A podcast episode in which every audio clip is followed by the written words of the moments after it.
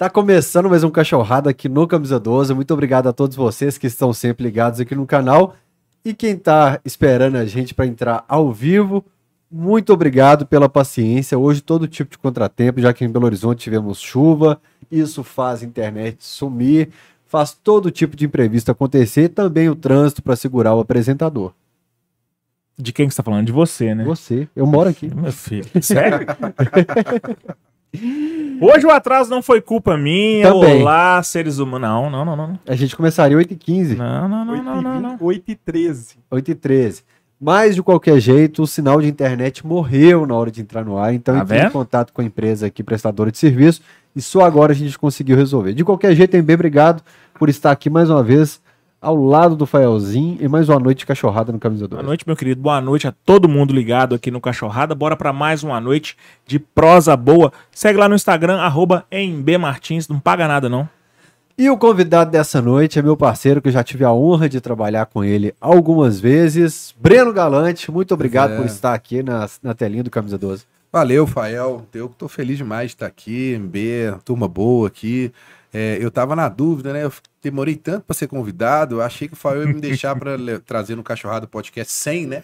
Para ser um número É, assim, lógico, pode ser. emblemático, mas tudo bem, ainda bem que não chegou no 100, né?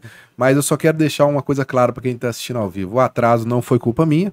Então o cachê vai ter que dar uma melhorada, né? Eu poder, né, ressarcir esse tempo que eu vou ficar mais aqui é, falando de galo. Tem muita coisa pra gente falar, mas é muito legal. E, gente, quem, quem não, não conhece, que estrutura legal aqui, viu? Ficou legal, né, cara? muito bacana.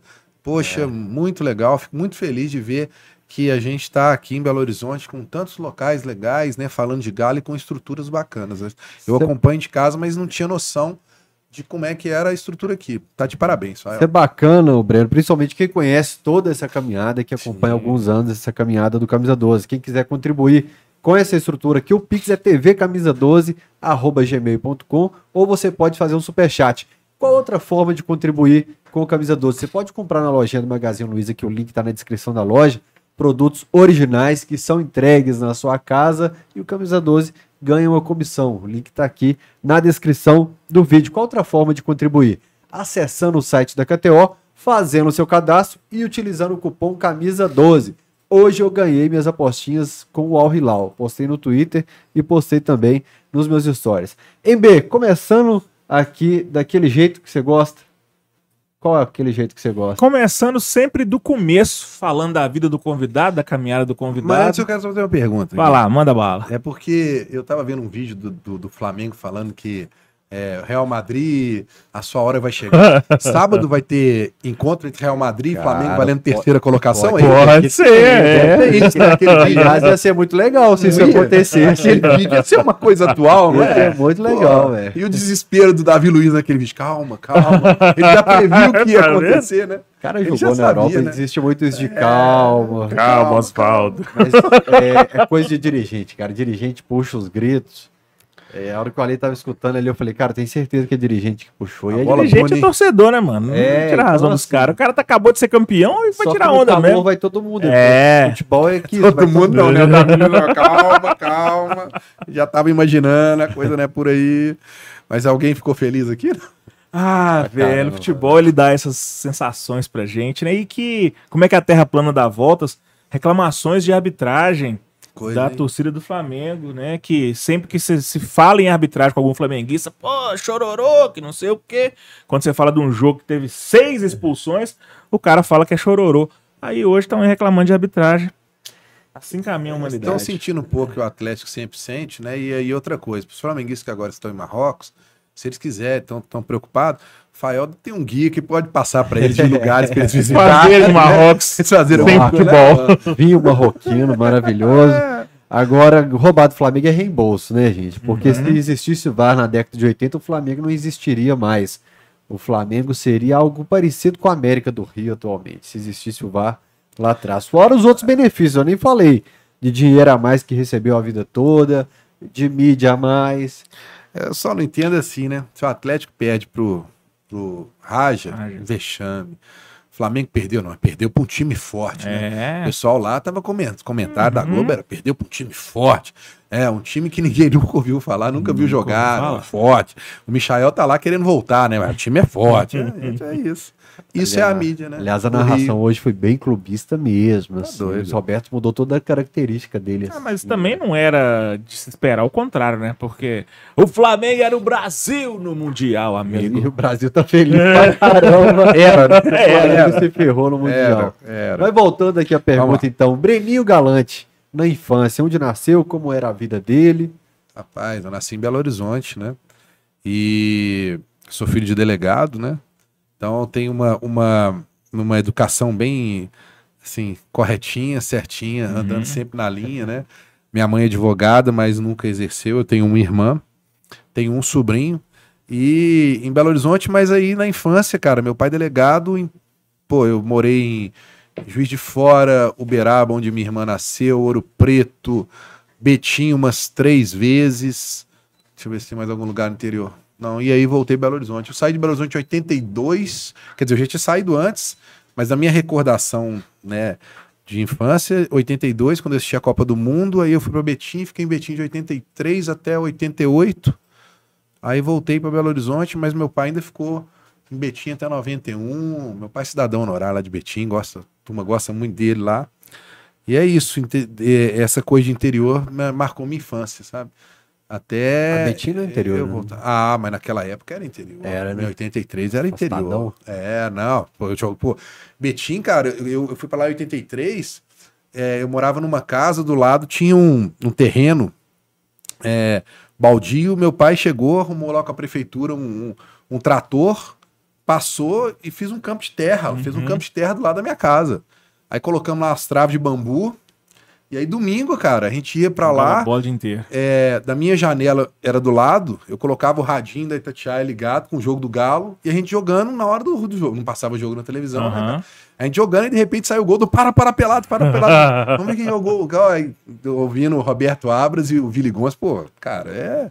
Isso, isso era a infância na, no, no, no- no interior, né? Era muito legal, jogava terrão.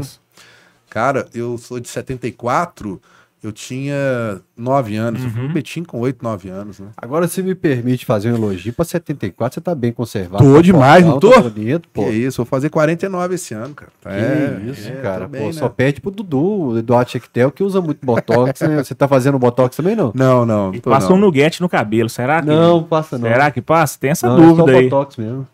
Esse É, o só Dudu é mais velho que o Dudu é de 71, não é? Dudu tem Ah, 52? eu acho que ele é de isso, 71, uma coisa assim. É por aí. É, outra grande referência. Ô, dois filhos de polícia aqui, como é que foi a infância de vocês? Era na, na rédea curta mesmo? Podia tomar golo, fugir de casa de madrugada? Cara, na época. carro? Na época, sim, né? roubar o próprio carro da família, né? Não o carro alheio. Mas na época, assim, quando você, você, você mora no interior, foi do interior, assim, é, existe o prefeito que manda na cidade e o delegado. Uhum. Ah, falar, Então, você meu pai, falar meu isso. pai era, era, o, era o segundo cara, assim, mais tal. Então, e aí, isso tinha algumas coisas que era ruim, né? Porque eu ia para o colégio, era, os caras me levavam, o motorista dele me levava, me buscava. Tinha uma das coisas também de ficar preocupado, muitas Uhum, vezes, com algumas segurança. coisas de segurança, entendeu? Porque naquela época, meu pai foi ameaçado de morte nesse interior aí, foi várias e várias vezes. Eu vi cenas assim de, de meu pai ir pra. ia ser bem nítido na minha cabeça, ir pra Betim na porta da minha casa com metralhadora, velho. Esperando os caras que ameaçaram a família de morte. velho.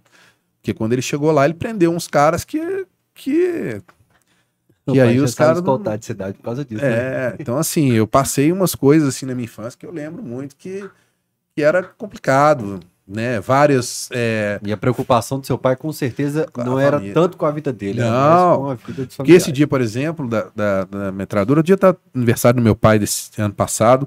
Os amigos dele lá de Betim estavam lá, a gente tava recordando esse caso, né? Porque eu lembro, eu, eu tinha o quê? Nove anos, oito. Tocou o telefone, eu atendi, e quem tá falando? "Ah, É, é o ladrão. E desligava. Tocou o telefone, é o ladrão, desligava. Aí na terceira, Era o quarta Roberto vez. Wright, não? Eu fiquei pensando, eu fiquei pensando que podia ser. Aí minha mãe atendeu, aí de repente eu vi ela dando um esculacho no cara e tal. Para com isso e tal. Porque era assustador para um, pra um, pra um, pra uma criança, você, você vê, ficava aquele, aquele. Ninguém falava nada e de repente vinha uma voz e tal. E eu fiquei assustado. E aí, quando meu pai chegou, tocou o telefone, naquela época não tinha celular, nem existia nada, né, gente? Ele atendeu o telefone, aí eu vi, ele falou assim: então vem aqui se você fome, rapaz. Você quer resolver isso? Resolve aqui agora, vem aqui, blá, blá, blá. E aí ele mandou todo mundo lá pra dentro, ele tava com um amigo dele, que inclusive estava lá em casa contando esse caso. E, e aí, cara, meu pai foi pra, pra fora. E aí eu saí do meu quarto, cheguei na gretinha da janela pra ver o que meu pai tava fazendo. Na hora que eu olho, pai, tá meu pai e o amigo dele lá com metralhador na mão, velho. Esperando mesmo pra ver quem quer passar. Aí você vê, né, cara, algumas coisas. que, graças a Deus, Deus é muito grande, né? Porque se o cara passa com o carro também com a metralhadora metralhando, ah, tudo bem, colocou colete, tá lá, mas, pô, mas assim, ele fez aquilo com mais com o intuito de mostrar que ele não tinha medo, que ele não podia ser dominado, porque se ele chega no interior, isso foi quando ele chegou lá, e, e alguém toma, no- intimida ele, ele não quer ter o controle da cidade, né, cara?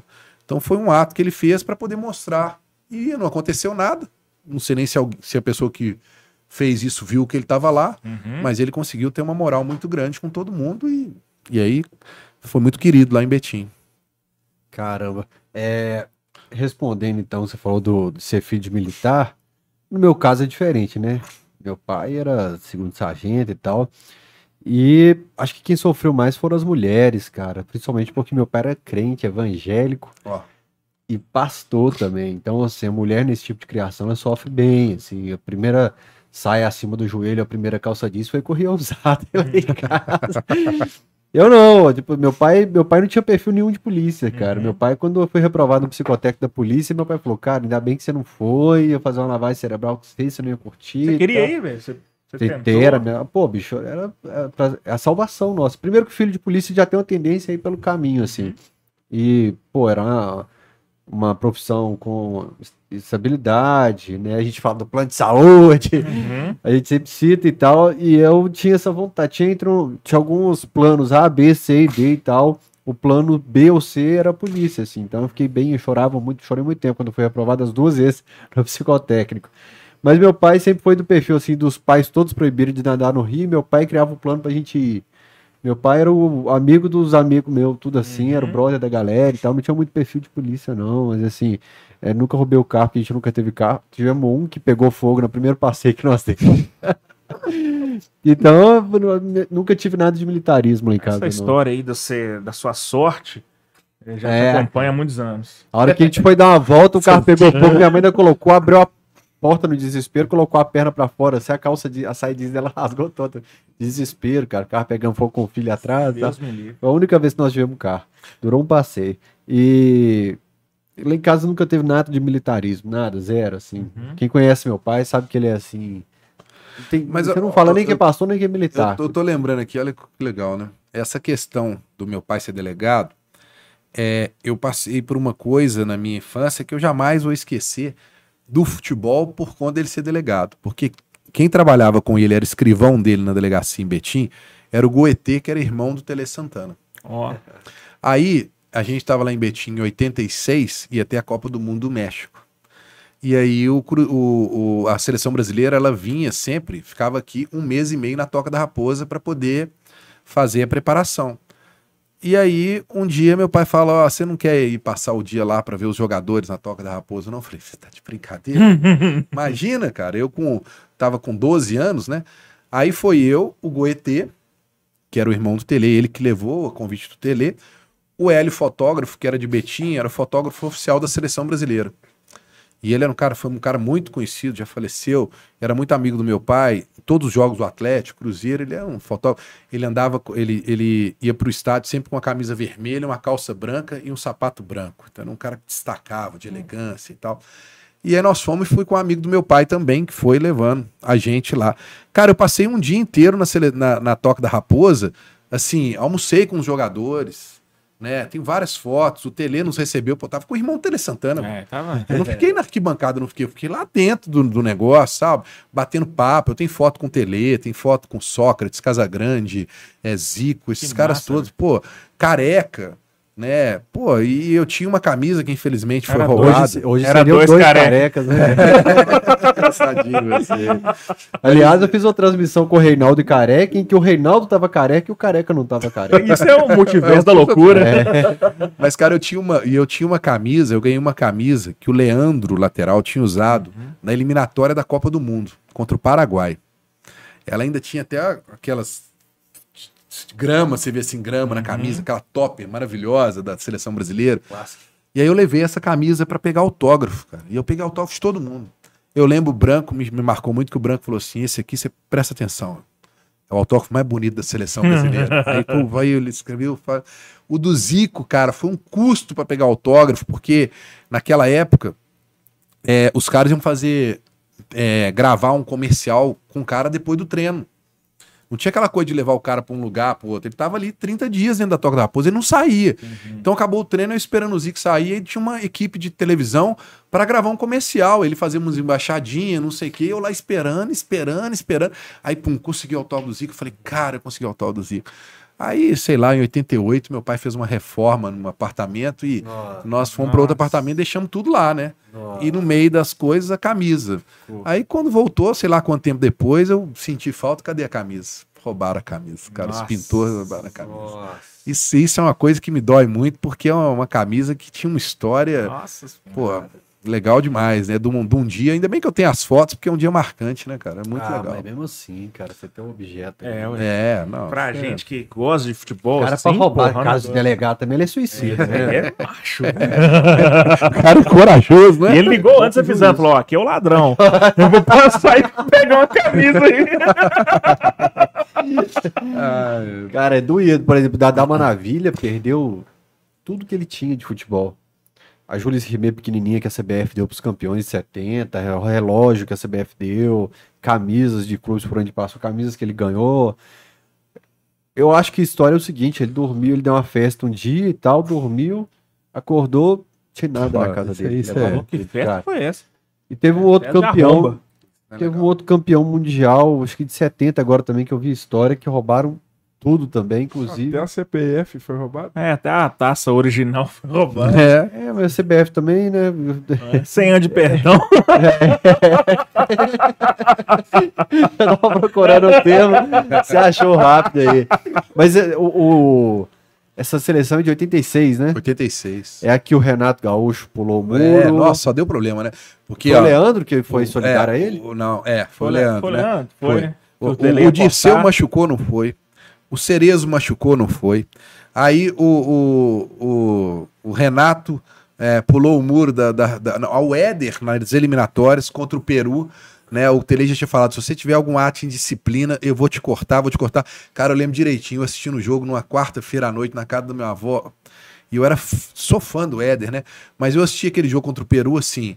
Éder, não faz nada, não. Não faz nada, não faz nada. Aí, de repente, eu acho que o Brasil ganhou de 5x0 e tal, e o cara entrou no Éder, o Éder pum, pum, foi expulso. Eu falei, acabou a Copa do Éder.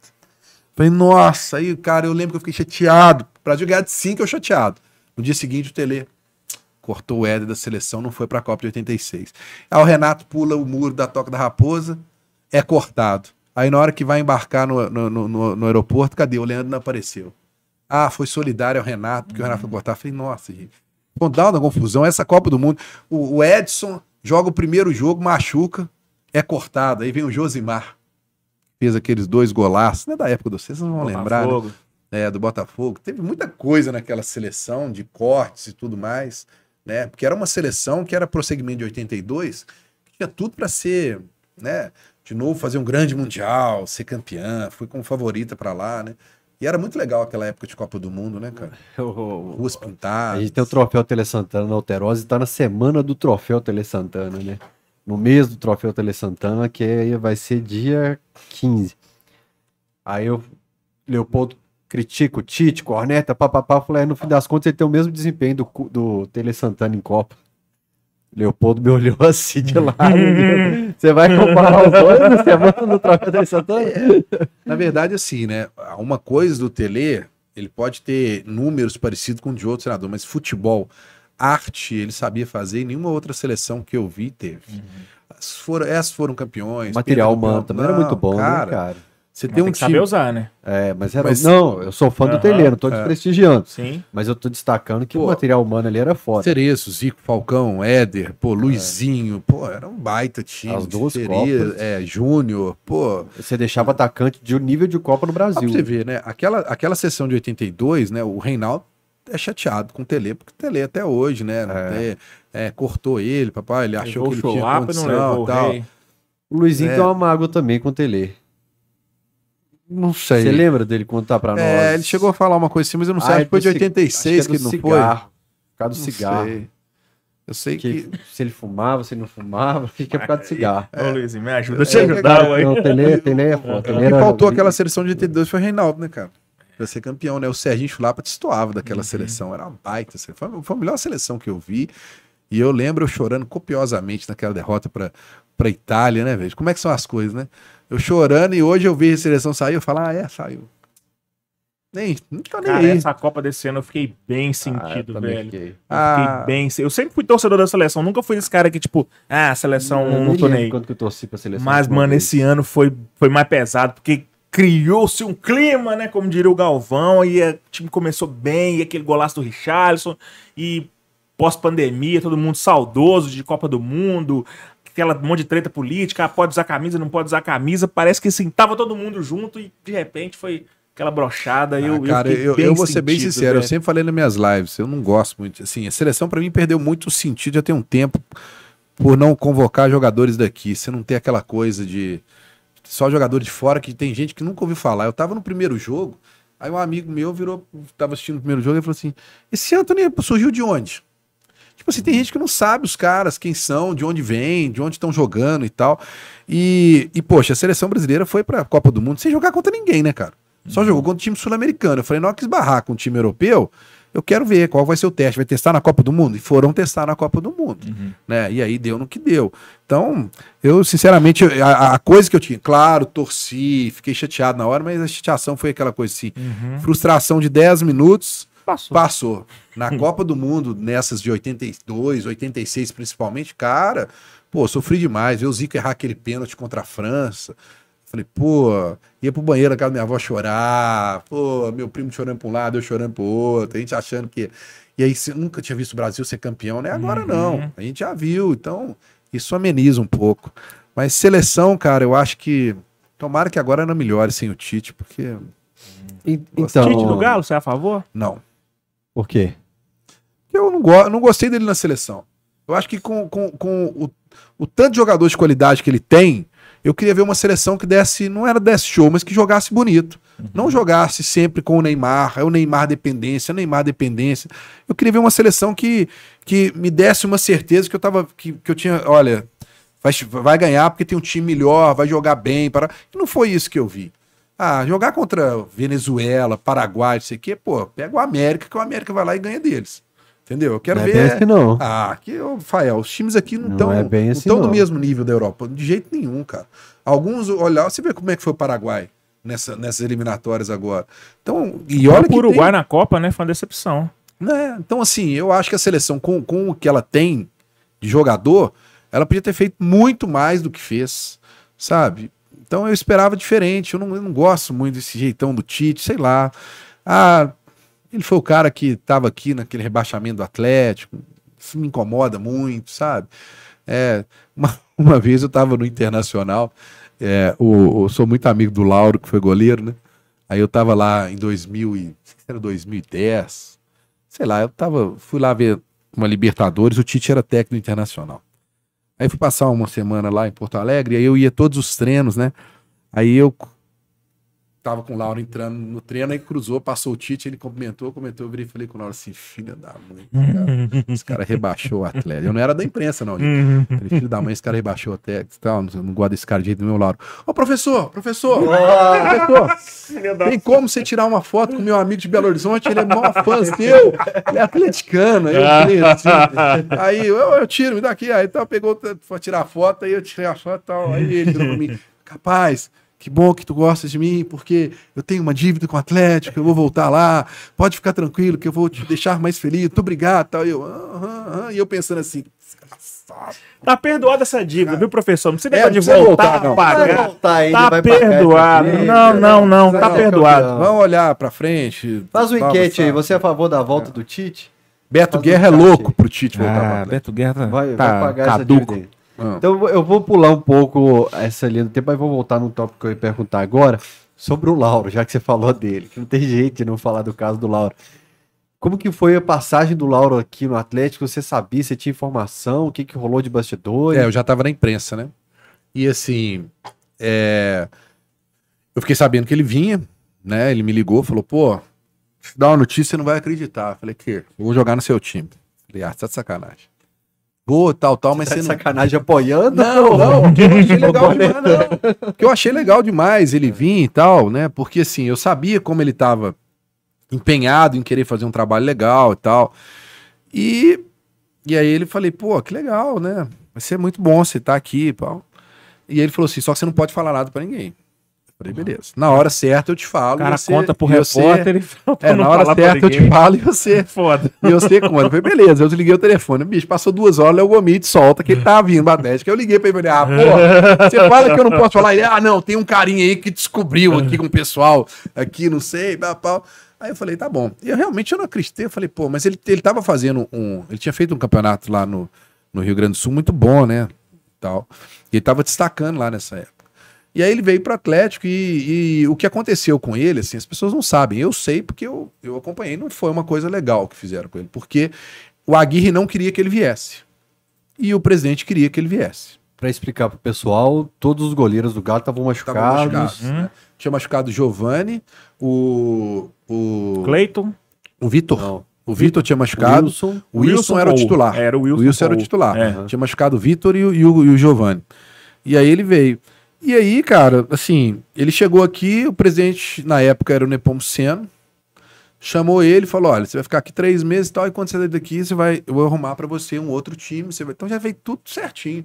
Você vai jogar Libertadores, parará, parará, parará, e você vai fazer. Então você vai vir aqui pra fazer quatro jogos, você vai jogar Libertadores, tal, tal. Ele sabia disso tudo, Uhum. tal. Então, e ótimo pra ele. Já tinha um outro time engatilhado pra ele. Veio com discurso sabia. de ser titular. Não, ele ia jogar, ele ia ser o titular, Aham. né? Porque o Wilson não tinha experiência, né? Era o Will. Quem que era os goleiros da base da época? Era o Wilson. Ah, não cara, eu- lembro. eu só lembro do Wilson. Eu só lembro Porque do teve Wilson. essa discussão, tipo, pô, por que, que não dá oportunidade pros moleques da base? E aí a galera falou, pô, se Não, não, e aí era um detalhe. não... E aí, na, é, boa, pessoa, não mas, boa pessoa, mas fraquinho. não, e, e, e aí, quando o Lauro foi anunciado, no final de semana teve um Atlético Cruzeiro.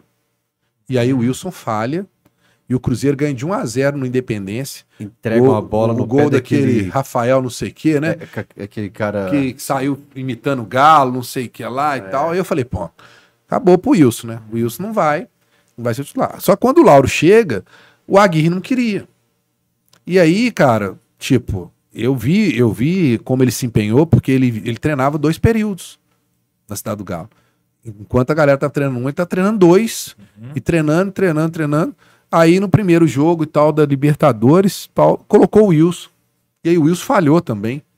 Não lembro se foi contra o Del Valle, não lembro quem foi. Ele falhou nos dois gols que o Atlético tomou, foi um de falta, uma coisa assim.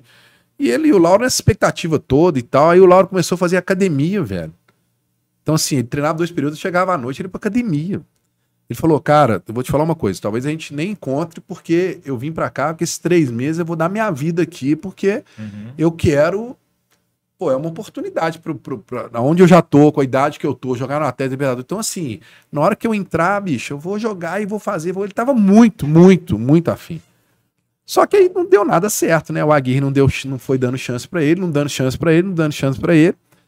E, cara, aí eu lembro que um dia eu tava indo jogar futebol no sábado, toco o telefone ele de manhã, isso era umas 10 horas da manhã, eu falei, aí ele falou assim, soldado, eu te contar uma coisa que você vai cair pra trás. Eu falei, que foi? Ele falou, eu tô treinando aqui, o Atlético ia jogar contra o, o, o de Três Corações, o Atlético Três Corações no domingo. Atlético Três Corações. Era, é, é Atlético Três Corações, né? Atlético Tem- Três Corações é o- Atlético, o né? Tricordiano, tem o Tricordiano. Tem um- Tricordiano. Tem um Atlético Eu acho que era uma coisa O assim. Tricordiano ganhou no Independência de 4x3. É esse aí, dedicada. que ganhou de 4 a 2 No dia seguinte, até tomou. O, o Vitor tomou quatro gols. Rebaixou o Eu sei de que-. Eu sei que ele falou assim: eu te contar uma coisa que você não acredita. Você sabe quem tá aqui treinando aqui no vestiário, entrou no vestiário agora tá treinando? O Vitor. Falei, como assim? O Vitor demorava um mês pra voltar, velho. Ele falou, O Vitor. E vão colocar ele no jogo amanhã. Eu falei, ué, mas se colocar ele no jogo amanhã, você não joga mais no Atlético, não? Ele falou, exatamente. Eu não vou mais jogar, eu não vou jogar. Eu vim aqui pra não jogar. Você tem noção disso e tal, tal. Aí eu falei, não. Tá. Aí ele falou, pô, vamos encontrar, vamos almoçar, vamos. Aí eu fui jogar bola e tal. Aí eu voltei fui almoçar com ele. O bicho foi engraçado, mano. Aí nós fomos almoçar, e aí ele falou, pô, vamos, vamos sair, eu preciso te ver gente, eu preciso sair, eu preciso sair. Aí fomos, saímos. Aí tava tendo uma, uma experimente, aquela feirinha que tinha, aquela festa que tinha lá no, no Posto Chefão, Nova Lima lá, lá, lá pra cima. E aí ele foi, ele falou assim, não, vamos lá, vamos lá tal. Porque ele, ele ia ser o terceiro reserva, velho. Tipo, ia jogar o Vitor, o Wilson ia ser o reserva, e ele ia ser o terceiro. E aí ele pediu pro Aguirre, então é o seguinte, peixe, não me leva pro jogo não, pra que que eu vou pro jogo? Pra mim ser terceiro reserva? Não quero ir pro jogo, não precisa me levar pro jogo. E o Aguirre falou, não, você vai pro jogo. E aí ele tinha que concentrar, tinha que concentrar, eu acho que à noite, uma coisa assim, aí nós fomos pra lá. E aí, cara, tipo assim, nós ficamos sentados, de boa, batendo papo e tal, escutando lá uma música e tal, aí toda hora passava um torcedor, pô, o que, que você tá fazendo aqui, cara? Você vai pro jogo amanhã? Aí ele falava assim, não vou não, quem vai jogar é o Vitor. Aí os caras, ah, ah, para com isso, porque o Vitor, cara, ia jogar um mês depois. E cada hora um ficava conversando, conversando e tal, toda hora falava isso com ele, e ele, e ele já ficando nervoso, cara, nervoso, ele falou assim, que vambora. Vambora. Na a gente tá descendo pra ir embora, um cara chega, peraí, cara, você não podia estar aqui não. Você não podia estar aqui não. Ele falou, aqui, amigo, tô tomando água. Mostrou a garrafinha, tô tomando água, tô na minha folga, vou, vou concentrar à noite, tal, tal, e não vou jogar amanhã não. Você vai jogar sim, cara. Para com isso, nós sabemos que você vai jogar. Você veio pra jogar e falou, não vou jogar. Aí o cara, não, não. Aí criou uma confusão, aí eu tinha que separar. Na hora que tava indo embora, chegou um cara e falou assim: aqui, para com isso. Você vai jogar, você tá errado, e eu vou falar com a imprensa que você tá aqui bebendo. Aí falou assim: bicho, tira uma foto aqui, ó, eu bebendo minha, minha água. Aí o cara falou assim: você vai jogar, por que, que você tá falando que não? Ele falou: você tá fazendo uma coisa? E tirou o carro, a porta, a chave do carro. Assim, eu te dou meu carro se eu jogar amanhã. Você me dá o quê? Aí o cara olhou e falou assim: Uai, bicho, por que, que você não vai jogar amanhã? o cara entendeu a gravidade dela. Aham. Por que você não vai jogar amanhã? Ele falou, não, o Vitor vai jogar. E ninguém me fala, o Vitor vai jogar. Aí ele olhou pros caras, tinha uns dois tesouros, ele falou, o Vitor vai jogar. Cara, ele ficou muito magoado esse dia e ele entrou dentro do carro, o cara chorou de cha- chateação, velho. Ah, mas não era. Também, ficou né? decepcionado. Não sei se ia dar certo, não era pra dar certo. Não vou falar que ele é um grande, excepcional goleiro, mas assim, ele se propôs a fazer a fazer é, o que o Atlético queria. E quando chegou aqui, ele se sentiu traído. Porque eu, e eu acho que é um grande erro, né, cara? Se o treinador não quer, você não pode empurrar o cara pro treinador. E o Aguirre não queria ele de jeito nenhum. Né? Mas o Foi um dos- errado. Foi um dos motivos do Levir ter saído. O Levir não queria reforço, não queria reforço, não queria reforço. Depois você achou que o time não ia dar conta de ser campeão em 2015 sem reforço. E aí, quando perde o título, ele fica puto e traz um treinador pra colocar reforço em cima dele. Então segura aí, ó. Vitor e Giovanni machucado. O Aham. Wilson era o primeiro. Aí você perguntou da base. Quem era? Os três goleiros da base estavam machucados. Tinha aí, teve isso também. Hudson e Ale Alexandre. É, que o Clay, eu lembro também que o Clay tava machucado. Hudson, cara. Bacana, muito tempo. Eu, eu vejo ele no estacionamento do Mineirão de vez em quando. Olha, o- cara falando que eu tava levando pra balada, só pra constar. Eu não tava levando ninguém pra balada, o cara tava de, de folga. O cara passou na minha casa e falou assim: é, aonde que a gente pode ir que tem alguma coisa? Eu falei, cara, tem um, tem um, um show ali em cima e tal. E ficou sentado na mesa de boa, de dia, tomou água. Né? Eu não bebo cerveja, não gosto de cerveja. Não gostaria nem de ir lá, não gosto de ir nessa festa porque eu não bebo cerveja. Mas era um lugar que ele falou: ontem tem uma música, ontem tem um negócio pra me poder. Bonita. arejar, Tá, né? arejar. Eu falei, não, lá é legal, lá é um lugar, pelo menos o ambiente é legal. Sentamos lá e não teve paz, velho. Foi, foi uma coisa assim, inclusive foi muito constrangedor, porque ele é um cara que. Ele, o Lauro é um cara muito legal, cara. Assim, é uma amizade que eu fiz no futebol, com a família dele e tudo. Porque é um cara que eu vi que, que quando ele entrou dentro do carro e ele chorou, cara, aquilo me tocou muito, porque eu falei assim, pô, o cara tem dinheiro, ele tava com um carro legal e tal, veio pra ganhar uma grana legal durante três meses no Atlético, ele podia virar e falar assim, tô nem aí, né? Tem jogador que é assim, né? Pô, vou ganhar um- uma grana boa durante três meses, Pra não vou ficar jogar. aqui de boa, não tem quero me de colocar cabeça. pra jogar, não, beleza. Mas ele sentiu, velho, Uhum. porque eu vi o empenho que ele tinha, porque ele, ele queria mostrar ainda, sabe, alguma coisa, tipo assim, tô no fim da carreira, mas eu eu posso me sobre ele achava que era um trampolim para ele poder encerrar a carreira dele de uma forma diferente. Ele ficou muito decepcionado. Você conheceu ele onde? Cara, ele Surgiu ele não, ele jogava aqui no Cruzeiro. ele jogava aqui no Cruzeiro e eu tenho um amigo de muitos anos que ele era o, o faz tudo do Maurinho, Uhum. né? E aí a partir daí eu fiquei, eu fiquei amigo do Maurinho. E resolver BO do Maurinho não é fácil. É, não é fácil, não. Os BO dele Não é era fácil, não. pesado. Fiquei muito amigo do Maurinho. Aí fiquei amigo. Cara, eu fiquei amigo do Fábio Santos. Fiquei amigo do Lauro e toda terça-feira a gente jogava nessa época do que o Lauro tava no Cruzeiro. A gente jogava um pouco na casa do Lauro. E só ia os jogadores do Cruzeiro e eu levava uns amigos meus. E aí jogava o Maxwell, que depois veio jogar no Atlético, eu até Fábio brinquei Santos com ele. o Laura, todo Eu mundo. até brinquei com ele, falei, pô, né? É a turma que tomou de agora. 4 pro Galo no gol do Fábio Costas. É. É a mesma turma. Então era Fabrício, jogava lá pouco com a gente, o Fábio, né? Eu tenho amizade com o Fábio, com esses caras, assim. Cara, é, eu sei separar muito, muito isso, né? E naquela época eu não era da imprensa. Eu era torcedor, mas eu sabia separar isso. de- Porque, cara, torcedor às vezes não entende, mas esses caras todos são amigos, né? Eu, o Fábio, por exemplo, tinha um grupo de de atleta, de, eh, de jogadores do Atlético, Atlético Cristo, frequentava a casa do Fábio, ia para a mesma igreja do Fábio, dos caras do Cruzeiro, né? E tem muito torcedor que acha que se odeiam, não sei o que. O jogador não tem muito isso, né? Eles vivem rodando os clubes, né? Famoso culto de terça da Getsemane. Aqui, eu, eu fui no aniversário do Lauro lá em Porto Alegre, e lá, cara, o fanatismo é muito pior do que aqui. Então ele fez um lugar assim, hiper é, Reservado. reservado, dentro de uma galeria, tinha um, um barzinho lá e tal. Quase escondido. É, quase escondido e para convidados, amigos. Foi os caras do Grêmio e do Inter.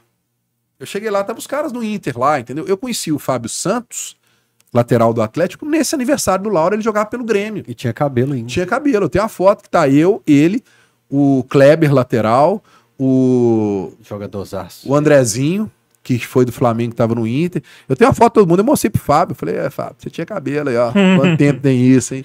Então, assim, e tem gente que acha que ah, os caras são inimigos. São não. Torcedor. Jogadores acabam que eles são todos amigos. Algumas contratações de goleiro que eu não entendo, por exemplo, a do Wilson. Com Fez W. com o W do Curitiba. Foi a mesma história. Fez a três jogos e tom- tomou nove gols aqui pelo Atlético. Veio, fez três A diferença é jogos, que ele jogou, gols. né? O Lauro não jogou. Mas foi a mesma história. Machucou o goleiro, papapá, e trouxe. vamos. Tomou quatro pro Grêmio, três pro Flamengo e dois pro Palmeiras, alguma coisa assim. Mas é tipo, não é culpa do cara, né? É É, um contexto. Não, mas né? é curioso. Você contrata são um goleiro, números- três jogos, números, por empréstimo, é, um goleiro experiente. Cara, mas é uma das coisas que hoje, graças a Deus, no Atlético você não vai ver, né? Porque o Atlético hoje tá bem servido com a base, com grandes goleiros. Você tem o Matheus Mendes, o Gabriel Delfim. Eu tava nesse último jogo lá em Patinga. Mas aí se machuca todo mundo, igual aconteceu nessa época, tem que. Correr mas, atrás. mas eu falo assim, hoje você, tem, Exceções. você ainda tem um outro garoto da base que eu esqueci o nome. Robert, né? O goleiro. Vai que é igualzinho o Dida. Que é, que é- que é né? muito Ele foi bom e tal. Foi? Então, assim, eu tava conversando com o Rogério Maia, cara. Que nesse último jogo do Ipatinga eu desci pra fazer a zona mista, faltando cinco minutos, eu assisti o jogo do gramado. E eu assisti do lado do Rogério Maia, e aí o, o Everson faz aquela defesa, praticamente de costas da cabeçada. Aí eu falei, putz, que eu falei, que isso, Rogério? O Everson tá bem demais. Ele falou, cara, o cara trabalha muito, cara sério, um cara que tá colhendo o que ele merece, os frutos que ele merece. Um grande trabalho. Eu falei, e você tem uns meninos bons aí também, né? Ele falou, cara, os meninos que estão com a gente, nós estamos amadurecendo, mas são bons jogadores, que o atleta tá bem servido nesse ponto. É isso que tem que ter, né, cara? Nessa hora que aconteceu no passado, você tinha que ter uma base forte para colocar. Porque ficar contratando jogador para ficar dois meses, cara, isso não existe, não, né, velho? Isso não é futebol, né? É, Eu anotei aqui na, na planilha só o Christian, que acho que nem é do Atlético mais. Gabriel Átila, que também. Mas não é isso, não é Robert o nome? me fugiu o nome. Sub-17, uma coisa assim. Acho que É, é. me fugiu. Quem fala muito aqui. bem dele é o Igor. É, mas, mas é uma história sinistra. Agora eu quero voltar lá, nós vamos nesse passado e futuro. Seu pai é americano ou atleticano? Meu pai, ele é americano e atleticano. Curioso, porque a turma mais antiga assim não existia torcer pro América e pro Atlético, né? Não, Aliás, o mas ele, América não, mas, ganhando. é, mas ele é atleticano por minha América- causa, né? Você falou o América fez gol e na hora o América fez gol, mas depois da ligação. Falha do goleiro. Na verdade, sim. Meu pai foi, foi nadador da América. Então, ele é americano. ele- o meu avô falecido era americano. Meu tio, meu pai só tem um irmão que é solteiro. É, ele é americano e vai em todos os jogos e tal. E todo jogo todo dia que tem jogo da América, ele liga pro meu pai pra falar, ó, tem jogo da América hoje. Lembrar meu pai de assistir, né? Mas é muito engraçado, assim, porque o meu avô, por parte de mãe, ele era conselheiro do Atlético, né? E, e ele que me deu minha primeira camisa do Atlético. E em 82, eu tava na casa do, do meu avô por parte de pai, com meu pai. Meu pai abre o jornal e fala assim: hoje eu vou te levar aqui. Estado de Minas. Tum. Aí na hora que eu olho, Atlético e Atlético Paranaense. Mineirão. Eu falei, uai, legal. E eu nunca entendi por que, que ele me levou no jogo do Atlético e não me levou no jogo do América. Cara, eu fui fazer essa pergunta pra ele no aniversário dele de 79, 79 anos, agora em, agora em outubro passado. Ele tava com os amigos dele. Eu falei, pai, deixa eu te perguntar uma coisa que eu tô casqueta. Por que, que você me levou no jogo do Atlético não me levou no jogo do América? Aí ele olhou pra mim e falou assim: Não sei. Não sei, mas eu, eu, eu imagino que- o que é, porque como meu avô, por parte de mãe, é, e a família toda é atleticana e atleticanos mesmo, eu acho que ali ele percebeu assim, pros primos, pra tudo, ele ia ficar mais, é, ele ia encaixar mais nesse, nesse mundo do- da, da família ali, do que se ele fosse americano, que somos eu, meu, meu, meu, o meu pai dele e o meu, meu tio. Entendeu? Então acho que ele quis me, me incluir, né? Fazer uma coisa de eu ficar, uma inclusão social melhor na família, né? E aí ele me levou, cara. E aí nesse primeiro jogo o Atlético empatou de 1 a 1 em 82.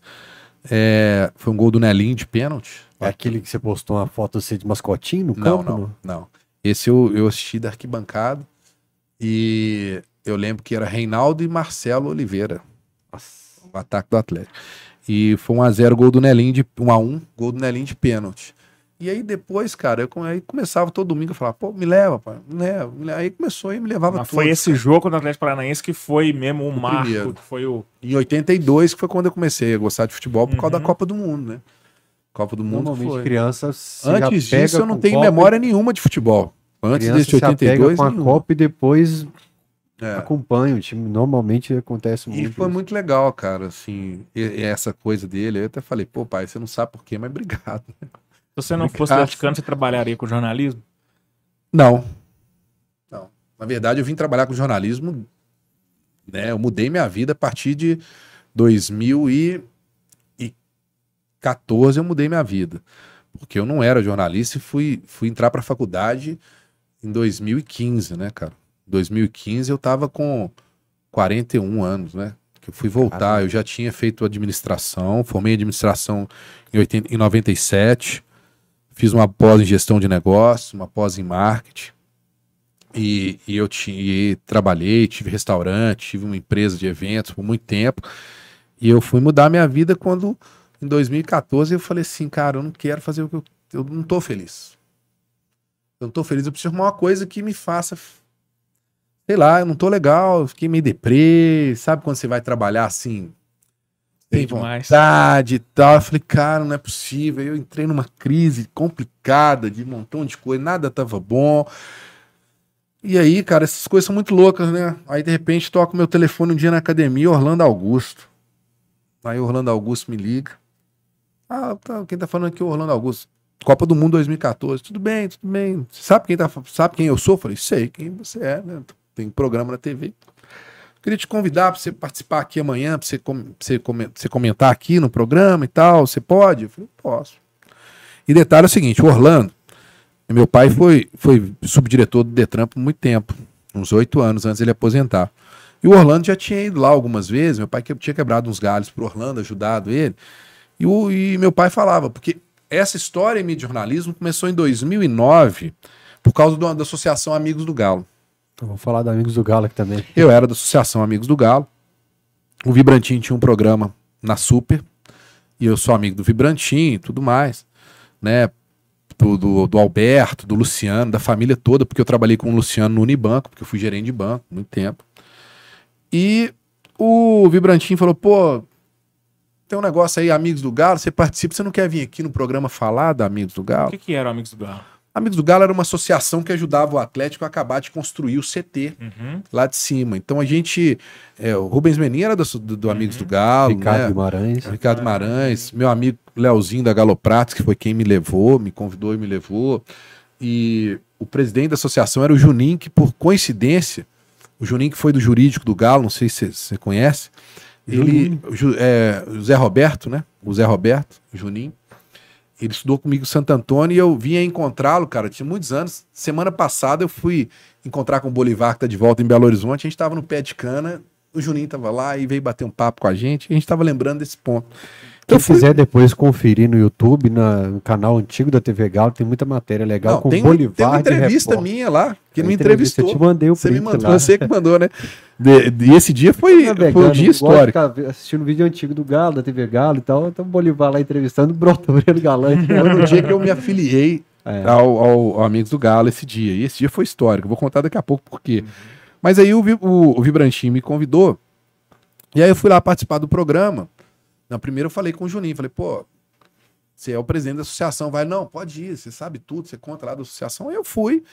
E, e tava participando um jogador do Santos que vinha jogar aqui. E eu, cara, sempre fui muito ligado em futebol, né? Eu sabia de tudo, tal, dependendo do time. E aí participei lá, e aí eu comecei, eu sabia tudo da- do, do cara do Santos e tal, o pessoal ficou meio impressionado. Acabou o programa, foi embora, e o Vibrantinho me ligou no dia seguinte e falou, pô, velho, você não quer voltar semana que vem? não?" Era, o programa era segunda-feira à noite. Aí eu voltei na semana que vem e tal, e passou e falou assim, olha, você não quer ficar fixo aqui, não? Eu, você, Paulo Roberto Prestes e tal, não sei o quê. Eu falei, uai, quero. E aí eu fiquei indo lá toda segunda-feira. Eu fiquei mais seis meses e o programa acabou. Mas eu fiquei esses seis meses finais lá. E foi uma coisa muito legal, cara. Ali me, me, me acendeu uma coisa que eu falei assim, pô, eu entendo de futebol, tô indo lá, falava de Atlético, Cruzeiro e tal, não era jornalista ainda, mas aquilo ali me deu uma coisa assim, me preencheu. Eu falei, pô, eu gosto disso. E a, a produtora do programa, que era a Silviana, isso foi em 2009. Depois acabou disso, cara. Como eu não sou jornalista, eu não tive mais oportunidade em lugar nenhum. Quando o Orlando Augusto me chamou em 2014, é porque a Silviana, ele contratou ela como produtora do programa dele. E ele precisava de um comentarista, e ela falou assim: deixa eu te indicar um cara. Em 2009 ele participou com o Vibrantinho lá seis meses, esse cara não tá na imprensa e tal, mas eu tenho o telefone dele aqui, ele entende futebol. sabe? E eu achando que o Orlando tinha me convidado por causa do meu pai. Porque meu pai ficava assim pro Orlando, ô, Orlando, meu, meu menino é, participou em 2009, lá no, no- no- no- com o Vibrantinho e tal, chama um dia ele no seu programa e o Orlando, vou chamar, vou chamar. Quando ele me ligou, eu achei que era por causa do meu pai. E não era por causa do meu pai. Quando eu cheguei lá, o Orlando nem sabia quem eu era, nem sabia que eu era filho. Aí eu participei uma vez, foi a mesma coisa. Você não quer voltar depois de amanhã, não? Você não quer voltar de manhã? Vou. Vou, vou. Ah, você não quer ficar fixo? Não? Vou. Aí pronto. Aí eu fiquei fixo lá no Jogada de Classe, na TV Horizonte. Aí, mais uma vez, passou seis meses, o programa acabou, porque o Orlando foi pra, pra Rede Minas. Aí, à noite, tinha só esportes, que era do Serginho. Vocês falam que eu que sou pé, gelado. É, o cara chegou aqui, atrasado, já né? caiu minha internet, derrubou dois programas. Matou dois programas. Atrasada nada. aí, mas aí, cara, aí acabou o programa. Eu falei assim, puxa vida, cara, acabou o programa, o outro, né? E aí, cara, olha pra você ver como é que essas são as coisas, né? Antes de acabar, em dezembro, tinha uma reunião na Federação Mineira de Futebol. Aí o Orlando falou assim: você não quer ir comigo, não? Eu falei, "Mas pra quê, Orlando? Não, eu acho que é legal pra você conhecer algumas pessoas, pode te ajudar nesse meio e tal. Aí eu cheguei lá, fui nessa reunião, um coquetel, pau. Aí ele encontrou o Marcos Guiotti, que era, que era um dos chefões da Globo na época, Grande Rádio Globo. abraço pro Marcos Guiotti, É, que já me fina. deu total numa prova que eu não fiz, porque eu tinha que ir para um jogo da Libertadores. Ah, entregou, entregou o cara aí. Ele falou assim: não, você tá indo trabalhar mais do que qualquer um aqui. Tá fazendo Ah, ele não jornalismo. tá, não. É. Dando total na prova. Mas olha que legal, cara. O, o Guiotti virou. Aí o, o- o Orlando chega pro Guiotti, porque o Orlando é que lançou o Guiotti. Ele falou: Guiotti, tá acontecendo com você? Tá acontecendo com o Breno. Eu tô lançando o Breno aqui como comentarista e tal. E ele é muito bom. Para... Você não, não, não consegue uma oportunidade pra ele em algum lugar, não? Ele olhou pra mim e falou assim: Você quer trabalhar na Rádio Globo? Falei: Claro. Falou, então, beleza, você é formado aonde? Falei, não, eu não, não sou formado em jornalismo, não. Ele falou assim, então, amigo, deixa eu te falar uma coisa. Cara, vai fazer uma faculdade, vai arrumar um, um diploma, vai formar, porque senão você não vai trabalhar em nenhuma uma emissora mesmo e tal, você não vai conseguir. Cara, isso foi dia 20 de dezembro de 2014. Dia 22 de dezembro de 2014, eu estava na porta da FUMEC fazendo minha inscrição para jornalismo na FUMEC. Eu falei assim, eu nunca mais, jurei para mim mesmo, eu falei, eu nunca mais vou perder nenhuma oportunidade que alguém vai falar para mim que eu não fiz jornalismo, eu nunca vou cair de paraquedas, ah, cair de paraquedas, porque até então era isso que estava acontecendo. Ninguém vai me desmerecer porque eu não tenho curso de jornalismo. Não vai acontecer. Então, cara, foi, sim, um perrengue. Porque voltar para a faculdade, cara, com 41 anos, tendo aula com um menino de 23 anos, e eu tinha aula de manhã, porque à tarde eu cuidava do, da minha empresa e tal. Cortar às 7 horas da manhã para ir para aula, cara. Putz, devo muito ao Ismar Madeira, que hoje é correspondente da Globo nos Estados Unidos, que era o meu coordenador de curso. Três vezes ele me chamou na, na, na, na sala dele e falou assim: não desiste. Ele via que você tava. É, porque eu, eu já tinha dado alguns indícios e tal, por eu ser mais velho, então você vira uma referência dentro de sala, então o cara te respeita. Você fica, eu, eu era amigo dos professores, não era uhum. amigo dos alunos. Então, ele me chamou e falou: uma vez eu fui na sala dele e falei, cara, pra mim não dá, eu vou trancar minha, matrícula, minha matrícula. Aí ele falou: não, me convenceu. Aí as outras duas vezes ele falou, cara, você é bom no que você faz, é isso, é seu caminho é esse. Eu tô te falando, tem paciência, que vai dar certo. Tal. E aí esse cara me deu muita força e aí eu segurei a onda, fui. Tem que agradecer muito a turma da FUMEC, assim, aos professores que foram, assim, muito legais comigo, porque eu fiz faculdade em 97, quando eu formei. Uma coisa é você faculdade, fazer faculdade com seu pai pagando sua faculdade. Então você vai para lá, a aula, tá nem aí, você tá com 20 e poucos anos. Outra coisa é você voltar lá com 41, você pagando sua faculdade, Entendeu? E você preocupado com o seu futuro em relação àquilo ali. Você tem uma noção de, por exemplo, esse cara que tá me dando aula, ele pode abrir um espaço para mim e me, me ajudar a me colocar no mercado. Então você tem uma outra visão da história, cara. E isso foi muito importante para mim, cara. Foi muito importante. E eu tive muita ajuda lá. Foi aí que eu entrei pra Rádio Fumec, que eu fui parar no Atlético. Né? Porque aí tinha a Rádio Fumec lá e, e a a turma que fazia, fazia um programa esportivo lá, uns, uns alunos faziam, e eles tinham acabado de. Estavam no oitavo período, eles tinham abandonado esse projeto. E aí eu fiquei sabendo, eu falei, pô, vamos fazer um programa esportivo aí, né? Como é que é esse negócio na rádio e tal? E aí a galera foi, me deu um apoio danado lá, professores. Cara, eu, eu, não, eu, eu, eu esqueci, impressionante, vai me matar que eu esqueci o nome dela, da minha coordenadora lá, que me ajudou demais. Meu Deus do céu, vou ter que lembrar o nome dela aqui, senão ela vai me matar. Eu lembro o nome de todo mundo lá. Mas enfim, ela foi quem me ajudou demais, que ela, que ela coordenava a Rádio Fumec lá. E, e aí eu fiquei amigo da turma lá, o Jarbas, que hoje é técnico da, da Rádio Super, cuidava da rádio. E eu comecei a fazer uns, uns programas lá. O Gão foi lá fazer, começou a participar lá com a gente, fazer um programa lá com a gente. Aí teve aí qual negócio que ele tava meio que entrando na alterosa e tal. Aí ele saiu e eu continuei com esse negócio, só que os meninos não levavam a sério o programa, a gente fazia o programa depois da aula e os caras não levavam. E detalhe, né? A gente tinha um medidor de audiência, três pessoas assistiam o programa. três pessoas escutavam o programa pela web da Rádio Fumec. Um cara em São Paulo, um cara na Austrália e um cara em Belo Horizonte. Não sei quem são, mas eram três. E eu falei. Normalmente são os pais de quem tá participando. É. Não, mas não era. Não era. Não era pai de ninguém. E os meninos levavam a sério, cara. E chegou um dia que o, o, o Jader, que, é, que tá na, na, na, coordena, na, na técnica lá da Super, mexia na rádio lá. Ele falou assim: Cara, por que você não faz o programa sozinho?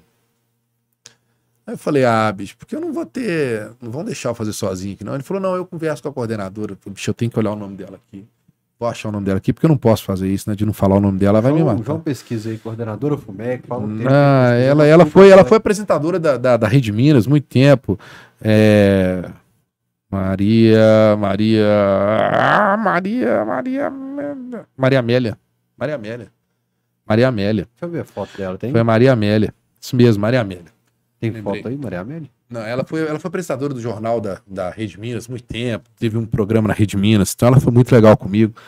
E ela sempre me incentivou também, sabe? A poder fazer as coisas lá. E aí ela liberou de eu fazer o programa lá e, e, e aí ela abriu as portas para mim no Atlético e no Cruzeiro. Que eu podia ir cobrir o Atlético e o Cruzeiro. Uhum. E aí, assim, tinha um, a turma dos meninos que faziam com a gente, tinha um que, que era pra ter ido no Cruzeiro e ele não foi. E eu comecei no Atlético e não parei. Eu fazia o programa, mas eu só ia no Atlético, né? Então eu virei setorista do Atlético. E a partir de 2015 aí eu não parei. E foi muito legal, cara, porque do nada, aí eu quis aprender a mexer com tudo, né? Com a mesa, aprendi tudo, me deram um apoio lá. Um dia do nada, Fael, aí, aí que eu comecei a fazer, eu chamava amigos meus, já empresários, para poder ir bater papo comigo. O programa era de, era de meio-dia a uma. Então, no horário de almoço, a galera saía do trabalho para poder lá sentar e bater papo comigo. Três pessoas ouvindo. Aí um dia, não sei porquê, cara, me deu um estalo, eu coloquei meu, meu celular lá e liguei no Facebook para poder transmitir no Facebook. Eu já tinha 5 mil amigos no Facebook, né, cara? E aí, nesse primeiro dia, 300 pessoas assistindo no Facebook. Falei, pô, legal. Aí começou, aí no Facebook, pau, pau, pau. Cara, de repente a gente tinha uma média de 6 mil pessoas assistindo. Foi aí que eu te conheci. Foi? Pela primeira vez foi aí. Aí, cara, foi muito louco, porque assim, eu lembro que a Maria, Maria Amélia me chamou um dia lá na sala dela, lá, falou assim, ela pegou uns relatórios, ela falou assim, o que que tá acontecendo aqui? O que que tá acontecendo? Porque ela achou que eu tinha feito alguma gambiarra para mudar os números, e quando foi ver, a minha audiência estava com 3 mil pessoas assistindo por dia, escutando por dia na rádio, velho. Aí eu falei, não, ué, aconteceu, não sei. As pessoas começaram a ver, mas isso não pode. Você tinha três pessoas, pulou para três mil. Você fez alguma coisa? O que, que você fez e tal?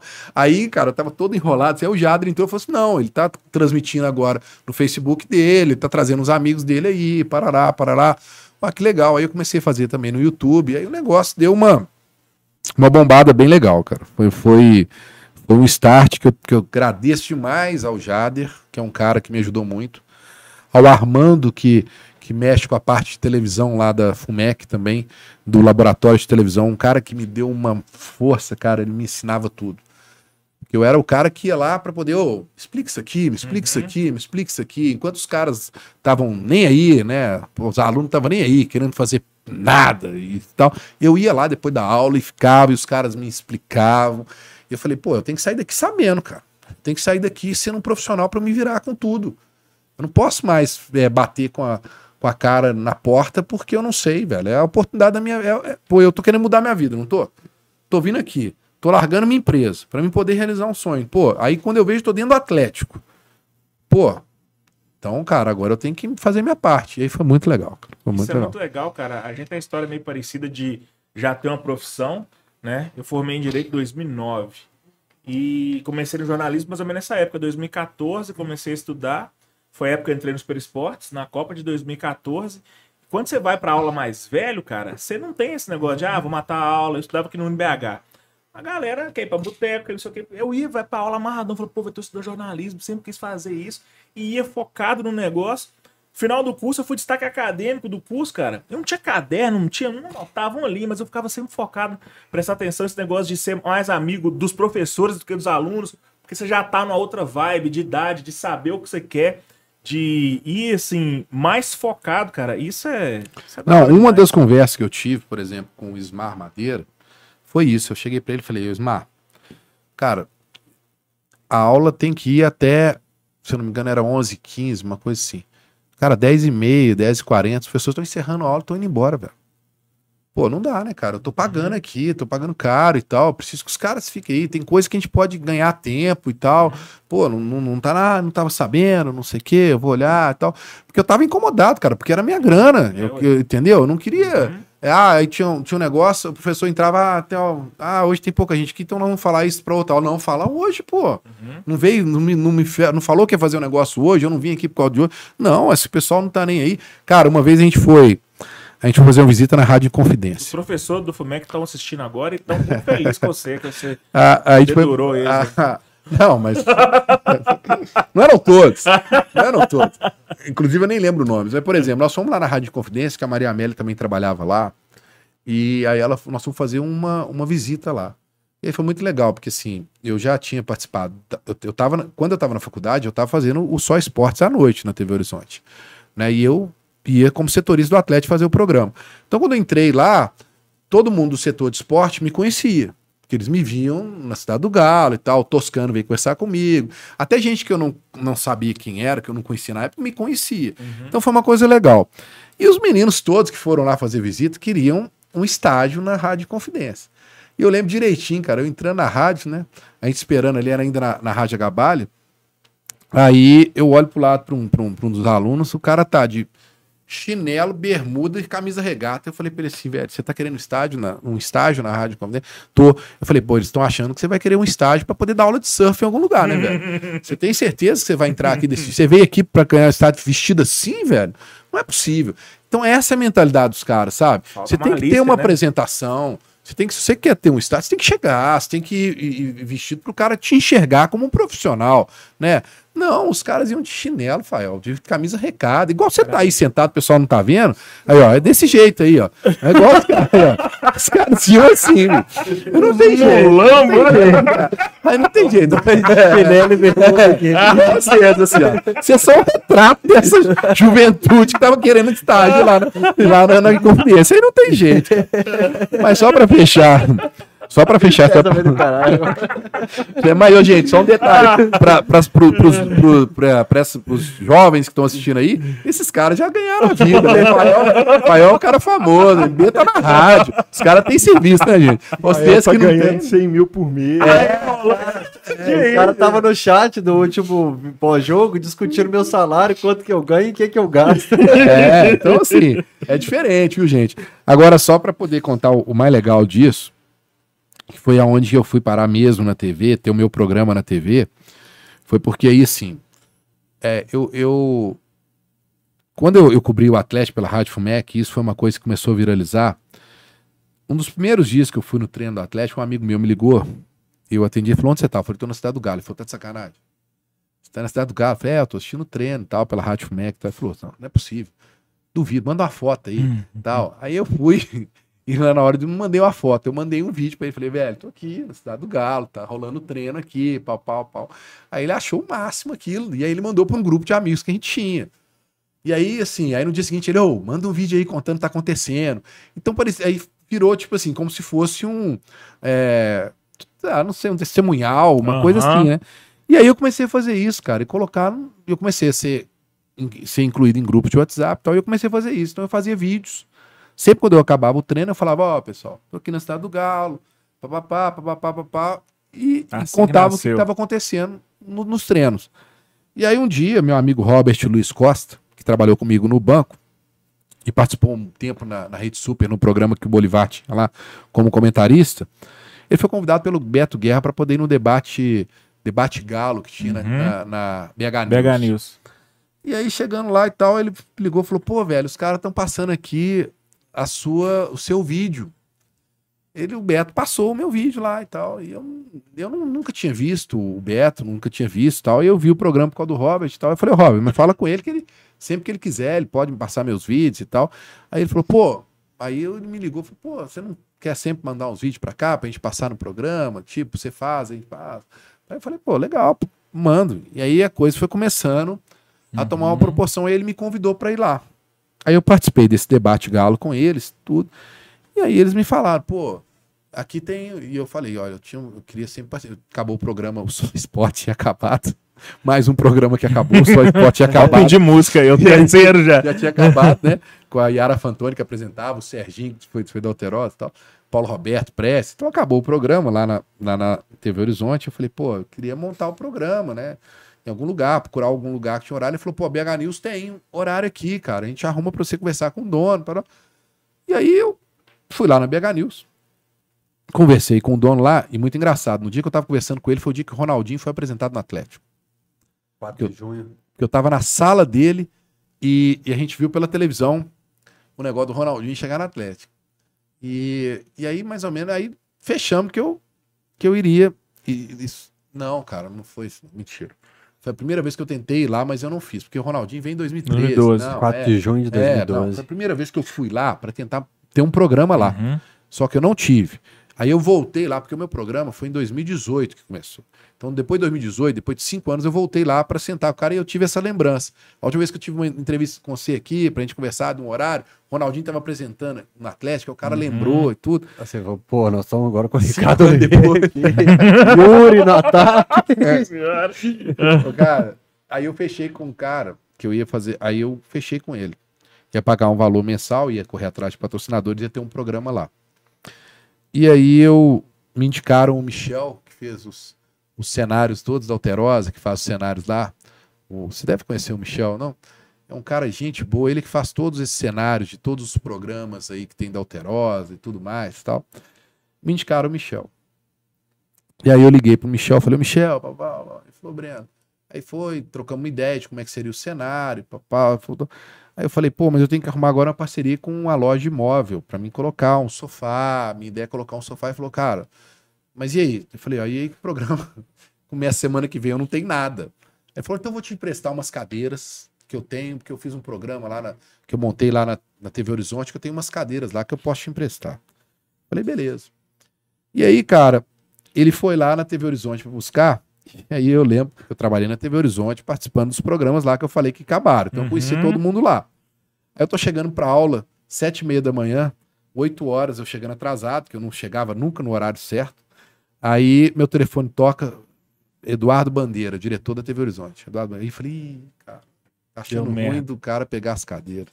Vou ficar sem cadeira no programa, eu Andy. Aí eu tô começando dentro de sala de aula, o cara me ligando, eu Andy, Andy. Aí eu falei, pô, cara, esse cara tá, tá, vai estragar meu programa. Bicho, eu não consegui assistir aula. Eu pensei, pô, o que que eu vou fazer agora e tal. Aí no intervalo de aula, um amigo meu que é muito amigo do Bandeira me ligou e falou assim, velho, ate- atende o Bandeira aí, que ele tá querendo fazer uma proposta pra você poder ir pra TV Horizonte. Falei, ué, como assim? É, pô, ele assiste o programa no Facebook. Porque esse, esse meu amigo era muito amigo dele. Então ele assistia por causa do meu amigo que participava. E ele gostava do programa. Uhum. Atende que ele tá querendo. Aí você não atende a porra do cara, você desliga na cara dele. Eu, falei, eu pensei que era outra coisa. E tal, beleza. Aí eu atendi na outra vez que ele me ligou. Aí ele falou, cara, é, porque o Michel falou que ia buscar as cadeiras, porque eu ia começar um programa na BH News. Ele falou, não, Uhum. o Breno não vai pra BH News, o Breno tem que vir pra cá. Tem que vir pra TV Horizonte. Nós já estávamos conversando aqui num projeto, a gente tinha pensado que eu assisto o programa dele no Facebook. Ele tem que vir pra cá. E aí ele me ligou, falou: onde você tá que eu vou encontrar com você? Eu falei, não, tô na faculdade e tal. Eu vou aí e tal. Então, três horas da tarde aqui na TV Horizonte. Eu sentei lá, cara, e aí nós fechamos ali. Que eu não tinha assinado nada com a, TV, com a, com a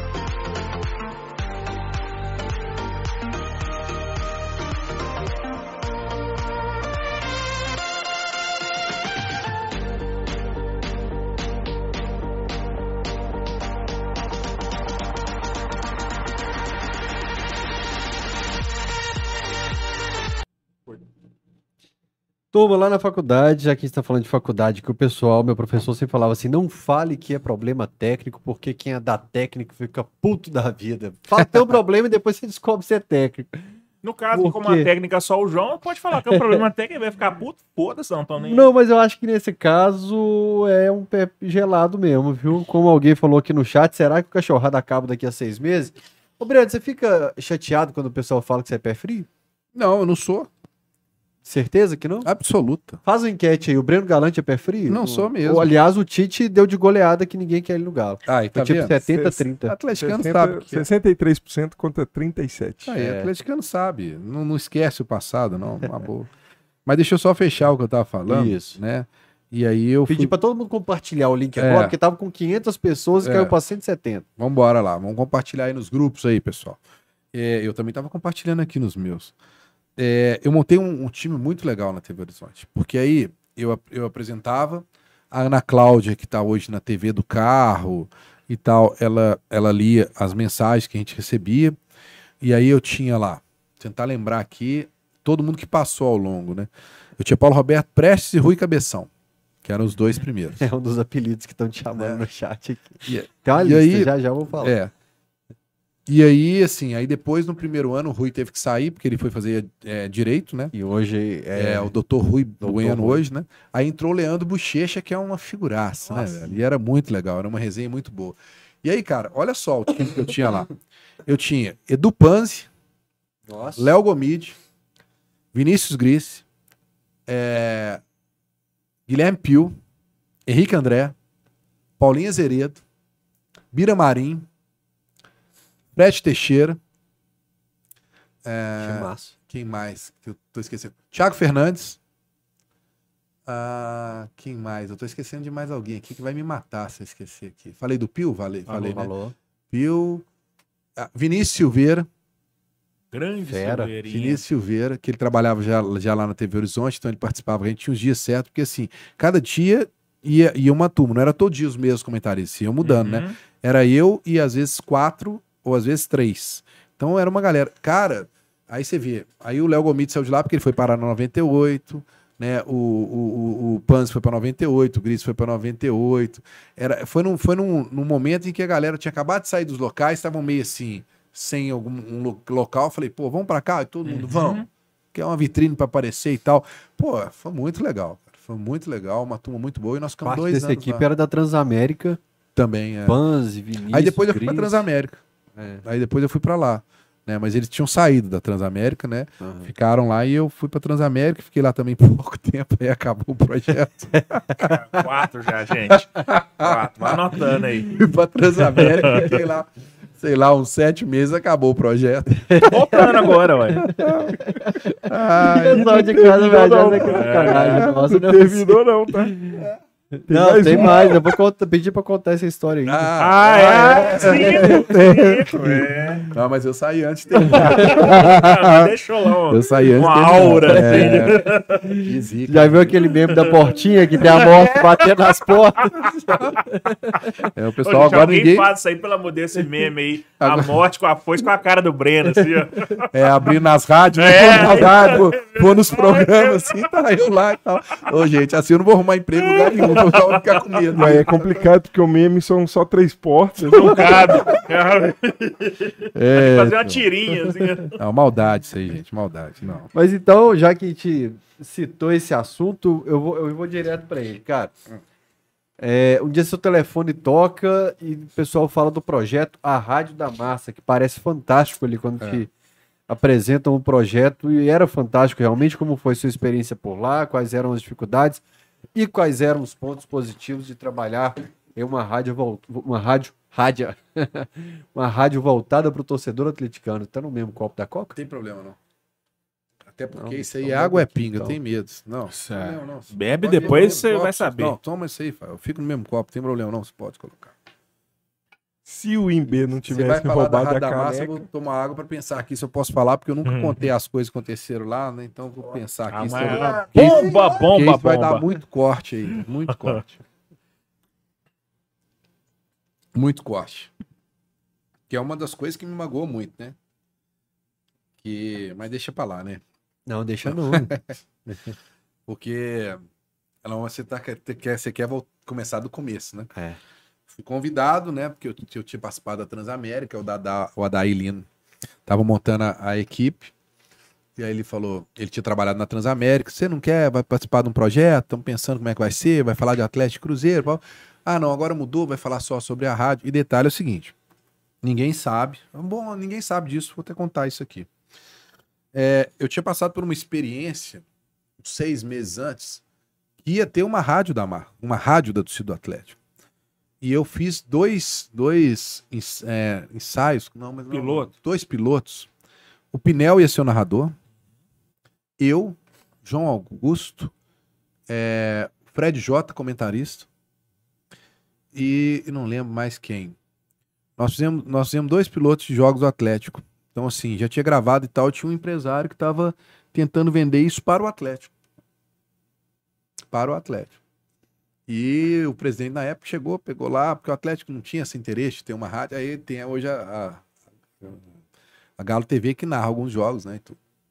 Mas nós chegamos a fazer, o Pinel não era ainda do, do Atlético, né? E aí, bom, vamos fazer a Rádio da Massa. Falei, pô, parecido com um projeto que, que eu participei lá e tal. E aí me convidaram, eu fui lá, falei, ah, então vamos ouvir. Aí sentei lá com o presidente, foi muito engraçado, porque eu sou assim, eu sou muito profissional nas coisas, sou muito sério com o que eu faço, sou muito exigente com o que eu faço. E as pessoas confundem isso com, ah, você é mal-humorado, ou você é um cara, o que, que foi? Caiu de novo? Caiu de novo? Não me mata não. Não.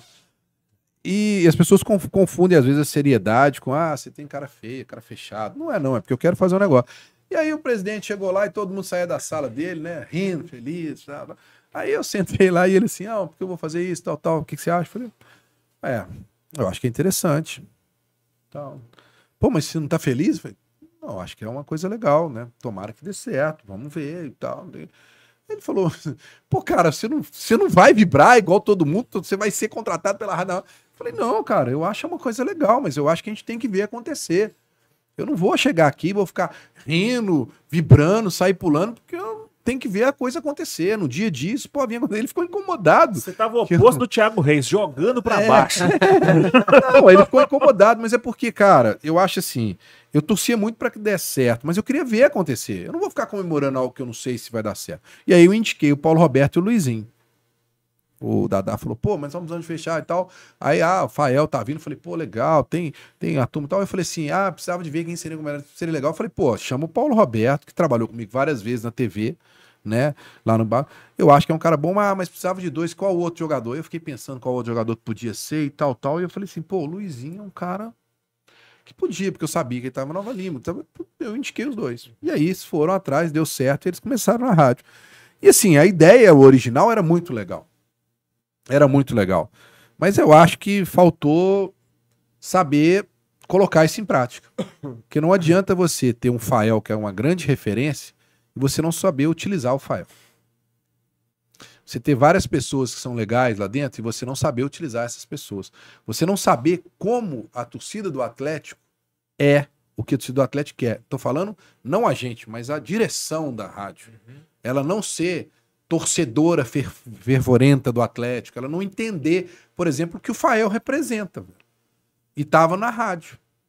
Você podia utilizar ele muito, mas muito mais do que foi utilizado com redes sociais, com tudo. Ele tinha muito mais seguidor do que a rádio, tudo. Uma série de coisas que eu acho que, que a gente foi vendo com o tempo que realmente eles não tinham esse cacuete de futebol, velho. Eles tinham de música. Eles não tinham de futebol. Mas eles queriam fazer com que a rádio fosse uma Itatiaia. Ou, mistu, ou melhor, eles queriam fazer como se fosse uma, uma. que eles falavam sempre que era a 102, né? A BH FM. Eles queriam ser uma BH FM, que eu acho que era. que tava na- na- lá no auge, lá da, da- Que era você ter música, Inclusive, ter amanhã, informação. seis da manhã, tem um programa muito bom, chama Giro BH, começa às seis da manhã. Apresentação de um cara muito bom, chama-se Humberto Martins, vulgo em B. Sintoniza lá, 102.1. Abraço pra Caiete. Que, que aí você fala assim, que sou eu. O bom. o próprio. E eu acho que foi isso, cara. Eles quiseram fazer uma coisa e foram, e foram perdendo ao- com o tempo a, a, a situação. E não, não, não, não, foi legal, cara. Eu acho que várias coisas que não foram legais que aconteceram. Tipo, Ah, tipo essas coisas. O Fael teve lá e, e pode falar. A gente não tinha uma organização tão boa como deveria ser feita, né? A gente podia ter feito muito mais. É, eu briguei por várias coisas que a gente podia ter feito lá, que eram coisas simples para a gente poder fazer, de, de acontecer. É, como torcedor, eu queria ver e sempre é, esbarrava numa questão de, de burocracia, de outras coisas, é, o interesse de pôr música, aí um tipo de música que o torcedor não gostava de ouvir, e aí eles colocavam. Em determinados locais da cidade, no rádio, não pegava. E aí o torcedor ficava, pô, mas não pega em tal lugar, não pega em tal lugar. E aí você ficava naquela coisa de ficar dando satisfação. Cara, a- o futebol, pra mim, o Atlético, tinha que ser colocado sempre em primeiro plano. aqui era a rádio da massa, né? Mas não foi. E teve um episódio lá que, por exemplo, me incomodou muito. No final de, de- de- nós entramos lá, foi 2019, né? Não, 18? Foi 19? 19. 19 que a rádio abriu, né? Quando chegou no final do ano, Julho de 2019 foram as reuniões. é, eu fiquei lá nove meses. É, e a rádio acho que durou dois anos, né? Foi uma coisa assim. Quando chegou em novembro, é, pô, como é que a gente vai fazer com a programação em dezembro? Futebol parado. O que, que a gente vai fazer? O que a gente vai fazer? O que a gente vai fazer? Eu falei, aí, bom, vamos gravar algumas coisas. Aí eu dei ideia de fazer um, um, um que chamava Fora de Campo. Vou entrevistar os jogadores, eles falarem sobre coisas de cotidiano pra gente poder passar no mês de dezembro e tal. E aí eu cheguei, já no final de outubro, cheguei pro Cássio Arregui e falei, Cássio, você consegue aí para que eu consiga entrevistar os jogadores? Ele falou, cara, tá muito turbulenta a nossa agenda aqui, você pode conversar com cada um. Quem quiser te entrevistar, você entrevista. E aí, cara, eu fiquei lá assim, uns 15 dias, até 8 horas da noite. Eu, fui- eu- eu lembro que o Fábio Santos, o Hever, eu fui entrevistar 8 horas da noite, 8 e meia. O treino tinha acabado 6, esperando os caras para entrevistar, só eu sozinho lá, pau, pau, pra pegar. E aí eu peguei assim, com uns 12 jogadores do Atlético. Entrevistei todo mundo. Quando chegou no final de novembro, eu vi o Cláudio Rezende. Ô, Cássio, você me ajuda aí pra fazer um especial? O Cláudio falou, o Cássio falou uma coisa, se vira. E aí eu comecei a ver que os jogadores ali, inclusive dando uns não pra ele, porque tava em cima da hora das férias dos caras. Então, assim, eu, eu, eu peguei o time certo, que foi o final de outubro, e, cara, me deu trabalho demais. Aí eu levava pra rádio, a- e o pessoal editando e tal, ia ficar muito legal. Quando deu as férias, cara, eu em casa ouvindo e nada de programa rolar, só, só música, música. Você tava nessa época ou você já tinha saído? Nesse final. Você saiu No quando? final de dezembro eu saio, falo, ó, vou tirar um mês pra descansar e já não volto mais. Quando era pra eu voltar, eu Você entrou em julho, saiu em dezembro? Eu, eu falei, ó, eu A vou- rádio vou- ficou dezembro, cara. Mas quando eu saí, eu já falei pra ele, eu vou pensar se eu vou ficar ou não Uhum. nesse tempo. Bora. A rádio ficou dezembro só tocando música. Aí chegou uma hora que eu liguei pro, pro, pro, pro Dadá. Falei, Dadá, ué, eu fiz entrevista com 500 jogadores tal, tal. Mas e aí, pô, não vai, não, não vai, pô. Ah, não, vou ver com o diretor artístico pra ver, porque, vamos ver. Não. Ah, ele vai te ligar aí, ele tá viajando, ele vai te explicar, e aí não me liga, eu ligo pro cara, eu tô na estrada, eu vou te ligar, não me ligou. Enfim, resumindo, a rádio não passou nada que eu fiz. Nada, nenhuma entrevista. E eram entrevistas muito legais, cara. Pô, Léo Silva, Hever, Fábio Santos, é, Patrick, Zé Wellison, Luan. Pô, era muito legal. E Igor Rabelo contando. O Igor Rabelo ainda ia casar, cara. Ele contando essas coisas. O Léo Silva contando o que, que, ele, que, que ele gostava de fazer na cozinha. Você os ainda, esse material? dele e tal. Cara, não sei. Eu, eu, tinha, eu tinha em vídeo algumas Aham. coisas, acho que não tem mais, não.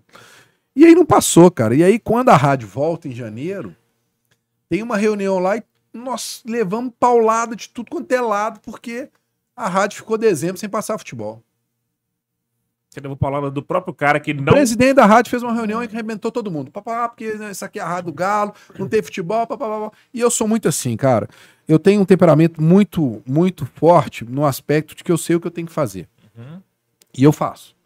Se vou me pedir pra fazer, faço. E quando eu não acho que não tem que fazer, eu, eu não faço sem, sem fazer, mas eu te argumento. Eu chego e falo, "Ô, eu- mas por que, que isso não vai acontecer? Eu sou um muito questionador mesmo, eu sou assim. E, aí não levo desaforo também quando eu acho que tô- quando o negócio tá não. E ele começou a xingar todo mundo na reunião, eu parei e falei, peraí, você não pode me xingar, não. Você pode xingar todo mundo que tá aqui. Eu, você não pode xingar. Porque eu fiz 12 entrevistas assim, assim, assim, assim, coloquei pra passar e não passaram. Agora, se não passaram, a culpa não é minha. Mas você não pode me xingar e eu não vou ficar aqui ouvindo desaforo. Não vou. Isso não tá certo. E aí isso deu um pau, aí foi descobrir, conversar. E aí, cara, ficou um mal-estar pra mim, claro, né? Porque Acorda sempre, as né? pessoas que não passaram, as pessoas que não, que não passaram a entrevista, claro que ali já começa a criar um mal-estar de, de você. E eu, cara, E também. teve justificativa? Tipo, você, por que, que não botou o negócio no ar? Botou porque não quis? Cara, aí ele chamou as pessoas pra uma reunião, Uhum. resolveu, aí ele falou assim: ah, é, eu não sabia. blá, blá. Também é outra coisa, né, cara, que é muito ruim. Como é que os caras que é dono da rádio não sabem, né, velho? Então acho que já começa aí. Tiveram vários erros, né? Que, sinceramente, que incomodam. Porque você tem que saber de tudo. Quando você é dono do negócio, você tem que saber de tudo. Você não pode ficar, ah, fulano resolveu, não resolveu e tal. Enfim. Isso foi uma das coisas que criaram, claro, um mal-estar, né? E ali você começa a ver que o ambiente fica, né? Não fica legal. Mas fomos levando, fomos levando. E até chegar na pandemia, quando eu descubro que eu sou demitido ouvindo a rádio anunciando outro no meu lugar. Que isso pra mim é o. Nunca passei por isso, é o fim da picada, né? velho? Como é que foi? Você tava sintonizado na rádio. Não, eu não estava sintonizado da rádio. A rádio saiu, saiu, é, teve a pandemia. E aí eu fiquei lá uma semana fazendo um programa sozinho que eu colocava algumas pessoas. Fiz com o Humberto Ramos falando de 71. Fiz com o Luizinho para falar dos Atléticos e Flamengos da década de 80. O Luizinho se emocionou, chorou no dia. Papá. Eu é, fiz sobre, sobre vários temas durante uma semana para ajudar a rádio, porque ela tinha mandado todo mundo para casa por causa da pandemia. Eu me dispus a ficar lá para poder fazer isso. E aí depois ficou o Roger Luiz fazendo também outros programas. E aí o, o negócio foi, ó, todo mundo vai para casa, pandemia, vamos ver como é que vai, depois todo mundo volta. E, ok, tá todo mundo dispensado para casa. Ok, ok.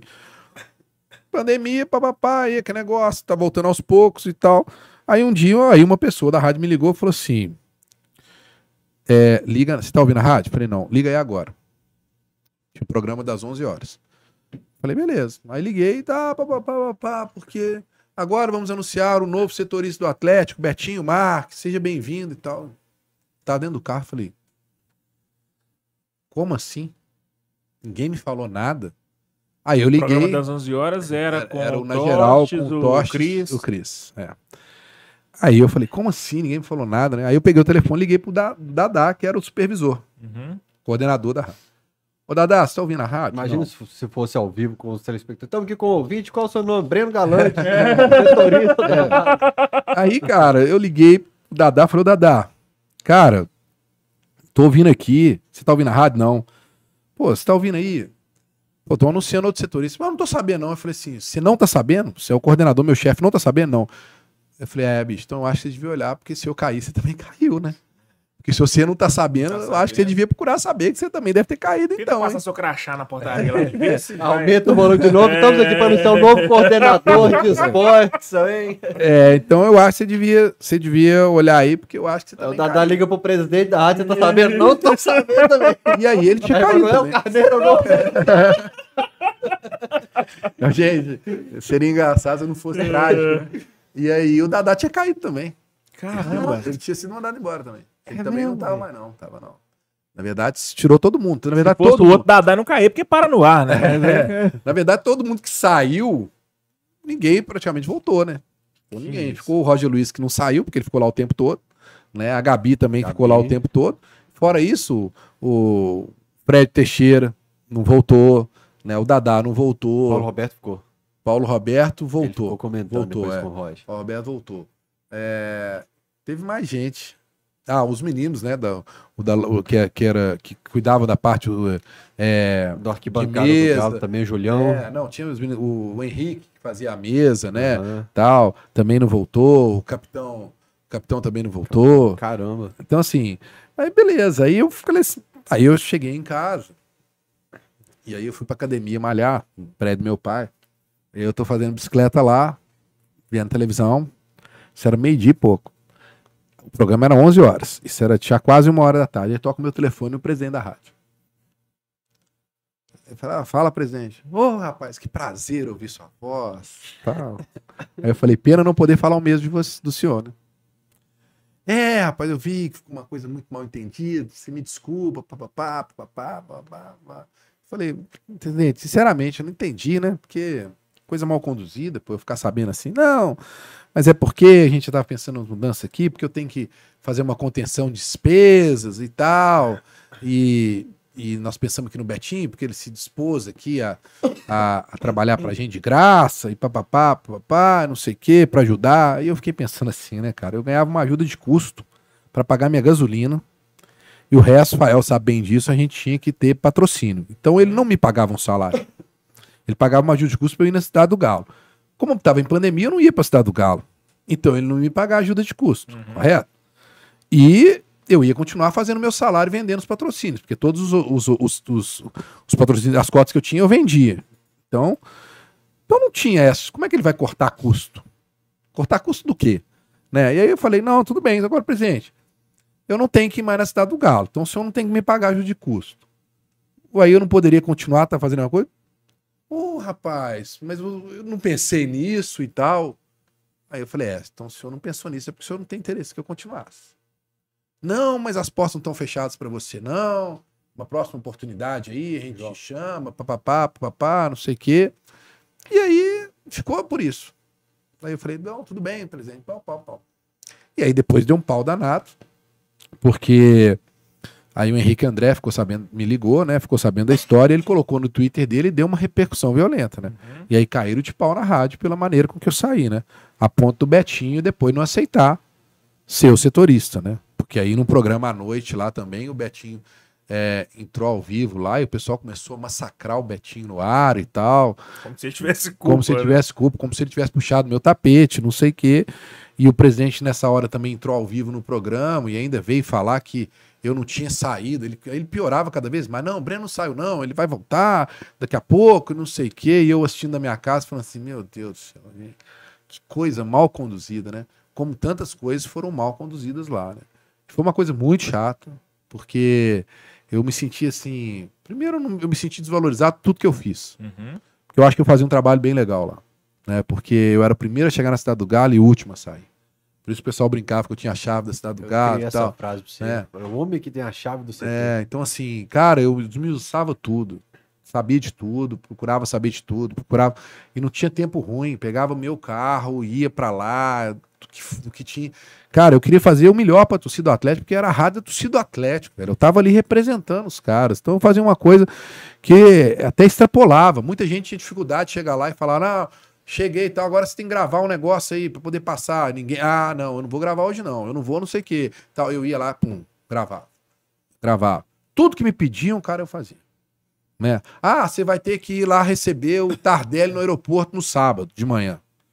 Mas, hum, aí falam no ar que eu, que eu estaria lá presente sem me consultar. Sábado não era o dia do trabalho, era folga. Fui. Não, beleza, vou. Fui, ah, o microfone tem que aparecer. Tardelli ficou me segurando. Colé Marquinhos te ajudando. É, eu não, e eu falei, eu vou, mas o Marquinhos tem que comer. Outro cara também que foi injustiçado pra caramba na Rádio da Massa foi o Marquinhos. Ficou um mês lá. Sacanagem pesada. Um mês. Um mês, um menino tem um, um- um- um baita de um potencial, todo mundo tá vendo em rede social aí, mas não deixaram ele fazer o que ele sabia fazer. Quiseram mo- moldar ele pro jeito que era, tinha que ser. Não deixaram ele mostrar a criatividade dele, não deixaram ele E fazer. Tinha gente também que queria tomar o microfone e aparecer no microfone É. com, outras, Tinha, tinha com o- outros objetivos e esse- o Marquinhos aparecendo no microfone. esse é um e detalhe também. Esse é um detalhe também, né? O quê? Não Tipo, entendi. Agora você aconteceu, fala, não vou- aconteceu comigo, aconteceu com o Marquinhos, aconteceu com mais gente. Alguém que queria aparecer muito ficava incomodada quando alguém se destacava e pegava o microfone. Com Enciumado. outros fins. É. Queria... que não, não convém a gente falar aqui não, mas enfim, Tá, isso Mas o foi muito sacaneado. O Marquinhos Foi. ficou um mês e dispensaram ele. Isso é um absurdo, né, velho? E olha pra você ver o Marquinhos, o que que é o Marquinhos hoje, né? Porra, Marquinhos. Entendeu? O Marquinhos, pô, ele podia impulsionar as redes sociais da rádio. Pô, ele Uhum. é igual o Fael, cara. No dia que o Fael não teve esse negócio de não ficar, né? Porque o Fael tava lá incomodado, porque tava recebendo. Tava, chegou uma hora que o Fael tava pagando pra trabalhar. A verdade era essa, né, Fael? Você pagava Uber pra poder ir lá, o lugar era longe e tal. Nova Lima. É, e a gente É, sair sabia disso. O Floresta, Fael comentava com a gente, né? Fora o E tempo no trânsito, né, cara? É. A gente saía pra chegar em casa, era um e meio, eu que o. Fael ia lá fazer todo tipo, tinha o dia. camisa 12, alterar o Diariamente fazia o programa lá. nas redes sociais. E assim, entrava faltando 15 minutos pra acabar o programa. 15 minutos. Né, o programa era tipo de, acho que era de 5 a 6, o Fael entrava no, no último bloco, 15 minutos, cara. Você imagina, o cara pega tudo e tal. Quer dizer, pô, enfim, e, e o Fael sempre comentando isso com a gente. Eu sempre falei, cara, eu sou, Ebe, eu sou muito reto. Tem essa coisa. Eu sempre falei, ó, Isso, Fael. isso eu tenho que ser justo assim, porque me incomodava eu atravessar a cidade, pegar Uber juntos, que dá a volta pra caramba pra ficar mais barato. Chegava lá e fazia 15 minutos, acabava o programa, o, o Breno falava, cara, melhor não mandar o Fael fazer de casa, vocês estão sacaneando ele e tal. Tá gastando a grana O e tal. comprou meu BO desde É. o primeiro dia do programa, assim. Porque eu achava o seguinte, velho, o Fael é a grande referência do do Atlético. Ele, pô, o cara vai ser utilizado faltando 15 minutos. Entendeu? Cê- cê- é aquilo que eu te falei, de não entender e não ter noção da representatividade do cara Uhum. para aquilo ali, né? E aí, quando o Fael ficou incomodado e tal, ele falou: Ah, eu vou conversar com o presidente, sei que aí já tinha me falado que ah, eu tenho que, tenho que me ajeitar, porque eu não posso pagar para trabalhar, para beleza. Aí eu fui lá na sala do presidente para olhar um negócio, sei que ele me chamou, e aí eu falei, presidente, deixa eu só comentar uma coisa pro senhor, é o seguinte. é, eu sei que o Fael tá insatisfeito, ele já falou com o senhor aí e tal, tal, porque o Fael já tinha conversado com ele, ele tinha falado que ia olhar para você e resolver. Eu falei, olha, o Fael é muito importante é o cara que eu acho que é mais importante aqui no projeto, a gente não pode perder o Fael.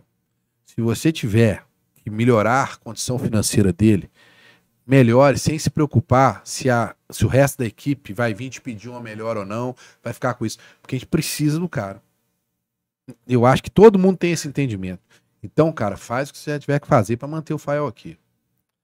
Ele mim e falou assim: Ok, deixa eu te falar, você não tem nada a ver com isso.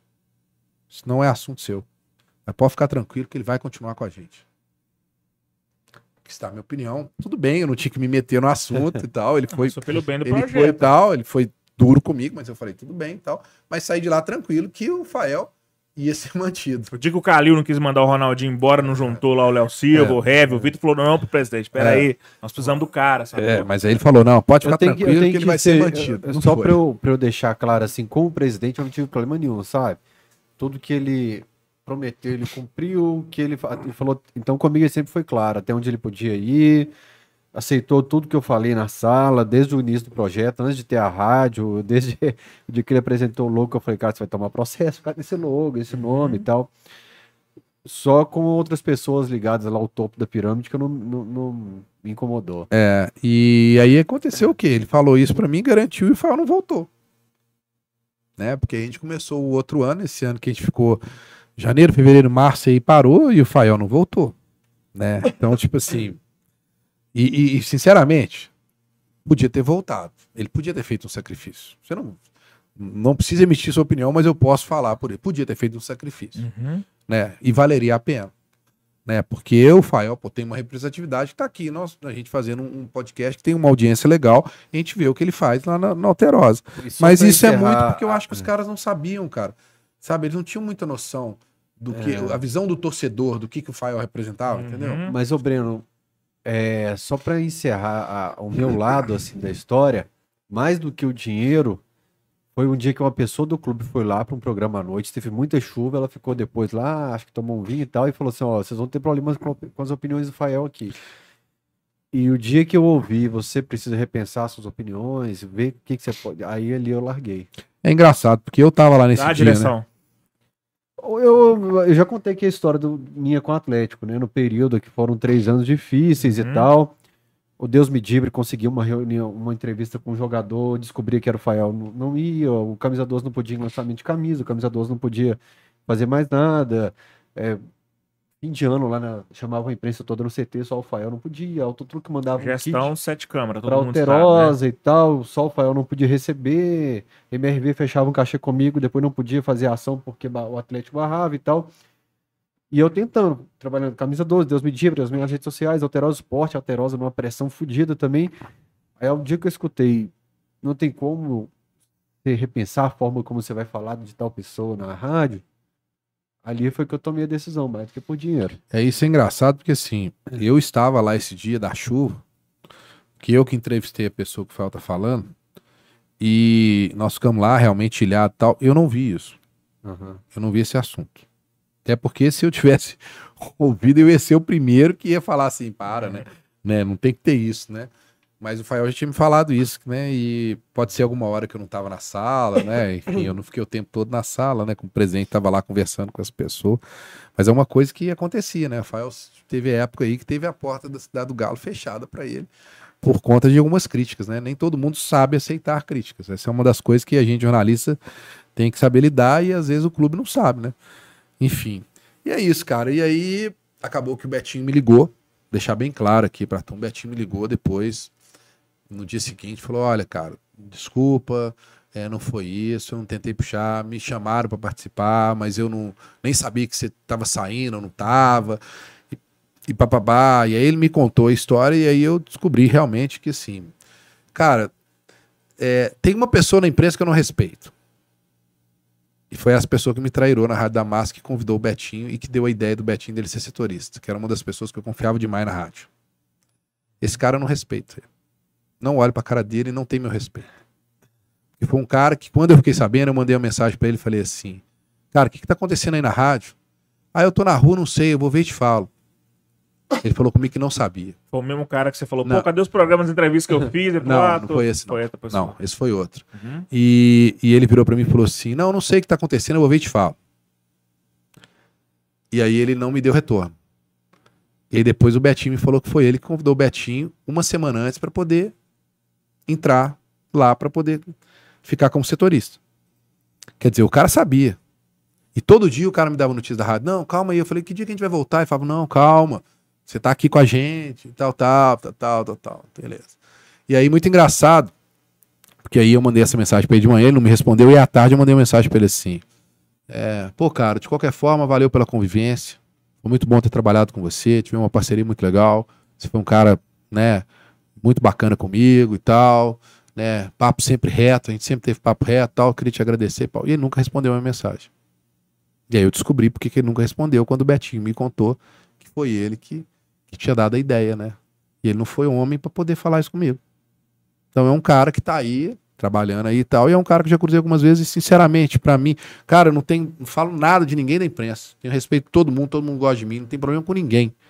Mas esse, pelo que ele fez, cara, isso pra mim é falta de caráter. E esse eu não, sabe, pra mim é um cara que que eu não entendo, sabe, Bê? Porque assim, se eu não gosto de você, eu não gosto dele, dele eu, eu sou um cara que eu falo. Eu resolvo minhas coisas. Várias vezes eu fui na sala do presidente pra resolver, você sabe disso. Com o Dadá. Ó, pra você ver, o Dadá eu tive é várias. Eu tive vários problemas com o Dadá.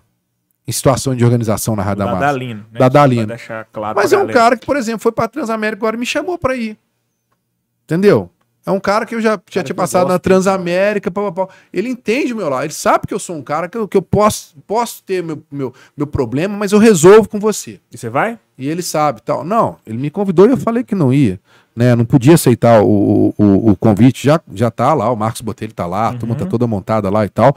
Porque o projeto que eu tenho hoje, com os meninos do Hoje Tem Galo, de viajar e tudo, de fazer o que eu faço hoje, é, é algo que é muito legal, que eu não vou. Para mim, abrir mão de uma coisa como essa tinha que ser uma coisa muito vantajosa para mim financeiramente, sabe? Sim. E porque hoje eu tô realizando um sonho, cara né, de poder cobrir o Atlético, viajar com o Atlético, era algo que eu queria há muito, muito tempo, né? Então hoje eu me sinto assim, com um grande desafio de fazer algo que cada vez mais está tomando uma proporção cada vez maior e, e você tem uma responsabilidade muito grande porque você está viajando com dinheiro de torcedor, então, então não dava, não, não, não ia encaixar. Entendeu? Então eu agradeci tal e torço muito para que dê certo lá. Né? O Marcos Botelho é um cara que é, que é bom de serviço, é um cara que mostrou isso na Rádio Máscara, é um cara correto e tal. Então, enfim. Mas não era. Não era, não era, não era momento de, de sair agora para poder ir para Transamérica, não. Você começou como comentarista, mas você hoje é visto como referência de repórter. É muito bom repórter. Você se encaixa, também, né? é apresentador também. Em que posição do campo você se vê melhor? Você gosta mais de atuar? Cara, ah, hoje eu prefiro muito mais fazer o que eu tô fazendo, né? Reportagem, né? Porque na verdade, assim, comentarista é porque eu caí de paraquedas, me convidaram, não tive uma opção de escolha, né? Mas depois, quando eu tive a opção de ir ao CT. Cara, o Lauro foi muito importante nesse aspecto de eu cobrir treino. Porque, como ele era jogador na época, quando ele ficou sabendo que eu ia começar nos treinos. Lauro Lopes. Não, não. O Lauro, o o Lauro goleiro. Porque o primeiro treino que eu fui no Atlético, ele falou, pô, você tá aí, ele viu postando um negócio, ele falou assim, vou te dar um toque. De jogador. Todo mundo que vai lá cobrir o o Atlético e tal, todo mundo vai com uma pauta definida. Né? Todo mundo vai lá, vai, já sabe quem que vai entrevistar, vai pegar a imagem de fulano, de ciclano. Não olha o que todo mundo olha, não, velho. Não senta lá, e estiver lá o Ronaldinho treinando, todo mundo vai ficar olhando o Ronaldinho. Observa os outros caras. Porque às vezes você vai ter alguma coisa, alguma informação para falar para os outros que os outros não vão ter. Então observa o lateral, observa o zagueiro, observa outras situações, conversa com o jogador depois do treino e tal. Porque todo mundo ficar olhando só o Ronaldinho, Ronaldinho, Ronaldinho, você tem que ser diferenciado, você tem que falar alguma outra coisa.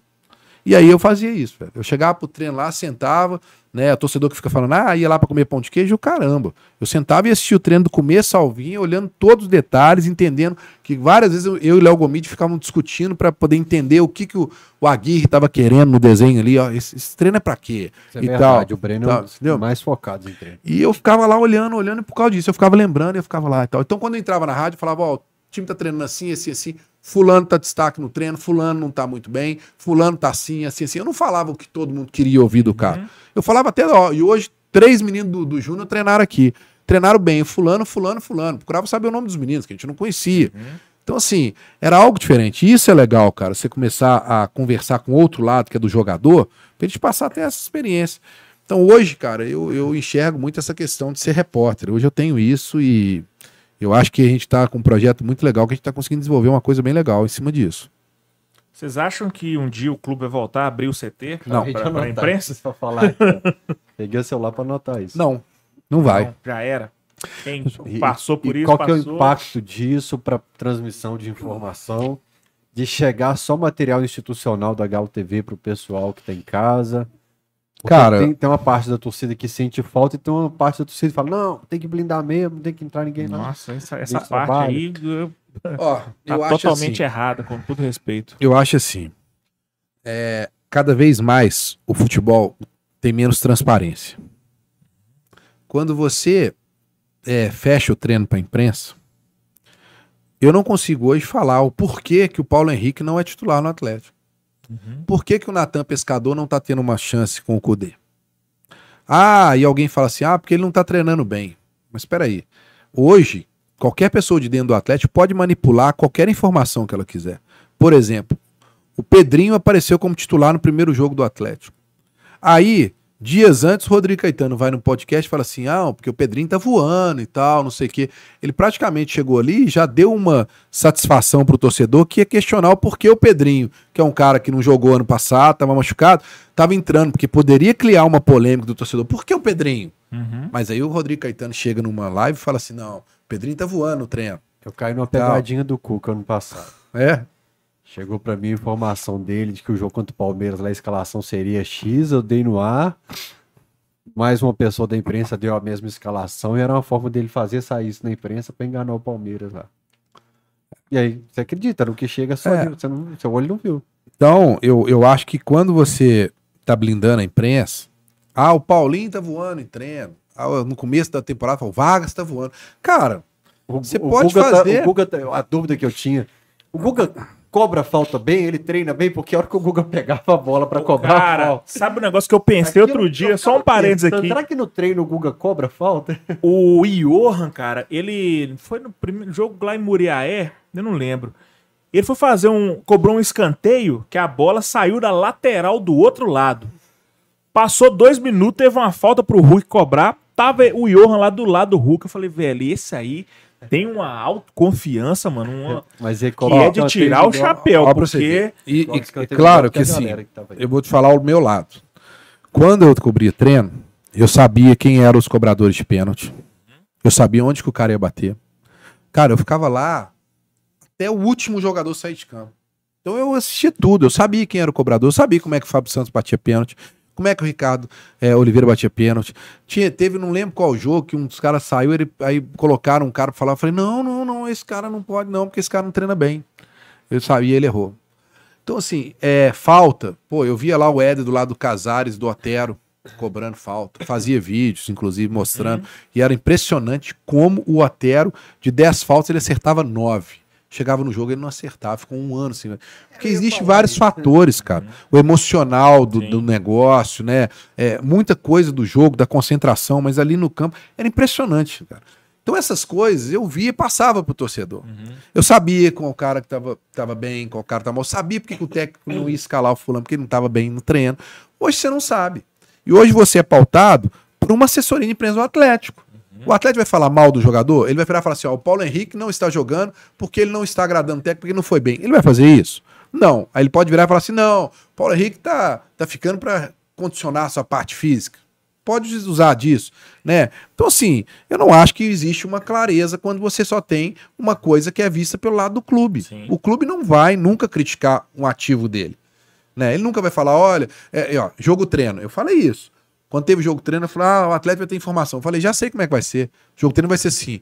O Atlético venceu por 3x0, gol do fulano, tal, tal, fulano, tal, tal. Não vai chegar a falar, fulano se destacou, fulano jogou assim, fulano foi assim. Isso nós falamos. A gente, então o torcedor está cada vez menos, com menos informação. Muitos não enxergam isso. Porque eles assistem e veem muito conteúdo da Galo TV. Nada contra a Galo TV, que eles estão fazendo o papel claro que deles. não. Mas tem que entender o seguinte: você tá vendo um conteúdo que você só vai ver o lado bom do clube. Uhum. O atleta tem lado ruim. Teve problema do, do, do manda massa. Em alguma rede social teve lá vídeo explicando por que, que teve problema do manda massa? Nem a famosa nota oficial, né? Não teve. Sete Ah, dias. hã? Já são sete dias sem explicação. Pois é. Explicação. Ah, teve, teve é, a questão da SAF. O atleta, ah, porque o cara é ruim, o cara fez isso, fez aquilo. Ah, porque não pagou tal empresa. Tem alguém tá falando? Então, sim, não tem, né, cara? Então, eu acho que quem sai perdendo é só o torcedor. Ah, aí o Rodrigo Caetano vira e fala. Não, mas é porque lá é um local de trabalho dos jogadores. Mas não é o meu local de trabalho também, não? Quando eu vou lá, eu tô fazendo o quê? Eu não tô trabalhando, não? Você acha que eu tô indo lá pra poder ficar assistindo treino e babar ovo de jogador? Peraí, ué. Eu tô lá trabalhando pra me pegar informação, pra me pegar o que tá acontecendo, pra quando o torcedor ficar mandando no WhatsApp ou me questionar em qualquer veículo que eu tô trabalhando, eu tenho uma resposta pro cara. Então nós também temos que estar trabalhando. Então quando o Rodrigo Caetano coloca isso, ah, é o nosso local de trabalho, parece que a imprensa não trabalha lá, né? Parece que a imprensa então vai igual muitos torcedores. Ah, só pra comer pão de queijo e encher o saco. Não é, né, velho? Sair daqui de BH na Vespasiano pra comer um pão Pô, de pelo amor de também. Deus, né, velho? Não precisa disso não, né? Então, assim, eu acho que é mal conduzido, mas é a coisa de você blindar o clube. Eu queria entender a cabeça desse torcedor que fala que a imprensa não deve ter acesso à cidade do Galo. Isso aí é só um, um exemplo, né? Porque na hora que o negócio fede, na hora que aperta, esse mesmo cara vai falar assim: pô, por que, a imprensa não noticiou? A imprensa é comprada, não sei o quê. É, é uma, uma mentalidade muito esquisita. A pessoa parece que não sabe qual que é o papel da imprensa, o papel do jornalista, que é questionar, que é debater, que é mostrar, igual o Breno falou, olhar para um lugar onde ninguém tá olhando, colocar o assunto em pauta, colocar o assunto na mesa. Você vai ficar consumindo só a parada, o conteúdo institucional, não é saudável, velho. É, eu associo mais uma vez, a gente fez isso no último cachorrada, ao cenário político nacional. Quando era o PT no poder, a imprensa era inimiga do PT. Quando foi o Bolsonaro, a imprensa virou inimiga do Uhum. É, a Bolsonaro. Globo. A Globo, derru- a Globo era golpista porque derrubou o Lula, derrubou a Dilma. Globo era E comunista. depois a Globo era lixo comunista porque só falava mal do presidente da República. A galera não sabe qual é o papel do sempre- jornalista. Fica sempre, exatamente. É aí que eu falo sobre criticar, que o pessoal fica, pô, Fael tá questionando a SAF. Cara, questionamento é necessário. Uhum. Tirar dúvidas, o manto da massa, pra que, que você tá dando voz? Por que, que você tá falando disso? Tá- Um amigo meu que eu tava, falei, pô, eu tô preocupado com isso e isso. Falou, cara, você tem que dar paz pro Atlético trabalhar. Não, cara, você tem que ter questionamentos e tal. O pessoal precisa entender o papel e o benefício que existe nesse, nesse papel de, de informar quem tá do outro lado, né? Questionar. O Quem, Léo- quem fala bem é assessoria de imprensa. O É. repórter tem que botar o dedo na ferida. O Léo Pedrosa fez um pix aqui, aliás, já já eu vou ler todos, todo mundo que mandou pix ou superchat que eu vou ler já já, mas ele falou assim: "Fala Fiote, manda um abraço pro Breno, por favor, Fala, fiote. e pergunta pra ele qual ele acha que seria o modelo ideal de relacionamento do clube com os profissionais de imprensa." Ah, cara, eu, eu, eu fiquei lá de 2015, né?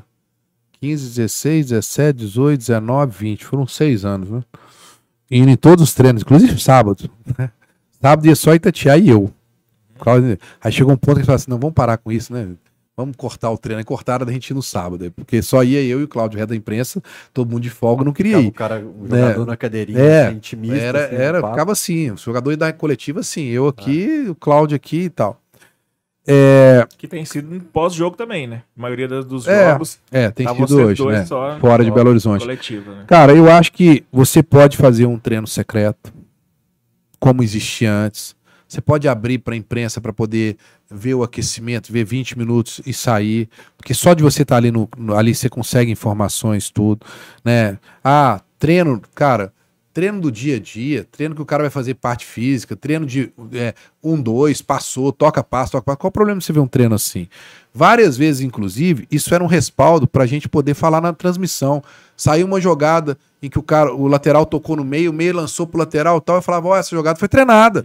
Essa triangulação foi treinada. O, o, o Aguirre treinava essa finalização, saiu o gol. Ó, o escanteio batido no primeiro pau pro Adilson escorar para trás de cabeça. Ó, isso foi treinado. Não é porque o cara insiste ainda, não. Ontem o atleta treinou várias vezes essa jogada de tal, de bola aérea, por isso que saiu o gol. Então, assim, Pô, isso não é legal? Até pro treinador mostrar, a gente falar, olha, o cara tá trabalhando, olha o trabalho que tá fazendo. Agora, quer fechar em algumas coisas, escalação, não sei o quê. Pô, você tem cinco dias de treino? Pô, então você fecha três dias, deixa dois abertos. Né? O, o, o primeiro dia de segunda-feira sempre é, é, é regenerativo. Os caras ficam na academia e tal. Abre esse dia para você poder ir lá, você não vai ver nada. Qual o problema? Ah, porque você vai ter proximidade de jogador? Deixa eu contar. As notícias chegam pra gente né? Eu tenho fontes, eu tenho jogador que me segue, eu tenho conversa com jogador, tudo mesmo sem estar sem tá lá, né? Eu só acho que você fica cerceando a imprensa de uma maneira que não é legal, cara, né? Tipo assim, a única verdade é a do clube e aquele quer que você saiba. O resto, ah, o Mariano ficou um tempão lá, teve um edema na, na panturrilha, até hoje não jogou. A gente teve que esperar o Lucas Tanaka soltar, que ele tinha tido uma lesão na panturrilha, por isso que ele não estava na fisioterapia. Enquanto, você- enquanto o atleta estava colocando ele só na academia, a gente achando que o cara tá fazendo um reforço muscular. E aí? Sabe? Será que se a gente tivesse lá no CT, eu ia descobrir que o Nacho estava fazendo um jogo de despedida de um cara na Argentina pela televisão, igual todo mundo ficou sabendo? Ou será que a gente ia virar e falar assim, ué, peraí, cadê o Nacho que não tá treinando aqui? Pô, o Nath não treinou de dia, ninguém ficou sabendo, cara. Todo mundo ficou sabendo quando apareceu o jogo na Sport TV, o Nath lá. Eu lembro do, do Pô. Adilson faltando aos treinos depois de uma volta de temporada de férias também no meio do ano, você lembra? A gente questionava três dias seguidos, cadê o Adilson, cadê o Adilson? Não, tá É. algo diferente ali. Mas a gente, a gente tava lá pra questionar. Então eu acho que, cara, você quer poder criar um ambiente, você pode fazer isso, pode restringir, ter treino fechado, tem problema nenhum. Como sempre Mas você teve. pode mesclar. Qual o problema? Deixa eu ler um pouquinho dos recados aqui. Aliás, o chat está fervendo. Muito obrigado a todo mundo que está assistindo ao vivo. Clique em curtir, porque você esqueceu de fazer isso. Aliás, você esqueceu de se inscrever no canal e de ativar as notificações. Eu vou ler o chat, não. Aliás, o Mer- o Marlon Queiroz tá falando algo que mais gente, eu já ouvi mais gente falando. Fala, é contra a SAF. Não sou, não. Não sou, não. Vou falar igual o Já Aguinaldo diria o. Aguinaldo Timóteo. Não, Aguinaldo eu não Timóteo sou, não. o cara falou assim, Não "O sou, não." por exemplo, que é gay. Não sou, não. Não sou, não. Você, você é o primeiro que conseguiu pescar. Aguinaldo, que é de Caratinga, minha terrinha. Aliás, cara, morar do lado do irmão do Aguinaldo Timóteo era fantástico, porque eu nunca sabia se tinha alguém imitando o Aguinaldo ou se era Sério, irmão. o, esse aqui eu vou deixar por último. O Ricardo Rabelo falou: Uai, tava procurando o Breno na live e ele tá aqui. Boa noite a todos. Fael, sou de Santo Antônio do Grama, pertinho de Caratinga, terra boa demais. Grande Santo Antônio do Grama. O Rodrigo Reis, roubaram tudo do Leão, goleiro. Ah, cara, é o Leão. Ô, Leão. É o Leão. É, o Rodrigo Reis tá falando aqui: tempo, né? medalhas, camisas notícia. E tudo que passado. ele tinha. É. Ele tá. é, Era o Leão mesmo. E o Leão agora tá fazendo réplicas com um cara aqui de Belo Horizonte, de, de algumas taças e tal, de algumas medalhas. Exatamente isso, cara. Inclusive, é, manda um abraço pra turma do Mini Troféu. Se você quiser aquelas réplicas de taças que eu tenho ali no meu cenário. Esse Legal legal é uma demais. selva mesmo, né? É. É, roubaram tudo. O cara. Marcel, porque eles atacaram o Leão. Roubaram. Tem respeito nenhum pro Leão. Roubaram joias da esposa. Pô, cara, que muita coisa. É, mandou 4,20 o Tomás aqui. Esse isso. número não é à toa que É o Tomás manda. Ele falou: parabéns pelo programa, rapaziada. Saudades dos amigos. Tomás é um cara que de vez em quando me manda textões sobre o Cachorrada. Vital, Cachorrada Podcast, papapá. Ô, falar em maluco, tem um maluco aliás- amigo seu que sumiu. Depois eu até lembrei disso aqui agora. Depois te Abraço depois pro. Gustavo, abraço pro Paulo Henrique, médico lá de Jequiri, que é de Sericita, que também sempre tem uma resenha sobre o cachorrada. O, Ste o Fanny Rapper. Fanny Rapper falou: Breno Galante faz um trabalho jornalístico sério e informativo. Junto com o pós-jogo do Camisa 12, é o que consumo hoje. Sucesso. Pô, Grande valeu, abraço obrigado. Pro Fanny Rapper, das antigas do Camisa Obrigado, 12, viu, esse valeu. Cara. Bem das antigas mesmo. O Túlio Camargo fez um superchat de 5 reais e falou: Breno, te admiro muito. Gosto dos seus programas. Parabéns. É verdade que o Calil quebrou, acho que o mural dos amigos do Galo no CT? Então eu vou falar dos amigos do Galo, depois eu continuo lendo os recados aqui. Você pode fazer um pix para TV camisa 12 gmail.com ou fazer um superchat que já já eu volto para leitura. Falando em fã de Breno Galante, sabe quem é fã de Breno Galante? Segue Breno Galante, falou pra te mandar um abraço. Quem? Dona Rosângela, minha mãe, tá lá Pô, assistindo o Cachorrada, obrigado. Fala, com o Breno. Que- Audiência qualificada. Muito Audiência obrigado, dona. Rosângela. Obrigado. Dona. Rosângela foi no Instagram do Jarbas para me Tá vendo? Dona Rosângela é a espectadora Legal. assídua do. Cachorrada Podcast. Aliás, temos membro novo aqui que eu vi durante o Cachorrada, o Calazans. É Lucas Calazans? Lucas Calazans. Quem é membro, eu postei um print no Twitter hoje agradecendo aos membros do canal que tornam isso possível. A gente vai fazer um sorteio, vou escrever alguma coisa para fazer É um sorteio para os membros. Pra ele. Fazer um sorteio de algum Cara, produto ficar que com ele tá uma semana atrás. na casa do cara. Não, dá um Sorteio preju dessa lá. arte do Will Rios aqui, então, ó. Que é maravilhosa. Oh, fantástica essa arte aqui, viu, velho? Pô, legal. hein? Parece os quadrinhos e tal. Eu só dobrei um pouquinho a ponta aqui do lado, mas tá, tá Depois põe na moldura, vai ficar. É, vai ficar lindo na hora que colocar na moldura. Deixa Pô, eu bem deixar legal. aqui hein? do lado do quadro. Vou fazer pro sorteio para os membros do canal aqui.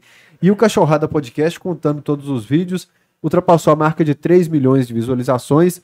Muito obrigado a todos vocês. É uma marca muito legal pra gente. Ó, eu não sei se o Calil derrubou o muro lá, não, mas eu sei Pera o porque seguinte. nessa parte você ferrou meu corte. Ah, é? Toda, Desculpa. toda vez que um convidado tá falando aqui, minha cabeça tá assim, corte. Pega Ah, tal tá, trecho, vai corte. tal trecho. Você começou a falar sobre o, o- o Amigos do Galo. Você explicou que o Rubens e tal, o que, que era o Amigos. É. Você falou que se tornou membro, parou e foi pro, pro Vibrantinho. É. Eu falei, Vibrantinho, É. filho da puta. Quebrou meu corte. Vamos lá, o que, que era o Amigos do Galo? Amigos do Galo era, era uma instituição, né, que visava você arrecadar dinheiro para poder ajudar a acabar a construção do CT do Atlético, principalmente da categoria de base do Atlético. E aí eram empresários, né, que ajudavam é, você fazia doação, você pagava um valor, não sei se era Comprava 150, 200 TV, reais. mesa, tal, cadeira, é. beliche. E ia montando tudo. E aí tinha ali que você ia ter o seu nome estampado no muro lá da, da Cidade do Galo para poder. não tinha nenhum muro. É, para poder você ser homenageado e tal. E as pessoas faziam pela atleticanidade, né, cara? E aí. Tinha churrascos na cidade do É, Galo, não, aí assim, eu- o vídeo que o, que o Bolivar me, me entrevista, ele me entrevistou porque foi uma passagem muito emblemática. É, ia ter uma. O, o Ziza era o presidente do Atlético, e aí foi ter um, um, um evento lá na. Convidaram os amigos do Galo para poder conversar com o presidente do Atlético no, no CT, lá no- no- no- no, como é que chama? O lugar lá era no auditório. No auditório. Tudo bem. Aí eu entrei lá, fui, e eu tava febril esse dia, não fui jogar bola, que eu jogava bola no time Vespasiano. Aí eu tava febril em casa, o Leozinho falou, pô, vamos, vamos. Eu falei, ah, não vou jogar bola, eu vou. Tá com febre, eu fui. E aí o Ziza começa a conversar e tal, e o Ziza, Atlético vivia uma fase terrível, péssima, não sei o quê. E aí os, a ponto do Ziza fala assim, não, nós trouxemos hoje, contratamos agora esse lateral que veio, um lateral esquerdo, que eu acho que era do Bahia, esqueci o nome dele. e tal. O cara não sabia o nome do cara que tinha contratado, velho. E eu falei assim, meu Deus do céu. Tal, e eu ficando é aquilo que eu te falo. Eu, eu fico, eu quero falar. Aham. Eu me falo, eu quero falar. E aí chegou num ponto, ele falou assim: não, aí o cara tem que contratar uma camisa 10. Ele falou: ah, no Brasil não tem camisa 10, sei que. Eu falei: peraí, dá licença. Pois não, eu falei assim: não, você me desculpa, mas no Brasil tem camisa 10. Tem o fulano de tal. fulano- Eu lembro de eu ter falado do Lúcio Flávio, Uhum. que depois veio jogar no Atlético. Né? A culpa foi sua, então. Não, não foi, mas eu falei que tinha. Tem um camisa, porque o Lúcio Flávio tá vivendo um bom momento, acho que tava no Paraná, nos clubes, não sei. Falei, tem fulano, fulano, fulano, eu falei cinco nomes de camisa 10. E aí você me fala que tem camisa 10, você me desculpa. E outra coisa, como é que você chega aqui e fala pra gente, tá vindo lateral, você não sabe o nome do lateral que você contratou e tal, e comecei a falar. E até então, essa reunião tava assim, o Ziza tava falando as coisas e tava tudo muito calmo. Uhum. Na hora que eu levanto e começo, pá, pá, pá, pá, pá, aí, dá, aí o Ziza ficou. pá, E tentando justificar, e, pá, e de repente, velho, aí começa o massacre. Todo mundo. Mas e não sei o que, e não sei o que, aí começa, e de repente. Breno Galante, conhecido como o primeiro Josias da história. Aí de repente eu sei que levanta o cara lá e fala assim: ó, está encerrado aqui o negócio. Encerraram o negócio. Acabou. E Aí implodiu a parada. Pô, que aí começou todo mundo a falar ao mesmo tempo e tal, e todo mundo revoltado. Acabou a, a reunião com os Ziza. E aí nós fomos almoçar lá no CT. Eu tô lá no refeitório, né? Conheci, tipo assim, não conheci ninguém, conheci o Leozinho e tal. E ele tava na mesa e tal, eu tô lá pra poder servir, e de repente o cara me cutuca, eu olho é o Ziza, eu falei, nossa, o cara vai me expulsar daqui, vai deixar nem eu almoçar, né? Aí eu olhei e falou assim, "Ó, rapaz, queria te agradecer, você fez- teve uma participação importante, você falou uns nomes aí e tal. Não foi legal, você participou, foi boa a sua participação. Eu falei, não, muito obrigado, presidente, tal, tal. Aí fui sentar, falei assim, não, imagina se tivesse sido ruim, né? Eu massacrei o cara. Aí beleza, aí eu sentei e aí eu, foi a hora que eu fui fazer o cheque lá para poder né, me filiar e tal. E aí o Bolivar era da, da TV Galo na época, ele foi lá, me entrevistou e tal, muito porque eu tinha chamado a atenção pelo que eu tinha feito lá dentro. E aí começou até a minha amizade com o Bolivar em cima de- dessa situação, nós ficamos amigos, enfim. E aí, cara, passou um ano, não sei. O Calil assume o Atlético. E aí um dia fala, ó, o Calil está convocando a turma do Amigos do Galo para uma reunião lá, no, na, lá na sede do Galo, no auditório. Aí eu falei, pô, vamos lá, e todo mundo foi e tal. Aí nós chegamos lá, o Calil custou, chegar, e todo mundo assim, pô, ele vai homenagear a gente, né? Porque nós estamos fazendo muito pelo Galo, estamos ajudando a comprar os troços lá. Então ele vai homenagear a gente, vai falar alguma coisa, dar boas-vindas pra gente e tal, não sei o quê. Aí começa a reunião, o Calil, blá, blá, blá, porque o Atlético não precisa de esmola de ninguém. O Atlético é um time grande, não precisa de passar por isso, nada de esmola, pau. Então a partir de agora isso aqui acabou. Isso aqui acabou. Ô, Breno, não vamos aceitar eu, vou, isso. eu vou tentar é, colocar algo a mais. Eu acho que nesse dia, porque eu assisti um vídeo de bastidores que eu não sei se foi pro ar. O Calil falando com a galera dos Amigos do Galo. Não vou atrapalhar, mas não vou ajudar. Vocês fazem o que vocês quiserem, tarará, mas vocês podem continuar contribuindo. E no dia seguinte ele faz tudo que ele falou. que Não, mas ele chegou e falou: o. Atlético não merece esmola, não sei o quê. É, tipo assim, não queremos saber disso. Falou bem, tanto todo Mas mundo ele não falou que assim. derrubar o muro, não. Não, não. Todo mundo ficou assim. Todo mundo ficou assustado, né? Porque a gente achou que o cara ia, ia agradecer a gente tudo que a gente tá fazendo e ele tava achando ruim, achando o Atlético não merece esmola, o Atlético é muito grande. Ah, bom, mas como assim? Vai ser muito grande, então por que, que tá, tá aceitando tudo? Não, não tá, com, tá conseguindo fe- com, acabar de construir o CT, pô. E aí todo mundo saiu de lá, cara, assim, altamente frustrado, chateado com a história toda, e aí ali acabou Amigos do Galo. Você acha que era orgulho ou era treta política por fato de quem Ah, tava ali no- cara. no- E nesse a grupo? gente tinha um Ricardo Guimarães nos amigos do Galo. O nome dele tava no muro. É, eu acho, cara. época já- ainda já tinha treta dos Não dois? sei, eu sei, eu acho que é uma mescla de tudo. O Calil é muito vaidoso, querer que ajudem, não sei o quê, não era uma coisa que começou com ele. Pode ter sido isso e tal. Sinceramente, eu não tenho uma explicação. Eu sei que, como torcedor que estava ajudando, eu fiquei muito frustrado. Eu achei assim, pô, que ingratidão, né, velho? A gente vindo A aqui forma como ajudando negócio, e da maneira e tal, pô. O muro não atrapalhava nada no É. logística. era E, e, uma sinceramente, eu nem estava tava preocupado com ajudando. o muro, tanto que eu nem falei nada, nem sabia. Porque eu não Ficava tava, onde esse eu muro? tava, né, ia ser na cidade do Galo. Né?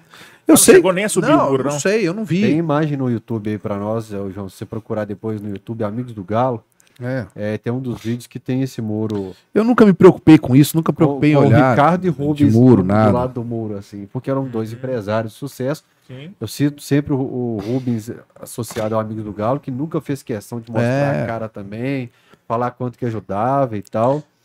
Eu sei que foi assim, é como, é como o Atlético sempre foi, né, em vários anos pra trás, foi uma coisa mal conduzida, né?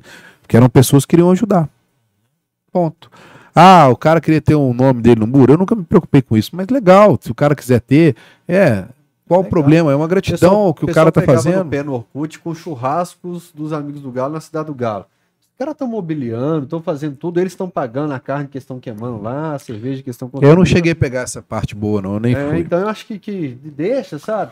Se hoje tivesse um galo na veia de mil conto por mês, sei lá, um valor assim. Galo na veia churrasco. No fim do ano, faz a resenha dos caras lá na de ouro lá do Salt Bay. É, Faz a resenha dos caras na Arena MRV, justo, os caras estão colocando uma grana mais alta, que tem um benefício maior, sabe? Não é uma certa, sei lá, um.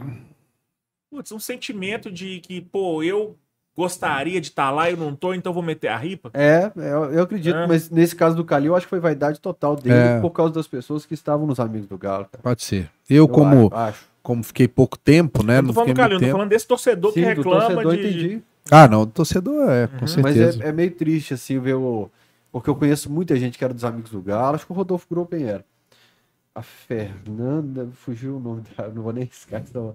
É, pô, tinha um monte de gente dos amigos do Galo, bacana, a turma bacana. Mas olha que interessante. passa pelo Galo. A gente fazer isso foi criticado, né? O Atlético pôs aquele negócio, você tinha que contribuir na Copasa, conta da Copasa, né? Que você ganhava um real Semig, na co- Semig. Semig, né? Ganhava ali. Teve o Fica Ronaldo, lembra do Fica Ronaldo? Essa camisa, Teve não tantas ficou. coisas, não foi? Camisa, não. Tem tantas coisas. ficou, né? Então, assim, olha pra você ver. Aí vai, vai criticar uma situação como essa. Enfim, aquele negócio da Semig, por exemplo, não deu certo aquele negócio. É. Né? Aí, ó, o João te mandou aí o Jardel. Eu fiz meu pai pagar aquilo na época, mano. Lá, lá em Monlevade, a gente contribuía pro Galo na conta de luz. Olha que doideira. Cara, eu, e eu cheguei a, a, a comprar a cota do Labareda. Que eu pensei que um dia eu, eu queria ser conselheiro do Atlético. Eu tô doido pra comprar uma Há tempo ainda. cara. Não pra ser conselheiro, pra curtir a piscina. Aí, ó. Quem são os outros dois, além Sei do... lá, esse aqui parece muito personagem de filme do Aí esse é conselheiro do Atlético, eu vejo ele direto. esse, mano? esse lado do Ricardo Guimarães. que ficou famoso na Copa 2014. Eu sou É, são conselheiros. é. Então, assim, eu, pra- eu- aqui no Cachorrada, pô, o que eu, que eu, eu acho, eu falo. Eu acho que isso aqui. Olha o muro atrás, tá vendo o muro atrás Ah, do, ah, do, mas do- tem do uma Rafael matéria Menin? do, do, do O Amigos do Galo Rubens Menin. YouTube que tem o muro com as plaquinhas e tal. Mas tá aí, ó, no Amigos do Galo, quando você nem sabia que era o Rubens Menin, Rubens Menin Tá tava aí, ó. contribuindo com o Atlético, tava colocando dinheiro no É. Atlético. Assim como o Ricardo comprou É. também lote ali. Enfim, o pessoal fica assim, você fica sempre tentando equilibrar os elogios. Eu falo, cara, todo mundo já ajudou em alguma parte e tal, e a turma bate. Quando começa a aparecer demais, a turma bate. Vamos lá, então. Negócio estranho, cara, esse, esse, esse sentimento de. Pô, os caras estão falando aqui que, eu- que é por eu ter entrado que acabou. Pô, os caras. Os caras estão falando aqui no chat, eu entrei na mesa do Galo, o negócio acabou. Pô, Seis Cara, já, estamos ficando- seis. estamos ficando, pô, brincadeira. Ai, ai. vou É fantástico, velho. Sensacional. Mandar um abraço minha amiga Eduardo Guerra da Web Rádio Galo, tá assistindo Ô, a gente. é, você falou, eu, eu ia abraço. falar um negócio, agora eu lembrei de outra coisa. Você falou que o, o Beto Guerra viu é, seus vídeos, colocou no programa. Queria mandar um salve aqui pro Beto Guerra, cara, que foi o primeiro cara que deu moral pra mim quando eu comecei a fazer os videozinhos lá do Imparcial Alvinegro, as paródias. O cara viu e eu botou. Depois me chamou pra ir lá no programa. Aí depois esse camarada aqui também falou: pô, bacana, vamos lá pro Camisa 12. Muito obrigado. Essa galera aí que, que sempre tá dando moral pra quem tá começando. E fica esse recado pra quem tem o sonho também de trabalhar com comunicação, velho. Faz, pega seu negócio, faz, põe na rua, filma, pega o celular. Hoje em dia é fácil demais de você filmar com o celular, editar do celular. Você acha que você pode escrever, que é bom de escrita. Pega e faz, velho. Não fica se policiando, fala, pô, mas não tá bom, não, não tá do jeito que eu gostaria que tivesse. Vai fazendo, que uma hora você vai chegar no ponto que você acha que você consegue e alguém tá vendo e seu trampo vai ser valorizado. Como diz minha mãe, todo esforço é recompensado. Aí, ó, tá o, o muro aqui com as plaquinhas, ó. Tá parecendo uma missa. Lá em cima tá o Rubens do muro, lá em cima tá o Ricardo. É. É, dois dos quatro R's, isso aqui deve ser 2008, 7, 6, esse período. Pô, é só pegar a camisa. Pelas camisas, eu é pensei, ia pelas camisas pra saber. Camisa de 97 anos, aliás, que é muito bonita essa camisa. Essa aqui, número vermelho, é 2001, 2002, por aí, não é? É, aqui o cara já tá com a camisa de 2003. 2006 no corpo, né? Aqui do fundo aqui é 2003, né? Não? Essa número Qual? vermelho? A do pé. É. É. A MRV A do número 2004, dourado é da, da segunda divisão, 2006, acho. Aqui né? eu associei ao Alex Mineiro. Eu Não, associei ao. 2006, Essa camisa de 2005. Do Ó, lado Alex é Alves, 2006. do lado é 2006. Não, Renato, a do Cara, eu, lado- eu acho que foi, Renato. foi, foi igual 2008, uma coisa assim, quando eu tava lá. Acho que foi por falta disso. Número Então, dourado assim, não é da. Até porque o Calil pegou até 2008, né? Acho que Fim de foi 2008. É. O muro tá parado no CT, ele tá atrapalhando alguma coisa, vai construir alguma coisa? Não vai, cara. Pra que, sabe, quebrar algo que representa um momento É. difícil do clube que os atleticanos ajudaram ali? Então eu, eu entendo a mágoa de quem ficou bem chateado na época ali. Mas derrubou ou não derrubou, afinal? Eu de contas? fiz uma sabe. matéria. Derrubou. Derrubou? Derrubou. Eu fiz uma matéria sobre isso pro Deus Medibre. Depois, se alguém quiser jogar no Google aí, amigos do Galo, Deus Medibre, vai ter um textinho meu lá. Falando dos pontos positivos, da turma que contribuía, quem eram algumas dessas pessoas e tal. Que nesse dia eu achei o Breno Galante num vídeo com um grande Bolivar. Verdade. Aí me mandou o vídeo, eu tenho que guardar. Muito legal. Isso é um trem que deixa triste, né, mano? Assim, pra quê que você vai gastar energia pra destruir um negócio? Não vai construir, não vai ajudar? Foi 2008. Pra quê, velho? 2008. é.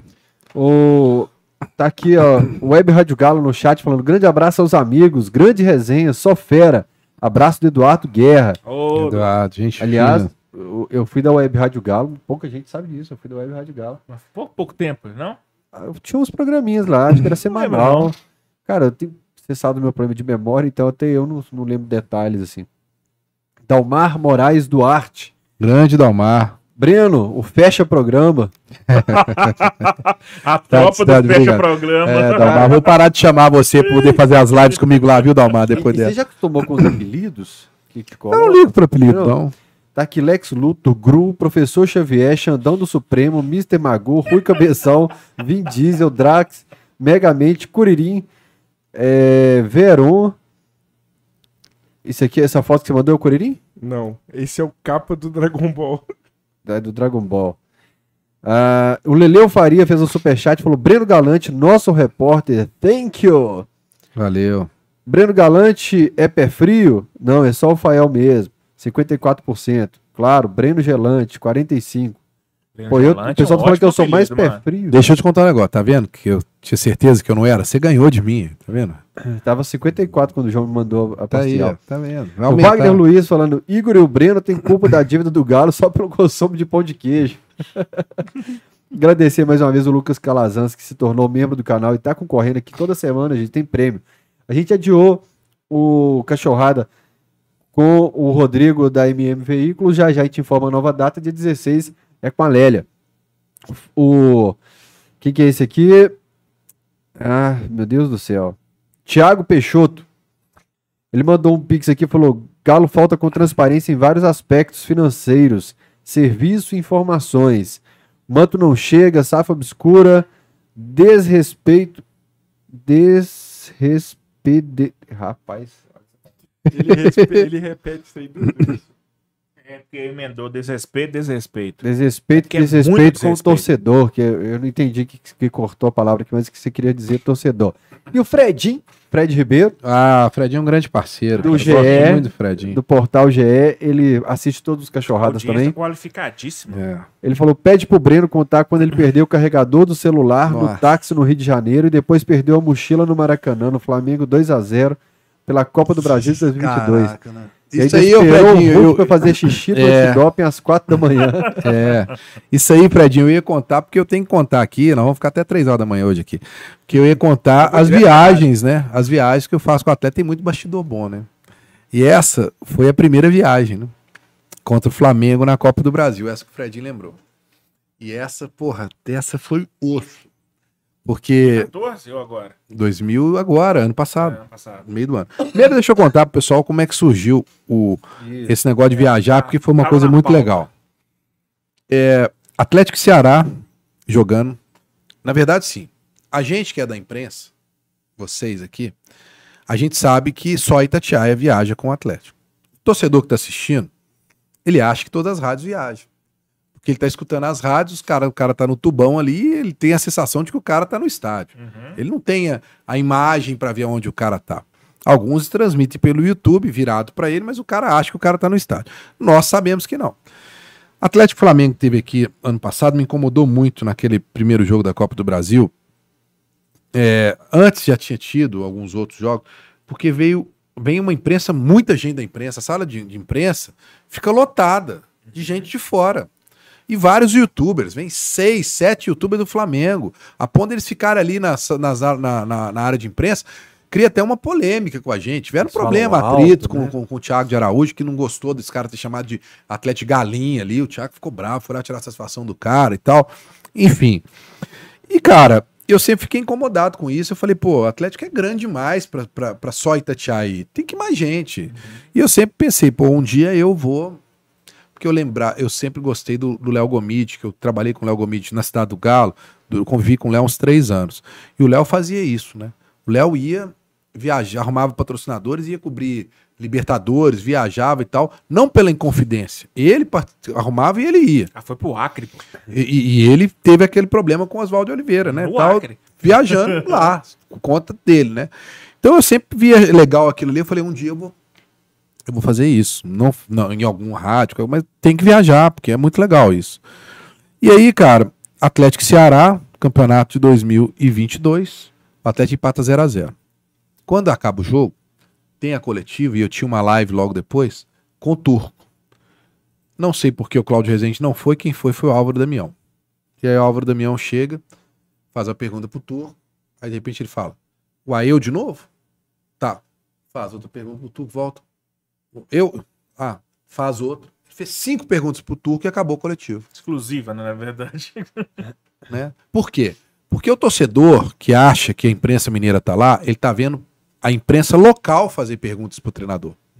E nesse dia a imprensa local não fez pergunta. A imprensa do Ceará não quis perguntar nada pro Turco. Então ali ficou bem claro que só Itatiaia viajava com o Atlético. E quando eu for começar a live, isso me incomodou muito. Porque o atleta tava mal e só um perguntando, então você só tem uma linha de raciocínio e você só tem uma opinião que tá fazendo. Não tem opinião de outras pessoas para poder perguntar, para você ter uma vertente diferente de, de visão. Só tinha a visão da Itatiaia ali naquele ponto. Nada contra a Itatiaia, sou amigo de todos da Itatiaia. Quando eu começo a live, eu falo, ó, gente, uma coisa me incomodou muito hoje. Isso foi espontâneo, eu estava incomodado. Hoje nós não tivemos uma coletiva, nós tivemos um cara a cara com o Álvaro Damião. Ele deu uma entrevista, ele fez uma entrevista com, com o Turco, não teve uma coletiva, né? Por quê? Porque só Itatiaia viaja com o Atlético, mas agora não vai ser assim, eu vou viajar. Então eu vou assumir um compromisso aqui que eu vou arrumar patrocínio, vou correr atrás, porque eu lembrei do Léo Gomide, falei, e vou, vou, vou viajar, porque eu não pode ser só Itatiaia. O Atlético é muito grande para só a Rádio Itatiaia viajar. E aí um cara lá no, no chat vira e fala assim: é, pô, coloca seu Pix na tela. Eu ajudo. E eu li, não falei nada, acabou. Aí eu já, já tinha sido convidado pelos meninos para participar do Hoje Tem Galo, que é a transmissão dos jogos. E eu cheguei lá falando com os meninos: olha, eu tenho um sonho de viajar com o Atlético. Não, nós vamos tentar um patrocinador e tal, mas não estava rolando ainda o patrocínio. Aí eu virei para os meninos e falei: olha, os meninos que eu falo é Beto Guerra, Eduardo Guerra, Thiago de Araújo, André Rap Show. Aí eles falaram: ah, põe o Pix, cara, não tem problema nenhum. Eu falei: mas não tem problema, não pode ter alguma coisa para mim e tal. Não, mas põe, mas você coloca um e-mail. Aí no dia seguinte eu vou fazer a live de 11h30 que eu faço. O cara, pô, coloca o Pix aí. Vou colocar o Pix. Vamos ver o que vai dar. Coloquei o Pix. O Atlético ia jogar no, na quarta-feira contra o Flamengo. E aí eu falei, cara, vamos Henry cair. Vilar. É, é, lá em, em Vilar também, que o Beto Guerra, É. o Eduardo tá lembrando. e o Henry Vilar também. E aí eu falei, pô, é, o Atlético vai jogar lá na Copa do Brasil. Vou olhar ônibus, vou olhar buzzer, vou olhar tudo e vou de ônibus, né? E vou investir. Vou botar a grana e vou. Mesmo se, o negócio não der certo, eu vou. Porque uma hora tem que, tem que começar, velho, né? E aí os Pix entraram, cara, e o Pix pagou a viagem. E aí eu fui pra esse jogo do Flamengo que o Fredinho falou. né? E aí comecei, cara. E ali depois teve o jogo contra o Botafogo, que aí já era Campeonato Brasileiro, até foi eliminado. Era no domingo, eu voltei do Rio, porque não dava pra pagar diária pra ficar, pra emendar. Eu voltei na quinta. E aí volto pro Rio no sábado, né? De ônibus também, de buzzer. E aí vou fazer Atlético Botafogo. E assim, eu sou um cara que eu gosto muito dos bastidores.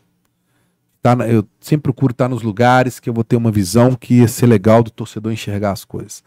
Esse Atlético Botafogo, o Atlético ganha de 1x0, gol do Zarate, aquele gol meio, meio sem querer, que ele vai cruzar e a bola entra e tal, né?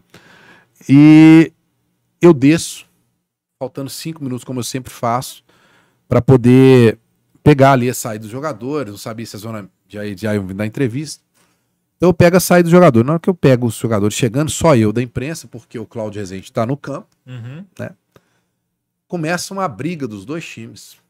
Brigar, os caras discutindo, quebrar pau, e um ameaçando o outro, e eu lá filmando. Aí o pessoal da segurança, não, você não pode filmar, não. Eu falei, posso? Posso, eu sou imprensa, eu posso, e eu filmando, e o pessoal querendo me tirar, me empurrar, os, os seguranças lá do Botafogo, porque ia ficar ruim, né? Pum, filmei, pum, acabou. E já mandei pros meninos pra eles subirem. E já coloquei no meu Twitter, confusão aqui, papapá, papapá. beleza. Aí, cara, quando, quando sai pra poder fazer isso, aí a gente entra ao vivo, né? Teve a coletiva e a gente entra ao vivo porque ia, sair eu ia entrevistar os jogadores. E aí foi muito legal, legal a gente pegar isso, né? Do, do cara assistir em casa o, o pós-jogo e ver a entrevista na Zona Vista ao vivo. E eu, pô, fiquei seis anos dentro do Atlético, então eu tenho uma boa relação com vários jogadores. E aí eu tô ali esperando mais gente, já dá da entrevista, eu olho assim, eu vejo o Igor Rabelo encostado numa sala. Eu falo, ô Igor, tudo bem? Ao vivo. E aí, tô, aí o Igor, e aí, como é que tá? Tal. Ele falou, pô, dá uma moral pra minha sobrinha aqui, cara. Minha sobrinha tá querendo ser blogueira, tá montando um Instagram ali e tal. Aí veio a menininha de 11 anos, ela é, eu falei, qual que é seu Instagram? Vamos bombar seu Instagram, os meninos lá daqui de Belo Horizonte. Fala pra ela colocar o Instagram, vamos arrumar um montão de seguidor pra ela. Aí, eu- aí eu falei, ô Igor, nós vamos arrumar um seguidor pra ela. Aí a menina deu o Instagram e o pessoal tudo seguindo ela e tal, tal. E o Igor achando o máximo. Pô, uma entrevista diferente com o jogador é, depois ué. do jogo, né? E tal. E aí o Igor deu essa moral, pau. Aí de repente eu tô passando assim, aí eu vejo vindo o Guga. E o Tietê, o Tietê tava no Botafogo. Os dois um do lado do outro e o Guga com o filho do Tietê no colo. E aí eu, Muito maneiro. Pois é, aí eu viro e falo, e aí, Guga, como é que tá? Pô, pô, eu sempre tive uma boa relação com o Guga, com o pai dele, com o CT e tal.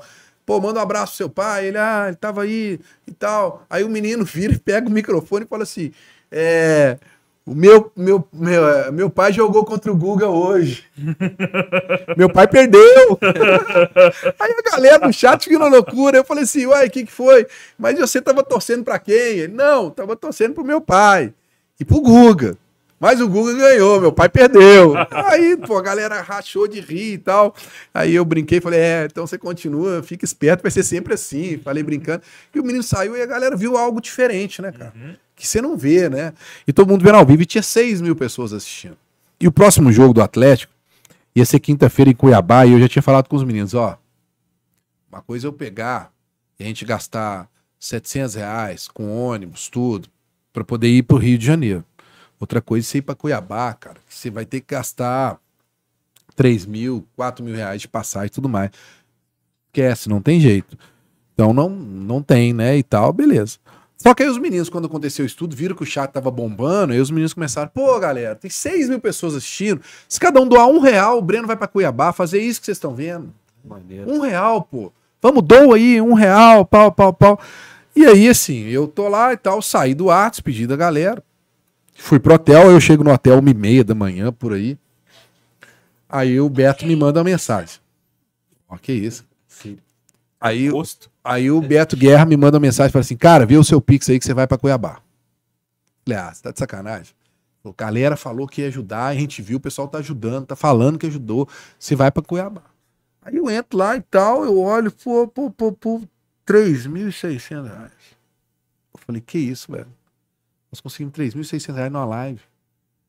Caralho, Beto. E aí eu liguei pro Beto, falei, Beto, tem 3.600 reais. Ele falou, pô, entra aí. Aí ele começou a entrar no site de lá, eu entrar no site de cá, pra olhar a passagem, qual que seria o melhor horário, o que, que ia fazer pra comprar rápido. Compra, compra, compra no cartão, compra que você vai conseguir pagar, você tem que ir, você tem que ir e tal. E foi aquela loucura e pum.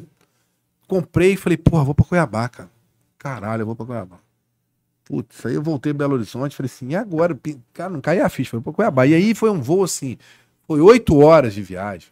Que aí eu fui, eu saí de Belo Horizonte, fui pra Brasília, de Brasília pra Carajás, pra chegar em Cuiabá. Cara, eu saí de- da minha casa tipo sete horas da manhã e eu cheguei em Cuiabá 11 horas da noite, velho. Foi assim, ferrenho. E aí eu, eu tenho uma parceria muito boa, como eu falei, que sou amigo dos pessoal da Itatiaia, né? O Claudio Rezende sempre me ajuda, falou, pô, nós estamos indo, nós vamos ficar em tal hotel tal. Então já olhei um hotel pra ficar com a Itatiaia, o mesmo hotel deles, pra eles me darem um suporte, porque era um lugar que eu não conhecia e tudo mais. Eu sou muito amigo do Caixa, de muitos anos e tudo mais. Enfim, aí eu fui, cara. E aí, pô, eu cheguei lá no, no- Eu cheguei, esse dia foi muito engraçado, porque eu cheguei no, no- lá no, no estádio, né? E aí eu falei com o pessoal, onde que é o credenciamento? Eu, ah, eu- ninguém sabia. Aí tinha um cara da CBF lá, eu cheguei, o velho, onde que é o credenciamento? Ele falou, como assim? Eu falei, não, eu sou da imprensa de Belo Horizonte, eu vim aqui para credenciar. Ele falou, ô amigo, ninguém vem aqui cobrir jogo do Cuiabá, não. Falou, não, mas eu vim Aqui não tem credenciamento. Aqui não tem credenciamento. Então eu falei, mas como assim, bicho? Eu sou da imprensa. Eu fiz o negócio pela, pela, pela CBF e tal, não sei o que. Ele falou assim, não, tudo bem, você é da imprensa, então tá bom. Aí eu falei, e aí, é, eu vou colocar um- uma pulseirinha, uma coisa pra me rever. Não, faz o seguinte, onde você quer ficar? Você quer ficar no campo? Quer ficar onde você quer? Escolhe isso. Pode fazer eu ir, pode ir. Ele falou, ninguém da imprensa vem aqui, só nós temos dois anos que nós estamos na primeira divisão. Aí eu falei, caraca, bicho. Aí eu fui lá, fiquei na cabine, aí eu tava batendo papo com ele, chegou o ônibus do Atlético. Uhum. Aí na hora que chegou o ônibus do Atlético, o Rodrigo Caetano na primeira sair, na hora que ele olha, ele me vê assim, ele assusta, fala, ué, Breno, você veio me receber em Cuiabá? eu falei, vim aqui só por sua causa. Aí cumprimentei e tal, e fiquei no canto. E os jogadores saíram reto, aí eu achei muito legal, cara. Porque eles estavam saindo reto, eu tava encostado assim com o cara, aí na hora que o Hever sai, o Hever olha, ele me vê assim, aí ele veio na minha direção, falou, pô, cara, como é que você tá? Beleza? Eu falei, tudo bem e tal, tipo assim, tipo, pô, cara, você veio até aqui, Uhum. né? Tipo assim, vou te cumprimentar por você ter vindo até aqui. E aí foi muito legal, cara, porque aí eu também peguei uma imagem do turco, né? É, quando acaba o jogo, o Atlético, é, eu, eu tô lá embaixo, eu desço sempre antes para pegar as imagens, para poder pegar a entrevista, né? E aí eu vejo o Atlético, eu, eu escuto o gol do Atlético. O Atlético fez o gol no último minuto ali, né? O gol do, do Allan Kardec, foi do Allan Kardec, não foi? Contra o Cuiabá? Não. foi É, Allan do. Allan, não, Allan Kardec. Depois o Atlético tomou gol. É. O gol do Aí eu escuto, É né, cara? Aí eu escuto, na hora que eu escuto o gol, eu tava ali na beira do, do- do gramado, aí eu supro o gramado e olho no telão, e os caras xingando e tal, gol do Galo. Eu tava do lado do túnel do Galo, eu falei, quem fez o gol? Os caras, Allan Kardec. Eu, pô. Eu falei, caramba, que legal, né, velho? É uma vitória e tal. Eu tô conversando com os caras, eu olho pro telão assim, velho. Aí eu vejo jogada sendo desenhada e tal, o cara chuta gol, o estádio. Eu falei, não é possível, cara. O o Atlético empatou, cara, não tô acreditando.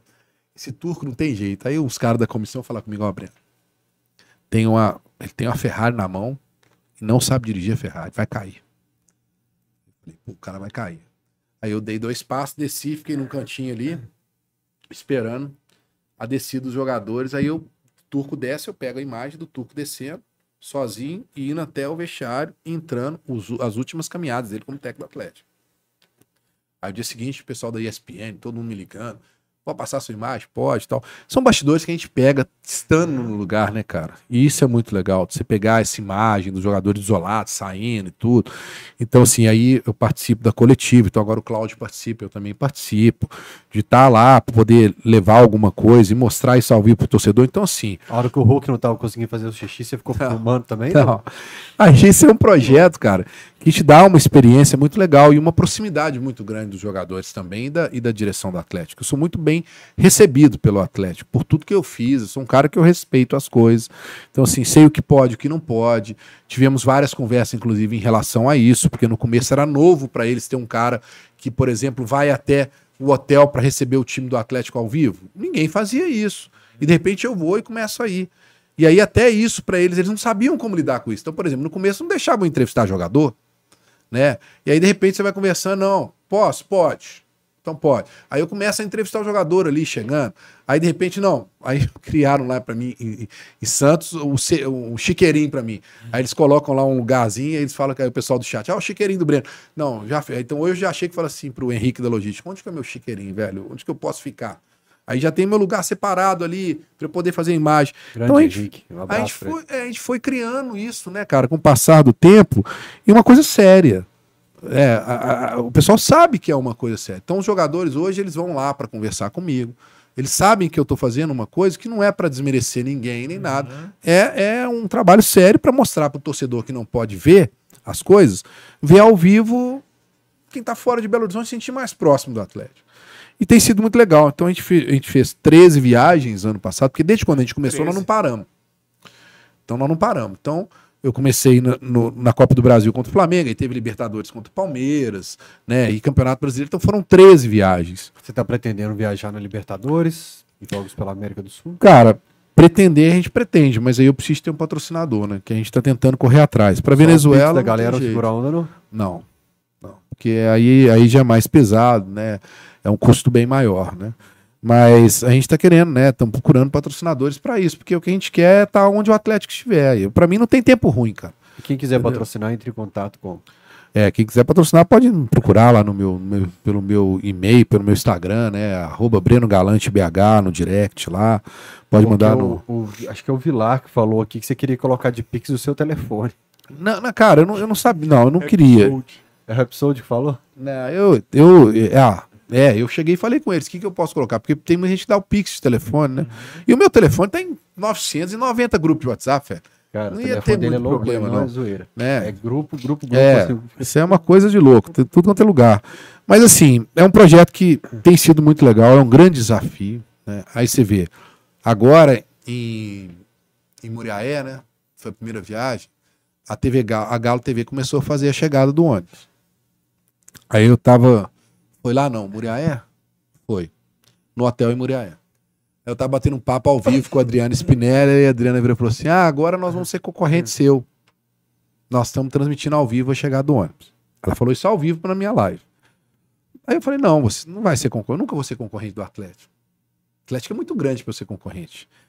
Só que tem uma coisa: eles nunca vão conseguir fazer o que eu faço. Porque o Atlético não vai pegar a opinião do torcedor sem saber o que ele vai falar. Porque ela não vai querer colocar na Galo TV. Vem cá, MB, você tá aqui. É, tô aqui, mas eu quero que a SAF se ferre. Eu tô contra o fulano, eu sou contra o ciclano. Eles não vão fazer isso. Eu o posso. Reinaldo fazer isso. Antônio do Bairro das Indústrias nunca vai falar na Galo TV, né? É, Nesse caso, é lá É. do, do bairro, lá de Ipatinga, lá do. Então, Do Melviano. Eu, É. eu posso fazer isso. Ouvir o que o torcedor quiser falar. A Galo TV não pode fazer isso. Uhum. Ela tem que fazer um filtro, né? O que é o que eles fazem lá antes. Vamos ouvir aqui. Vamos ver quem que vai poder falar. Esse aqui não vai criar problema, esse aqui não vai criar problema. Porque, né? Ah, eu quero transparência mais no Atlético, não sei o quê. Você acha que a Galo TV quer mostrar isso na, na live deles? E eles vão deixar isso? Não vão, não vão deixar. Então, assim, é um trabalho independente. A gente não tem nenhum tipo de, de vínculo com o Atlético para fazer. E é muito legal, cara. Tem sido desafiador, né? Assim, a minha vida pessoal foi jogada, deixada de lado, porque É. você. É o que eu pensei a hora que você tá falando. Eu falei, bicho, Porque você, cara, delicioso, você vive um sonho, mas você abriu mão da vida pessoal. teve, teve ano passado dia que eu cheguei, cara, na minha casa quinta-feira de manhã, sexta-feira de manhã eu tava viajando de novo. Eu nem desfiz a mala, sabe? Então, é, lazer, essas coisas. Mas aí, cara, aí tem algum- alguns momentos, como atleticano também, que aí eu olho, eu tô no estádio e falo assim, pô, cara, olha onde eu tô, cara. E olha, aí você começa a ver as pessoas do estádio te cumprimentar, cara, te chamar pelo nome. Ah, eu te acompanho, eu te acompanho, e você começa a falar assim, puxa vida, cara. Olha onde eu tô, tô longe pra caramba, o cara vem aqui falar isso, cara. Então os caras estão. As noites na Fumec. Pô, É. tão, tão, vale Valer a a pena, pena, cara. vale. Sabe? Vale a pena. É esse, esses dias do interior aí, Muriaé e Patinga, pô, foi tão legal, assim, o calor da pessoa. Pô, pô, posso tirar uma foto? Posso não sei o quê? Posso o quê? Pô, e eu acho bacana o cara falar assim, pô, eu acompanho você. Manda um abraço pro Beto, manda um abraço pro Rap, né? Pro Thiago, pro Henry. É legal isso, eles veem a gente, né? E você tá indo lá. Então, assim, é, é- a responsabilidade aumenta, cara. E quando você vê que você está indo por doação, que a galera tá doando, você fala assim, pô, não é meu dinheiro. Eu tenho que criar um conteúdo legal para esse, esse pessoal, para eles entenderem que vale a pena. Por isso eu fiquei muito chateado em Patinga, quando eu cheguei lá para fazer o pré-jogo e a internet não funcionou. E eu não consegui entrevistar jogador, é, a torcida fora. Isso me incomodou. Aí, como eu tinha internet dentro do estádio, eu fui para dentro do estádio e fiz o pré-jogo de dentro do estádio e tal. Mas isso foi uma coisa que me incomodou. E já falei com os meninos que a gente tem que comprar um aparelho técnico de internet, porque a gente não pode deixar na mão de ouvir o torcedor antes, né? E também, cara, a solidariedade, né? Essa vez em Patinga eu fui lá, o Marcos Moraes, que é um torcedor do Atlético, falou: Não, cara, eu, eu trabalho com Uber, eu vou ficar à sua disposição. O, dia, eu vou te ajudar, eu quero ajudar no projeto. Aí o cara me buscou no ponto de ônibus, me levou até o hotel do Atlético fazer a chegada, me levou até o estádio para poder fazer imagem do estádio, depois me deixou no hotel. No dia seguinte falou: Cara, eu passo aí para te levar no jogo, que horas você precisa? Quer dizer, nós economizamos Uber, né, velho? Então, assim, toda economia é, ela, é- ela é muito bem-vinda. Então, é uma coisa, cara, atleticanos, né, cara? Atleticanidade ela faz com que você crie amizades até com quem que você nunca mais viu na vida por causa do Atlético. Isso é muito legal. O que, que você viu lá em Patinga lá de. que não foi falado, ou que já foi falado que você acha que merece ser ressaltado dessa. Esse monte de coisa Cara, errada que rolou sábado lá. É, eu acho que a Federação Mineira tem que rever muitas coisas, né? Porque, primeiro, ela está querendo desvalorizar o Campeonato Mineiro, ela mesma. Que quando ela faz um jogo, como foi em Muriaé, 11 horas da manhã, no sol que tinha lá, tá errado. Quando ela pega um jogo do Atlético com o Cruzeiro e coloca numa segunda-feira, tá errado. Quando ela chega e pega um jogo como Democrata, jogo de amanhã, e coloca 7h15 da, da noite, no, no Independência, no horário que você tá todo mundo saindo do serviço tal, tá errado. Só tô falando do Atlético, hein? Só do impacto do Cruzeiro, Atlético. 10h30 da É, jogo tem um do Cruzeiro. Que eu acho que vai ser quinta, 4 horas da tarde. Quando você pega Ipatinga e você, e você, e você, é, faz um jogo lá sem você ter uma estrutura suficiente para atender os torcedores, como foi, torcedor entrando, sendo exprimido para entrar. Três horas, cara. Eu cheguei no estádio três horas antes do jogo. Tinha fila de gente já esperando para abrir bilheteria para entrar, velho. Fiquei horrorizado, todo mundo esmagado. Eu fiz a imagem, botei no meu Twitter. Falei, cara, não é possível. Quer dizer, vai dar problema. Aí falta água pros caras lá num calor infernal de patinho. Então, assim, é, é, é um- uma falta de carinho com o torcedor. Mas aí você vai ver qual a última vez teve um público como esse lá em Patinga? Qual a última vez que, que teve um público grande assim? Acho que há 11 anos o Galo não jogava lá. né? Não, não, mas assim, é, eu falo que não é, não é todo dia que o estádio tá lá. O estádio tava meio jogado às traças, cara. Bem menos. O Atlético teve, eles fizeram assim, pegaram o estádio, vai ter o jogo e vamos tentar arrumar umas coisas aqui em cima da hora. Pau, ah, vamos pintar, igual pintar em cima da hora. Vamos fazer isso aqui para poder tentar atender melhor, mas não adianta, cara. É muita gente, né, cara? É muito, é. então assim, era para ter acontecido uma tragédia. E não aconteceu, graças a Deus, mas foi muito perrengue. Agora, o erro também é da Federação Mineira, né? A federação tem que ver esses estádios, tem que analisar. O gramado de, de Muriaé, cara, pô, péssimo. E olha que eu fiz um dia antes imagens, e eu vendo de longe, ali dentro do gramado, eu vi e falei, ah, não. imagens estão lá no canal do Breno Galante. É, galera? canal Breno Galante. Sigam lá, pessoal, me ajuda, dê essa moral lá. Eu Coloca o falei, link depois no chat aí, João. eu falei, pô, o gramado tá em boas condições. Se chover, que pode ficar ruim. Quando acabou o jogo, eu fui pra dentro do gramado ao vivo, na live, tá, tá fazendo live com os meninos e tal, eles lá em Belo Horizonte. Então nós mostrando ali ao vivo, né, os buracos. Eu comecei a mostrar após o jogo. Cara, não era, não era possível. Eu ainda brinquei. Por isso que o lateral não vai na linha de fundo cruzar. ué. Se ele for na linha de fundo, ele cai no Cai no buraco. buraco. Cheio de buraco. Aonde o Paulinho fez o gol de cabeça, tinha um buraco. Sabe? Pô, é- aí os meninos ficaram horrorizados. Falaram, pô, não é possível. É. Jogou num pasto, cara. Muito ruim. Quem é o culpado? A federação, né? Que autoriza esses estádios, autoriza, né? Chat, Vistoria, teoricamente. Agora, quem não, seguir, quem não me seguir aí no canal do YouTube não tem jeito, é porque não sabe ler o chat, gente. Deixa eu contar essa lá de Flamengo, senão Ah, é, é, o cara, o cara falou que você não falou do, do carregador e tal. É só mandar um abraço aqui pro Gus- Gustavo Vogel que tá assistindo aqui. Ô, Gustavo, analisa depois essa mensagem com carinho que eu te mandei aí. Beleza? Vai lá, meu velho, conta aí. Cara, é, eu vou. Eu vou fazer o jogo lá, né? Aí eu tô lá em cima, assistindo lá do Fredinho, inclusive. Fredinho é um grande parceiro, cara. Fredinho é um cara que tem um trabalho extraordinário. Hum, bom de serviço É, demais. muito bom de serviço, é um Inclusive, cara foi ele que 10. noticiou esse calote do Galo na Tecnotextil, né? Eu gosto muito do Fredinho, cara. É, e é um parceiro. Cara, é o que eu falei, eu me dou muito bem com todo mundo da imprensa. Mas começou antes, do, antes disso, do Fredinho. Ah, não, porque ele falou do, do, do carro, né? Bom, chego no Rio de Janeiro, papai, e eu queria fazer uma entrevista. Eu queria pegar uma entrevista com o presidente, se desse, num hotel, parará. E eu vou fazer minha live 11h30, na quarta-feira, dia do jogo. Quando dá 11 horas da manhã, eu recebo uma mensagem de uma pessoa do Atlético falando assim: o presidente vai te dar uma, uma entrevista, mas vai ser lá na CBF, ele tá indo pra lá. É, 11h30 ele te recebe lá. Pô, era 11 horas, né, cara? E eu não tinha nem noção de onde ficava a CBF. Eu, tava, eu sabia que eu tava em Copacabana, porque os meninos todos da Itatiaia, a turma toda tava em Copacabana, e porque eu já. é, e que ali eu acho que era, era mais fácil para poder ficar perto do hotel do Atlético, né? Que eu tava quatro quarteirões do hotel do Atlético. E aí eu falei, não, tô indo pra ir, pum. E na mesma hora, cara, tipo assim, nem cancelei minha live. Minha live ia fazer, eu tirei, peguei minha mochila, coloquei as coisas, desci, virei pro cara do hotel. Cara, você, arruma um táxi aí pra mim? Não vou esperar Uber, não. Tá, arrumo. Peraí, chamou o táxi, parou, entrei no táxi, falei, cara, eu preciso ir pra CBF. Onde que é a CBF? O cara falou, pra CBF, é na Barra, é, na Barra, então eu preciso ir pra lá. Quanto tempo demora? O cara falou, ah, daqui até lá uns 50 minutos. Eu falei, você tá louco, velho. Eu tenho que chegar em 30 minutos lá, que eu tenho uma entrevista, fazer uma entrevista Mas com o presidente do Atlético. então. Nossa, você. Não, Você tá disposto a pagar quanto, meu irmão? Posso fazer em 12 minutos pra você. Não, cara, mas o cara foi gente boa, o cara falou assim: não, rapaz, mas então peraí que eu vou, vou, vou, vou tentar uma, alterna uma rota alternativa, vou acelerar. E o cara foi acelerando, velho, no táxi. E eu lá segurando o cara acelerando. E aí eu colocando meu celular pra carregar ali, né? No carregador, naquele carregador Do portátil e tal, né? Tal, e carregando e eu preocupado e tal, e indo. E eu falei, cara, não vai dar tempo, não vai dar tempo.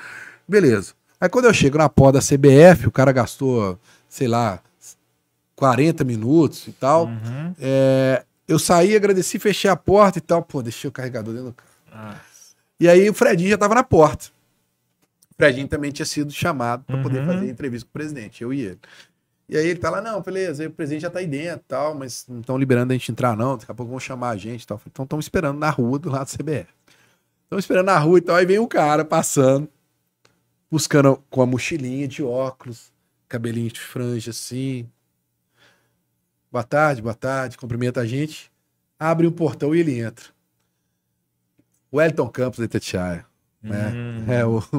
Como é, como é que ele, ele chama todo mundo? Meu ídolo. Meu ídolo, meu ídolo, meu ídolo. Aí eu e o Fred olhando, eu falei, puta, esse cara tem moral. Que moral, hein? Pô, o cara dia, passou. pô. a gente chegava, eu, eu, eu fazendo imagem, assim, falando, pessoal, eu tô aqui na porta CBF. Eu ia encostar na grade, o segurança ia chegar perto de mim, assim, tipo assim, não pode encostar na Aham. grade. Falei, o Elton Campos passou, velho.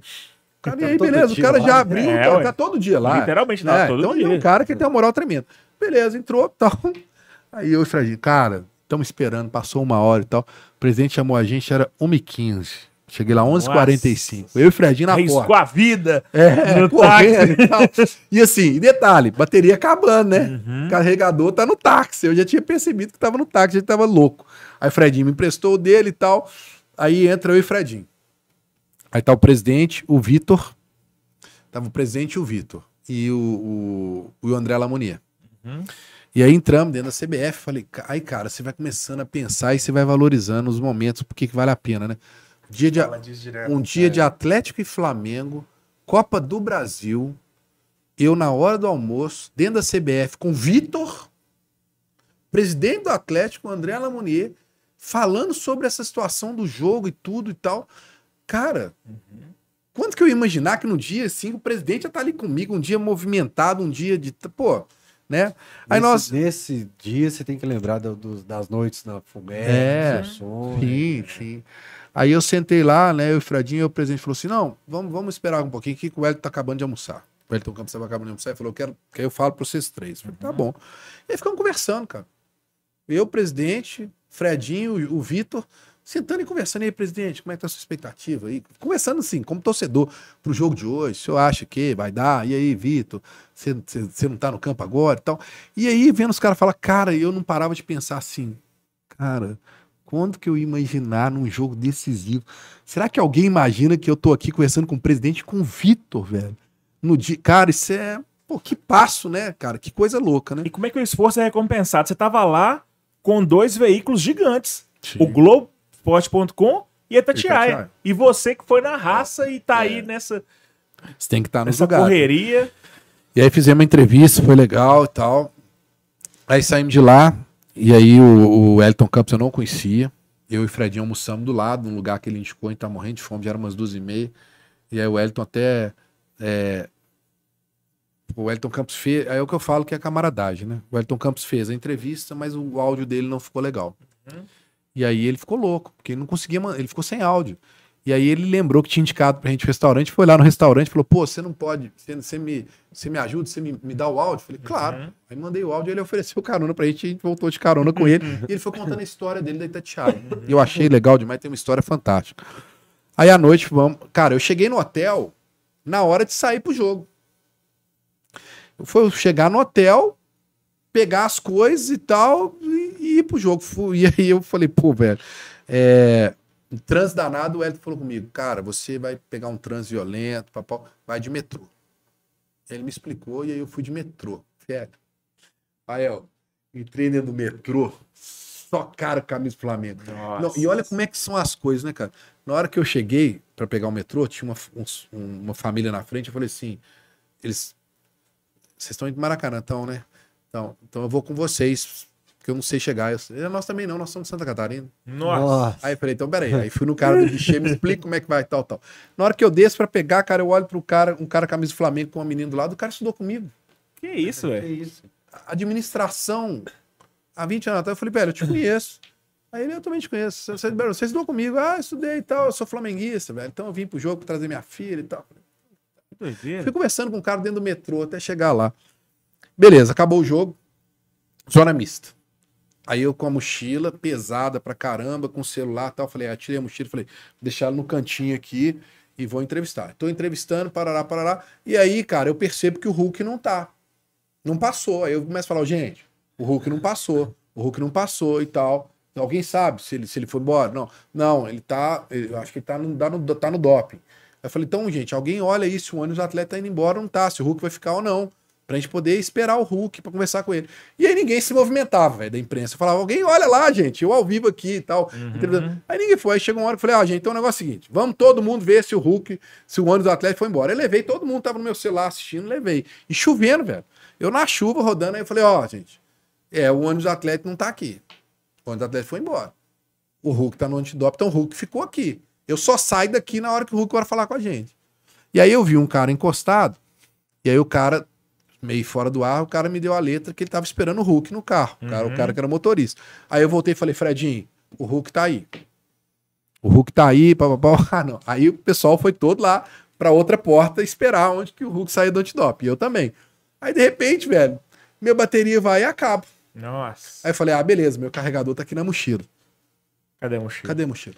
Puta que pariu. Falei, putz, a mochila tá lá na zona mista.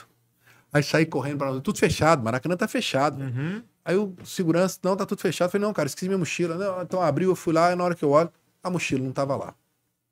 Comecei a ficar louco. Putz, eu falei, Fredinho, a mochila não tá lá. E eu começo a rodar, vou chamar o cara no rádio, o cara da segurança. Fala que ele pediu a mochila e roda, e roda, e roda, e roda. Cara, isso era uma e meia da manhã. Eu rodei esse Maracanã, que eu fiquei o cara mais famoso dos funcionários do Maracanã, que eu abria todas as O portas. cara da mochila. Eu abria todas as portas. Você viu a O mochila? Hulk Você viu a mijando e mochila? ele todo cagado. É isso aí, velho. Eu abria todas as portas, cara. Eu abria todas as portas. Falava, você viu a mochila, você viu a mochila? Aí chegou uma hora que eu cheguei no refeitório dos funcionários. Os caras estavam jantando lá e tal. Aí, de repente, eu falei com a mulher, você viu a mochila? Aí, de repente, a mulher falou assim, gente, gente, olha pra cá. Alguém viu a mochila desse rapaz? A mochila preta e tal. E todo mundo olhando com a vergonha, né? Falei, cara, eu falei assim... Não, aí eu voltei assim, falei, pô, perdi a mochila meu computador, tudo dentro. Falei, cara, que preju. Aí encontrei com, com o, o Vale, o fotógrafo, Pedro Vale.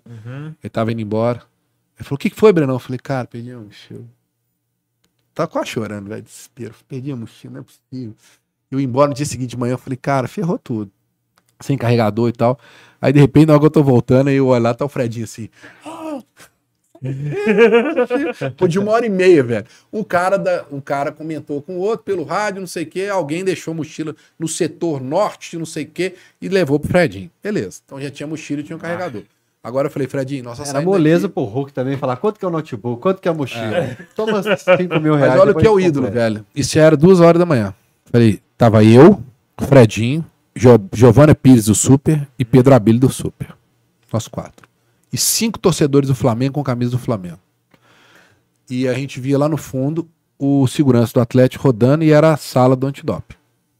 Falei, Fredinho, nós só saímos daqui se o Hulk falar. Não, ele vai falar. Nós saímos daqui, combinado, combinado. A gente sai daqui quando o Hulk falar. Duas e meia, três, três e meia, e tal. Aí, Ele não repente- conseguia mijar? não. Aí chega o cara do antidoping e vai lá pra fora fumar o cigarro.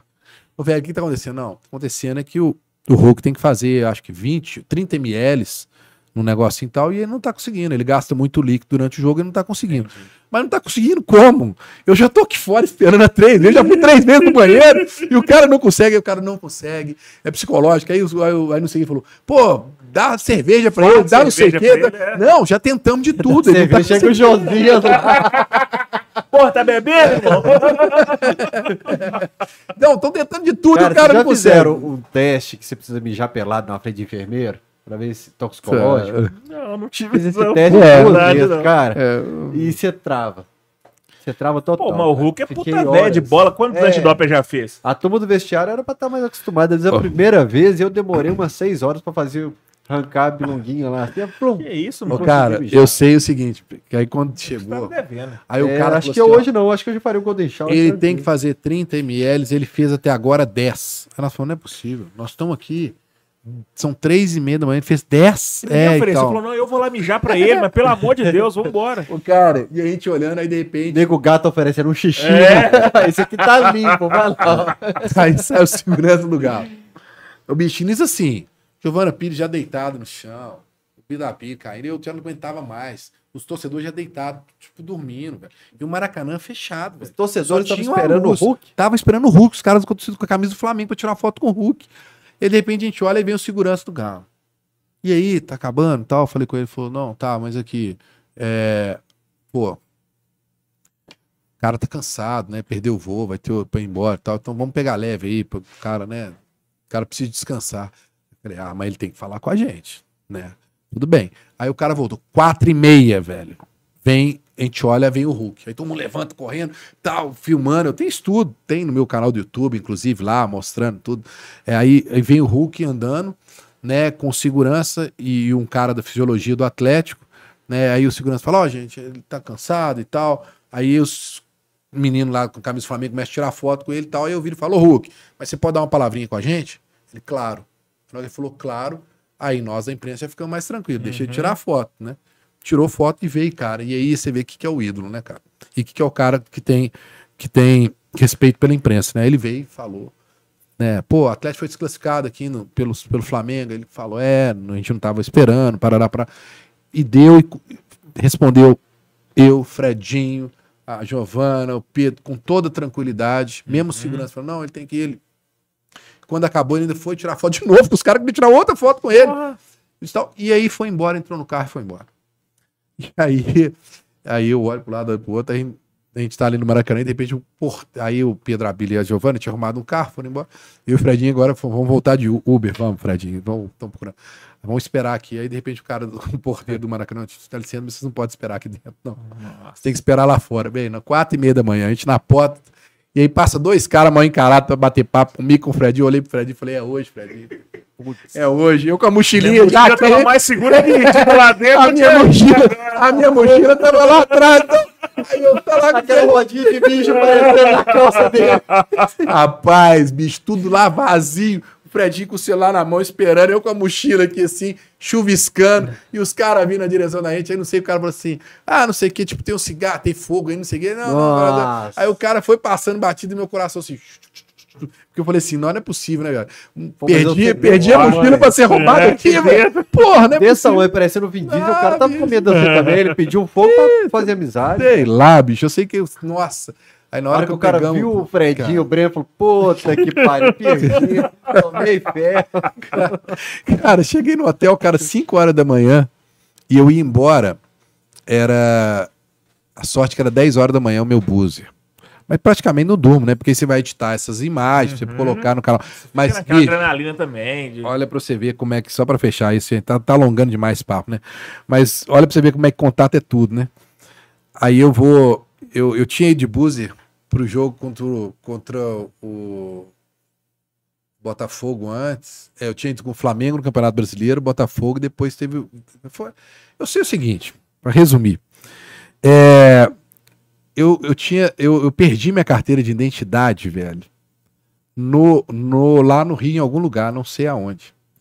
E a minha sorte. Não tinha como eu embarcar sem a carteira. A minha sorte é que o motorista que me levou era o motorista que ia me buscar. Era o mesmo motorista do Buzzer. Então, na hora que eu fui embarcar, eu sem saber que eu tava sem documento, o cara falou assim: É, teu time perdeu pro meu Flamengo, não sei o quê e tal. Nem precisa falar, eu sei quem tu é, pá, eu sei seu nome. Aí eu falei assim: É, aí ele abriu assim. É, mas qual que é mesmo? Aí eu falei, Breno, ele, ah, tá aqui, tá, pode subir. Ele não pediu meu documento. Aí quando eu chego em casa. Leva o do Beto Guerra quando for Não, assim, velho, mas escuta, na hora que eu chego em casa, velho. E aí eu fui sair e tal, fui pegar minha carteira, cadê minha carteira e tal? Eu tinha perdido meu documento. Nossa. Se o cara não tivesse, se eu não tivesse batido um papo com o cara quando eu fui, falando que eu ia pro jogo, ele falando que era flamenguista, eu brinquei com ele e tal, e ele fosse o mesmo motorista, se fosse outro, Você não ia deixar eu embarcar sem documento. Né? E aí eu ia ter que fazer boletim de ocorrência, não sei o quê, pra arrumar outro horário. Eu Não, falei, pô. cara, até que Deus foi bem, mas perdi um documento. Faz um. Google Drive e deixa os documentos lá. Ah, é, depois me falaram isso, não fiz ainda não. Cara, que papo gostoso, velho. Vamos ficar É, até de manhã. Parabéns pra. É, Já, K4. já é quase meia-noite. Por isso que o Fael não me chama aqui, porque toda vez que eu venho aqui o negócio rende demais, né? Inclusive, você veio naquela live antiga que a gente fazia no dia 28 de março de 2018. Oi? Rapaz, eu vim duas vezes, né? Eu vi uma que eu fiz dentro do armário. É o dia que nós saímos do armário lá. Não, no- um dia que. no- Não, eu sei que saiu do armário, eu não. Aí é problema seu, eu respeito sua, sua situação dentro do armário. O cenário, o cenário nosso, era no armário. aberto É. e no outro. Camilo você- Galo. É, e o outro cenário foi plotado. apertado. Ó, o Cruzeiro perdeu, gente. Perdeu. Meu Eu Deus. falo que você é céu. pé frio, o dia que você veio aqui, Cruzeiro e Flamengo perde. É, tá vendo? Amigo. Se perdeu o clássico, tem Ô, enrolado. gente, deixa eu mandar um abraço pro meu amigo João Natal, tá assistindo aqui também, mandou mensagem aqui, estou comigo, filho do Coronel Natal, que fez muito policiamento pelo tá lá em Governador Valadares, vou encontrar com ele lá nesse dia do jogo. Mas é isso, cara. E tem muita tem, tem- e essas viagens são muito legais, cara, porque a gente sim, você vê muita coisa que é que é bacana, que você de bastidor que o torcedor não vê, tem muita coisa que você pode falar. O Hulk é você não sensacional, pode né, falar. Breno? Porque olha só, É, é, não era só 4 horas da manhã, não era só o cansaço, não era só o torcedor rival, era depois de uma eliminação do Flamengo no Maracanã. Eliminação Não, doída, né, velho? 99% dos jogadores não iam falar naquele dia ali, cara. não, não ia. 99,9%. Não ia, como na zona mista, muitos não, não, não falaram com a gente. O Hulk nunca negou. Pra mim, não. Então, ó, tem, tem mais duas coisas, só pra falar rapidinho, de viagem, de bastidor. É, o Hulk me emocionou muito em Florianópolis, eu chorei. Porque no ar eu chorei, porque é, o Atlético foi pra Floripa e o Hulk não ia jogar e ele viajou com o time e ninguém sabia que ele não ia jogar. O Cuca levou ele pra poder né, criar aquela coisa que ele ia jogar e ele não jogou. Eu sabia que ele estava com um problema, conversando com pessoas ligadas a ele, mas que ele estava lidando com aquela dor e jogando com aquela dor. Contra o Havaí? E aí foi contra o Havaí lá em Florianópolis. E aí eu fui lá, teve uma festa muito legal da Galo Floripa lá. O Elinho me recebeu muito bem lá. Né, o Vanderlei foi, né, do gol de Costa. Fizeram a maior festa pro Vanderlei antes, tudo. E aí fomos pro jogo. E aí o Atlético perde o jogo de 1 a 0 E aqui, pô, perder pro Havaí, né, cara? Aquele momento não era legal. E aí na hora de ir embora, eu tô lá, e assim, tô fazendo as imagens, tô lá, um ônibus do Atlético tá aqui, e aí eu ia fazer as imagens, aí vem um cara da CBF e fala que eu não podia fazer as imagens. Falei, pô, mas eu faço em todo lugar, por que, que não pode? Ah, não, aqui não pode. Aí eu já fiquei meio puto, né? Falei, beleza, tá bom. E aí eu viro e começo a entrevistar a turma que tava, porque o ônibus do atleta tava aqui, tinha um muro atrás com um montão de atleticano no muro. Uhum. E de repente passa do meu lado um menino, né? Menino de rua, com uma camisa na mão, e assim, todo mundo, é, e tal. Eu falei, o que, que é isso? Ao vivo. Eu falei, o que, que é isso? Ah, o menino ganhou a camisa do Hulk. Eu falei, pô, o menino ganhou a camisa do Hulk. Aí o cara virou. Falou, Breno, deixa eu te contar a história ao vivo. Esse garoto ficou vendendo paçoca o dia todo aqui fora, porque ele queria ver o Hulk jogar. E aí, cara, ele conseguiu, ele foi pro jogo e eu tirei a minha camisa aqui e falei com ele assim, chamei o segurança Atlético e falei, cara, arruma o autógrafo do Hulk na minha camisa pro, men- pro menino, deixa ele entrar aí pra ele pegar um autógrafo do Hulk. O menino foi até lá no ônibus, o Hulk não só deu autógrafo, como o Hulk deu uma camisa dele. O Hulk chegou, pegou uma camisa dele e deu pro menino. E aí o menino mostrou a camisa assim, falou, falei, como é que você chama e tal? Aí o menino falou, eu te amo, Hulk. Então, cara, eu arrepiei, né, cara? Falei, pô, que generosidade, como é que um cara faz um negócio desse? O cara nem foi pro jogo, velho. E tal. E aí eu tô falando isso, o menino tá falando, de repente eu vejo um tumulto pessoal e tal, mas eu tava de costas pro ônibus. De repente eu viro assim, tá o Hulk vindo, velho. Com segurança do atleta do lado, o William. E aí eu falei, gente, o Hulk tá vindo aqui, ele vai atender o povo, porque o povo tava gritando, Hulk, Hulk, Hulk. Uhum. Ele não dá as costas pra torcida, velho. E aí o Hulk veio, velho. Começou a tirar foto, todo mundo. Aí eu falei, cara, na hora que ele fez aquilo, eu falei, porra, velho. O cara entografou o negócio do menino, o cara veio aqui. Eu falei, gente, esse cara é um ídolo, esse cara é um monstro, e papapá, papapá. Aí de repente eu tô na transmissão, na hora que o Hulk voltou pra lá e eu parei assim, eu dei uma engasgada e eu falei, cara, eu fiquei emocionado, porque eu falei, cara, olha o que, que eu tô presenciando que esse cara fez. Eu sou o único que tá aqui vendo o que esse cara fez. Essa galera gritando o nome dele, o menino vendeu paçoca o dia todo, o menino não, tem, não tinha dinheiro pra comprar o ingresso, o cara foi no jogo, o Hulk tirou, deu uma camisa pra ele oficial, escreveu lá, o amigo e tal, com o nome do menino e tal. Essa galera gritando o nome do cara, os outros jogadores todos dentro do ônibus, ninguém nem olhou pra torcida. O cara que não tava jogando, ele saiu do ônibus, o segurança assim, não, Hulk não, ele falou, eu vou. E ele foi até lá e deu atenção pra todo mundo. Eu falei, cara, esse cara não existe. Esse cara é um cara que tem que ser realmente muito valorizado, porque ele sabe o que a torcida representa pro Atlético e pra ele. Porque o jogador só é o que ele é por causa da torcida, velho. Né? E muitos não aprenderam isso e não sabem isso ainda. E esse cara dá uma aula a cada dia por onde ele passa. É impressionante. Ver os caras do Flamengo esperando até quatro e meia da manhã pra tirar uma foto com o Hulk. Porra. Né? E eles acabaram de ganhar e todo mundo com muito respeito. Ninguém tirou onda com ele de, não, posso tirar uma foto com você? E ele tira com todo mundo. Então esse cara, nesse dia eu falei assim, cara. E outra, foi contra o Curitiba. O, foi a primeira vitória do Cuca, né? Quando ele voltou pro Atlético. O jogo num domingo, 11 horas da manhã, no Couto Pereira. E aí eu fui pra lá, Parará.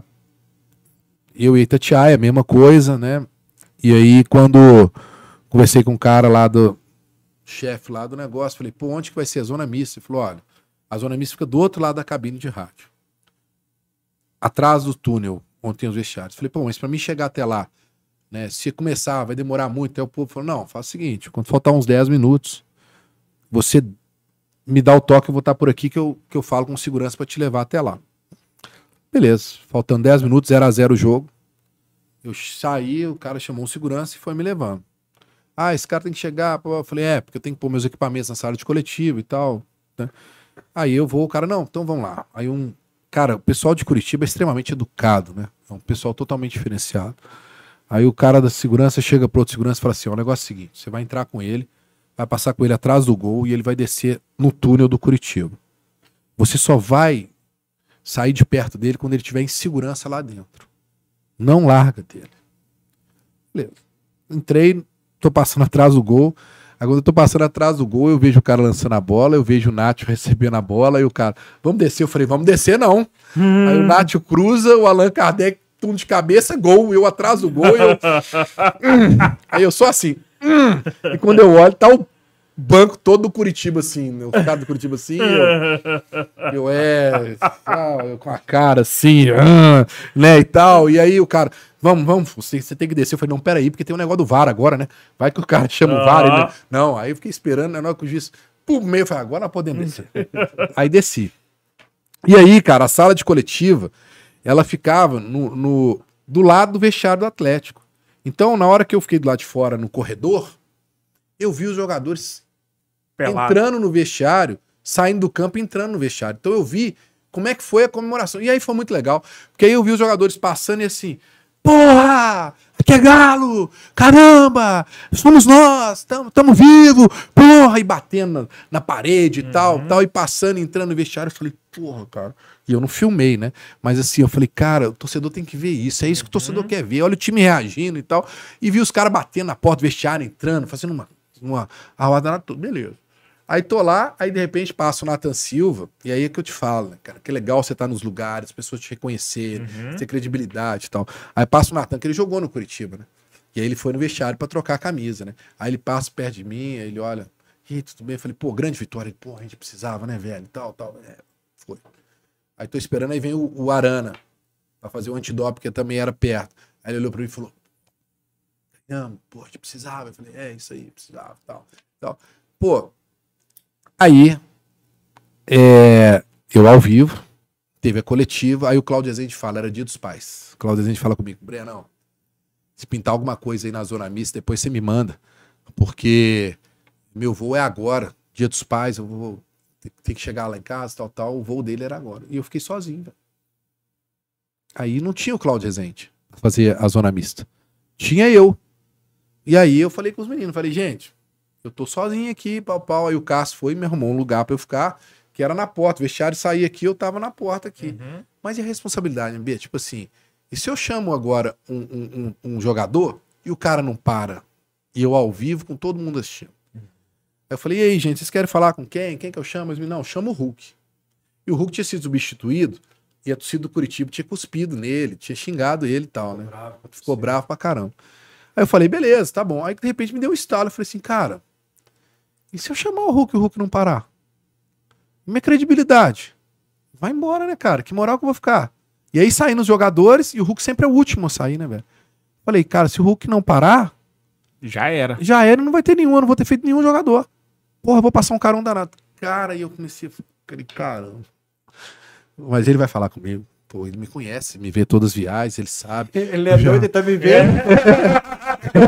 Atravessando a rua no centro. Porra, eu fui, no, eu, fui no, eu fui no lançamento do livro dele, fiquei lá resenhando com o pai dele, com todo mundo, o pai dele me conhece e tal. Eu pensando, não, ele vai parar, não pode fazer não. Eu falei, não, que isso tal. Eu, não, nem pensa nisso. E aí tá passando jogador e eu assim, meu E Deus do céu. ninguém. E eu não chamei ninguém, porque se eu chamasse alguém, Ele ia um passar. todo mundo ia passar. Aham. E eu tô olhando lá no fundo e tô vendo lá no vestiário, a porta do vestiário, o Hulk lá arrumando e tal, e o pessoal saindo e o Hulk ficando. E ele ainda ficou distante, tipo assim, ia ter um buraco e só ele. Eu falei, caramba, bicho.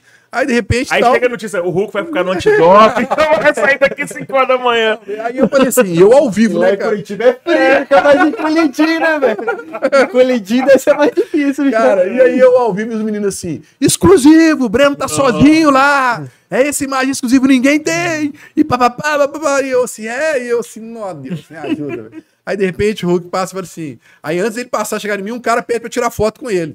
Cara, tem todo um drama, né, bicho? Aí o cara, aí ele para pra tirar foto, e eu olhando assim e tal, e o Cássio erguido do meu lado, assim, esperando, vamos passar, aí de repente ele falou, Hulk, tem como dar uma palavrinha? Ele, claro, eu...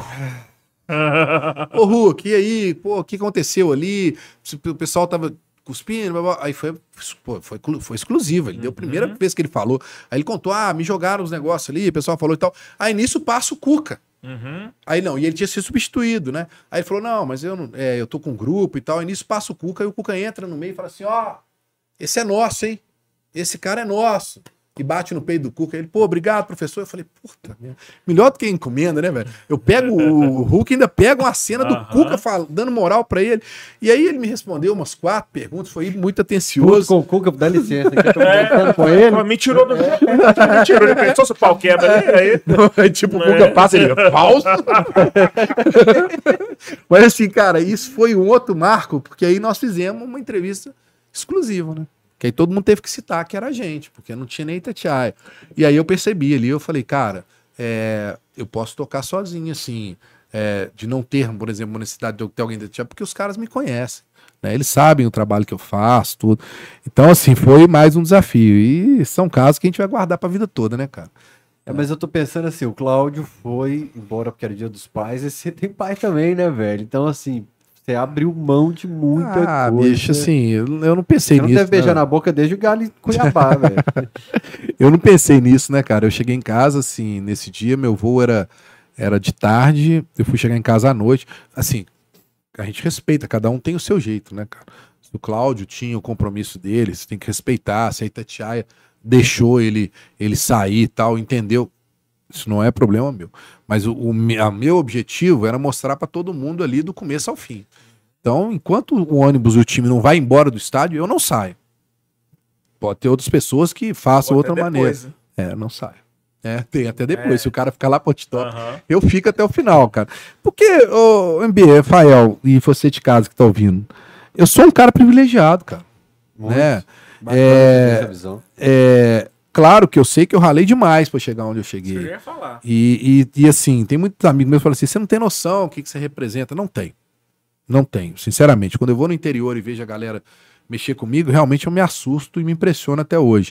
Porque eu não tenho realmente uma noção dessa, porque eu não tô. E a galera do interior parece ter um carinho Tem. especial, né, cara? Porque eu não tô preocupado Carência, com. né, de não estar perto do time. Igual É porque, cara, eu não faço nada pra me autopromover, cara. Pra você Uhum. ver, o meu canal do YouTube tem 54 mil inscritos, entendeu? Tem muita coisa exclusiva lá, que muitos outros canais não tem e tal, porque eu tô em todos os jogos, mas assim, vai crescendo devagarzinho. Eu não, eu não faço uma coisa Pedir, pra mim pedir pra turma, se você não tiver tempo pra assistir o vídeo, entrar lá, É. Escreve mandar lá. nos grupos. Mas assim, eu não preocupo com essa questão da minha imagem de me promover, velho, mas eu preocupo de estar ali pra fazer o que eu tenho que fazer.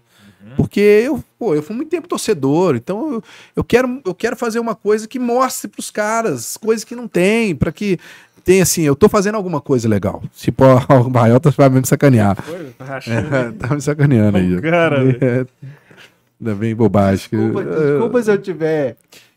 Desculpa se você se sentir ofendido, bicho. Hum. Mas o cara da Rússia tá querendo um abraço. O nome dele é Pustudin. Misericórdia. Isso é pegadinha. Pustudin. Isso é pegadinha, mano. É de brincadeira comigo. Pustudin. Vai no primeiro nome, que é Ah, Valk. É, é, o Valk. Eu aí um abraço pro Val. Da Rússia. pegadinha. É. Pustudin vai rolar no... O cara falando do Hulk pelado, parece um Pustudin. Ai, ai, ai. Postudinho. Eu não aguentei, eu tô tentando segurar. Gente, como é Ai, que ai, minha mãe tá assistindo aqui, meu pai mandou um abraço aqui agora. eu um abraço. O Dorjão mandou cinco doletas e falou: Fael, manda um abraço pro Thundercat aí. Ótima história de bastidores. CA Galo, que é o consulado de Seattle. Que a Aline Neshimone, inclusive, era membro do canal e não é mais. O chefe Eduardo Guerra já mandou aqui, ó. Breno, vai embora que amanhã tem que trabalhar. Tá vendo? O Bittencourt participou bastante. A Lud Palhares aqui mandou. Quinta Puta série, tá falando que você tem que quinta série, tá vendo? Ai, ai, ai. É isso, velho. Bom, velho, agora che- chegou meia-noite, tá na hora de ir embora, porque É. o só vai sair de postudinho pra lá. Mas enfim, vou te mandar aí um negócio aí, cara, do postudinho, se for É. possível. mas é só pro torcedor aí. entender, cara, que isso que a gente faz, esse, isso é pensando nele, né? Esse trabalho todo, esse projeto é pensando nele. E é um sacrifício pessoal, mas é igual quando eu tava na Cidade do Galo, velho. Cada vez que eu entrava na Cidade do Galo, eu parava e pensava: quantos milhões de pessoas gostariam de estar aqui no meu lugar vendo um treino? Isso aí. né? E eu tenho esse privilégio. Então, se eu tenho esse privilégio, cara, eu tenho que fazer isso chegar ao máximo de pessoas possível. Por mais das pessoas verem, deles verem coisas que, que eles não estão acostumados a ver, para poder valer a minha ida em cada lugar desse, né? E o, e o principal que eu, que, eu, que eu fico muito feliz, cara, é de ter um reconhecimento, né? Por exemplo, nessa última, tanto em Muriaé como, como em Ipatinga, é, o Rodrigo Caetano chega, senta, vem bater papo comigo entendeu? Conversamos sobre várias situações, né? O Vitor é um cara que sempre é muito solícito comigo, Traz seguranças, tudo mais. Eu também gostaria que ele fosse lá no meu também. Então, assim, é legal você, você, você ver que, né, que esses caras né, outro dia também, eh, os mecenas que veem meu trabalho. Uhum. tal. Mas isso não quer dizer, só para ninguém falar, ah, mas você. Não. Quer dizer que eu não vou criticar. Ok? O que eu tô falando é que é legal eles Coisa, uma respeitarem. coisa, outra coisa, outra coisa. Uma coisa é legal você ver que as pessoas respeitem o seu trabalho. Que não existe, por exemplo, que o Fael passou de fecharem portas, como aconteceu uma época com o Fael. Pelo contrário, as pessoas veem que eu tenho um trabalho sério e me ajudam na, possível, na medida possível de deixarem eu fazer lá. Porque o clube podia muito bem falar, ah, dificultar meu trabalho. Pô, eu acho que o clube Né? tinha que, inclusive, separar uma vaga pra você lá no avião. Tá, tá fretado o voo, leva o Breno. Antigamente era assim, pô. Uma É, nós fomos nós pra gente. viajamos, né? Cara, Eu fui pra Argentina, pra Chapecó, assim, né? A gente foi. Mas hoje eles não deixam nem assistir treino, nem mais. Ficar no mesmo apartamento. Pegar mesmo avião. Você tá doido? Não vão deixar, não deixa. Aliás, eu tenho um vídeo maravilhoso seu dormindo na estrada, né, cara? Que é fake. Maravilhoso. que é fake. roncando dentro do carro. Ah, trairagem danada. Do lado de Pierre, rapaz. Já Pierre. pensou você dividindo uma mala, porque a mala era muito grande, não cabia, nós ficamos dividindo com o Pierre o peso da Pierre. mala. É aquele, Ué, esse é um é. dos momentos que eu falo, caramba, eu tô no interior da Argentina rodando de carro, dividindo uma mala com o Pierre. Pierre. E aí a gente, né, com o nosso Pablo dirigindo, e aí de repente aí tá chegando a cidadezinha lá, lá à noite, e aí passa no bairro todo, e o Pierre fala assim, todo mundo calado no carro, né? Pierre fala, uai, ué, tem uma coisa errada aqui nesse lugar, tem não? Esse lugar tá meio deserto, não, Fael? Esse lugar tá meio esquisito, né? Aí todo mundo, "Aí, é mesmo, hein? Ué, se matarem a gente, colocar, jogar o corpo aqui, vão demorar uns dois meses pra achar a gente. Credo. Lugar sinistro, cara. Ai, nós Só que somos- tava todo mundo tenso, calado, né, Pierre? Ah, tá. Uma coisa errada. Esse lugar. Eu Falei, que isso, bicho, o cara Lá tem em razão. Santa Fé. É, pô, tem muita história, né, cara? A gente, a gente vive futebol, a gente vive muita coisa legal de bastidor. Pierre era só o olho, desse É. tamanho o olho do E cara. o Pierre é pitbull. Imagina se fosse um outro mais manso, né? É, Se o Pitbull O tava pitbull tá assustado, comendo, meu filho, você pode preparar Cara, tem muita coisa legal nessa viagem, né? Eu lembro direitinho, eu tava, tô lá na na- no meu quarto, e quando eu olho assim pro, pra piscina do hotel, tá Rui Costa lá. Eu falei, peraí! Uhum. Já, aí fui lá dar uma volta na piscina, como quem tá fazendo nada. Aham. Ô, Rui, você por aqui? Rapaz, vou te falar um negócio. E aí? E fulano? Tal, não sei o quê. E aí você vai, pega informação e conversa e tal. Então são oportunidades que você tem quando você tá viajando, né, Ele cara? ficou numa resenha com nós ali também. O Sete Câmara tava dando a volta com o É, Domênico tava ali dando volta e do domínio, exatamente. Ele falou, contou pra gente esse negócio. Pô, assim, Sobre atletas, empresários, É, situações. Exato.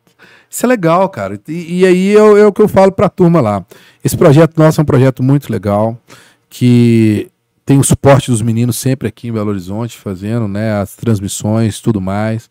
Uma turma que é engajada no Atlético, né? O Beto é o precursor disso, junto com o É Eduardo falar Guerra. agora, né? a gente tem que citar os outros canais também. É, eles estão eles estão nisso há muito tempo, né? O Web Rádio Galo, o Rap Show com o canal Alvinegro, o Thiago de Araújo com o canal Thiago de Araújo, o Henry com o canal Eu Acredito. Então, assim, a gente entra, faz um, um pré-jogo, cara, a gente fica tipo seis horas no ar, né, cara?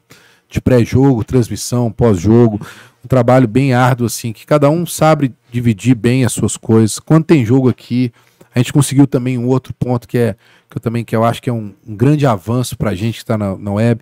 Quando a gente faz jogo no Mineirão, que tem internet, eu tô, eu tô conseguindo ser repórter de campo durante a transmissão.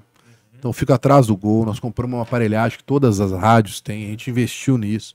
Então eu consigo participar da transmissão lá falando como é que foi o lance ali de trás do gol, como se eu estivesse numa rádio, como eu fazia na Rádio da Massa, na Transamérica, eu passei. Então, assim, é, a gente está com uma visão bem profissional da coisa, de mostrar um produto com qualidade para o cara, mesmo que seja no YouTube. Porque hoje a tendência, nós estamos aqui conversando com o público do YouTube. Hoje é, é o YouTube, né? Então, é, isso tem sido uma coisa muito legal que a gente tem levado a sério das transmissões. Você que quer ser parceiro, nós estamos precisando de patrocinadores, gente, para essas viagens. Ajude a gente. Eu quero ir para Libertadores, quero poder acompanhar o atleta de tudo quanto é lugar. Então, ajude. Você que quer ser parceiro aí, mande um e-mail para mim, Instagram, lá no meu direct, no Breno Galante BH. Nos ajude aí para a gente poder continuar acompanhando o atleta e fazendo esse trabalho bem legal. Você Tá que é certo. da lupo aí, vamos comprar um par de meia bem grossa pra mandar pra esses meninos viajar pra ver o Você tá com uma boa patrocinadora, a Leila vai vir aqui. Ô, Leila, me patrocina, Leila. Fael é esperto pra caramba, tá trazendo a Leila aqui. Vai sair aqui com três, três anos de patrocínio garantido. Ô, Leila, me patrocina, Leila. Um cara com história abençoada dessa aí não pode ser pé frio de jeito nenhum. Isso é só benção, é só pé, pé Eu não sou pé frio, não. Amém. Não sou de jeito nenhum. O pessoal que fala isso é intriga da oposição, é uns caras que vão no Itatiaia pra poder fazer, fazer meu nome errado. Roberto, você falou Itatiaia, a gente tava falando do Roberto Abras mais cedo aqui, que quando o Henrique André teve aqui, eu falei que era a nossa referência de, de, de notícia do Galo. Na minha, época, na minha época, por exemplo, era a única, né? Era a voz que levava as notícias do Galo pra gente, meu, Laimon Levade. E eu perguntei pra ele se ele tem noção que ele vai ser um dos caras que vai ficar como referência pra essa nova geração. Assim como você, velho. Você falou que tipo assim, a ficha não caiu ainda, mas você, você pensa nisso às vezes? Não, cara, o, o Roberto é, é o meu grande ídolo. Uhum, meu também. né? É um cara que eu espelho muito, que eu falo assim, não, um dia se eu, se eu conseguir atingir o que o Roberto é, conseguiu, de sim, todo mundo saber que ele é uma referência e tal, é o que eu busco. Meu Trazer trabalho, é- velho aqui. meu Sim, trabalho também, é um busco. E cara, isso é uma das grandes experiências que eu tive, porque quando eu tava no CT do Galo participando e eu peguei o Roberto esses anos todos, é, pô, você conversar com o cara, e aí ele descobriu que ah, o Breno Galante, você é filho do Júlio Galante? Pô, seu pai já quebrou uns galhos pra mim lá no Detran. Pô, seu pai é gente boa demais. Aí sempre ele vinha, ei, Galante, você tem notícia, me dá notícia, me dá notícia. E aí, cara, de repente eu me vejo no Mineirão, é, quando eu olho pro lado, sentado do meu lado, atrás do gol ali, trabalhando, Roberto Abas, eu ficava olhando assim e falava, cara. E aí ele sempre muito atencioso comigo, tratando como filho, né? E aí eu levava uma maçã pra lanchar, aí ele virava. Eu falei, pô, tô compartilhando maçã com o Roberto, Roberto Abas no intervalo do jogo. Aí É o cara chovendo, você chupou laranja com Não, meu filho? maçã maçã com o Roberto Roberto Abas, pô. Aí chovendo, eu tirava o guarda-chuva, ele vinha, se colocar do lado, ficava ali do lado, eu segurando e ele lá dando a notícia, eu do lado assim, eu falei, cara, não é possível, né, velho? Eu falei, cara, isso é, isso é, isso é muito doido, né? Pra, eu, cara, eu, eu cresci escutando Itatiaia, é, Vili Gonza, que eu conheci antes de falecer, o, o Roberto, pra mim, é um cara que é, que é- Aí o cara te trata como igual, como um companheiro de, de profissão, pô, é muito legal. Tanto que, é só pra fechar, nós fomos lá pra, pra, pra acho que o Fael não tava nessa, não. Você viajou com a gente pro Paraná pra fazer Atlético Paranaense e Galo foi, né? Você Foi naquela Brasil? viagem, não foi? Não, Campeonato qual- Brasileiro?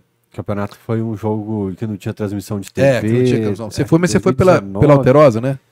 Mas eu voltei de avião com o Atlético. Rodrigo Santana levou uma lasanha pra mim lá atrás, que eu tava com Ah, eu não voltei de avião do Atlético, não. Eu fui, Tudo fechado aí, aí o Rodrigo levou uma lasanha lá. foi em 2019, né? Atlético perdeu de 1 a 0 lá. Isso, eu tava. E, cara, pô, nós fomos e aí esse dia tava lá na Arena da Baixada, atrás do gol. Eu, Igor Tepe, do meu lado de cá, e o Roberto, do meu lado de cá. Uhum. E, cara, lá você fica. Isso aqui da torcida, né? A torcida fica em cima de você. E a canopla da Rádio da Massa era É do Galo. Eu não me atinei pra isso, né? Então, na hora que eu chego pra transmissão, na primeira coisa que eu falo é os caras, ah, Galo, vai se ferrar. blá, blá." Na hora que abria a transmissão, na hora que chegava um lance que eu ia falar, escutava mil palavrões, mas não escutava eu falando. Uhum. E o pessoal lá de cima, o que, que tá acontecendo aí, Breno? Eu falei, o que tá acontecendo? Eu tô sendo marretado pelo povo aqui atrás. E aí, muito engraçado, porque tá o Roberto aqui e o pessoal com muito respeito pelo Roberto, Uhum. os torcedores. Até porque não dava pra sinalizar que ele era de Belo Horizonte. Mas eu lembro que, que, que foi muito legal, porque aí chegou num ponto que eu, que eu, eu não olhava pra trás. Os caras, nós vamos te dar um banho de cerveja, você tá ferrado, não sei o quê. E eu lá, assim, com um bonezinho e tal, e eu lá falando, cara, e morrendo de medo. E aí tinha um segurança que ficava de frente, olhando a torcida, né? E eu olhava pro cara e o cara ficava assim. Vai tomar banho de cerveja. Eu falei, filho da mãe, né? Tudo é do Atlético Paranaense lá, né, cara? O Pedro contou aqui, o Pedro fotógrafo, Oh. falou que tomou um banho de cerveja lá na, aí o Igor, Brasil. e aí o Igor, o bonitão, né? O Igor sempre quer se chamar. Aí virava pros caras, ah, meu- meu chegado, não sei o que, pode dar, pode molhar, ele gosta, não sei o que. Eu falei, Igor, filha da mãe, porque os caras não sabiam que o Igor era de Belo Horizonte, não era de onde. E beleza. Aí o único foi o velho Abras, né? Aí na hora que acabou o jogo, o velho Abras, venha, vamos, ninguém vai fazer nada, vamos, tal. Aí eu saí do lado dele, né? Os caras iam respeitar o senhor, né? Vamos, aí nós fomos andando e tal, tal, não sei o quê. Aí na hora que. eu- Aí eu pedi pra rádio pra me trocar de lugar, né? Falei, gente, o pessoal aqui já me viu de canopla, deixa eu ir pro outro lado. Aí o Dadá não queria. Não, não vou pra esse lado aí, não. Se vira aí. Falei, velho, deixa eu ir pro outro lado que eu tiro a canopla, eu chego lá ninguém me viu. Não, fica aí. Falei, beleza. Aí fica eu lá, né? Já não tinha tirar ou não tirar a canopla. Aí na hora que eu volto, os caras, ô, vem cá, vem cá, conversa com a gente, conversa com a gente. Aí eu olhei o Roberto, lá, conversa com os caras. Aí eu falei, aí, ele falou, pô, você tá com medo da gente? Eu falei, não tô com medo, não. Só acho que tem que ter respeito, tô trabalhando, não sei o que os caras. Não, eu falei, ó, deixa eu te falar, aqui no Paraná eu sou atlético. Pô, gente boa! Mas se sair gol aqui, você não vai gritar, não, hein? Aí eu falei, não, de jeito nenhum. Aí nós perdemos de 1 a 0 né? Mas, Ah, o foi, Breno ainda tem. mas foi um perrengue, o, o Abra sempre do lado dele assim, ó. Ah, o que, experiência, né, e tal. Mas foi perrengue. Pra lá, velho, trabalhar lá, eu já descobri nada de canopla, nada de camisa. Hoje tem galo, camisa? Eduardo, não tem jeito. Isso aí, senhores, papo bom. Sensacional. Bom, tem mais um Pix aqui. Deixa eu ver se é do Pustudinho. Boa. tá no chat Opa. pedindo respeito. Ah, da Lud Palhares. Ó, valeu, Lud. Tá sumida. Mandou 13 e 13, meia-noite e 1.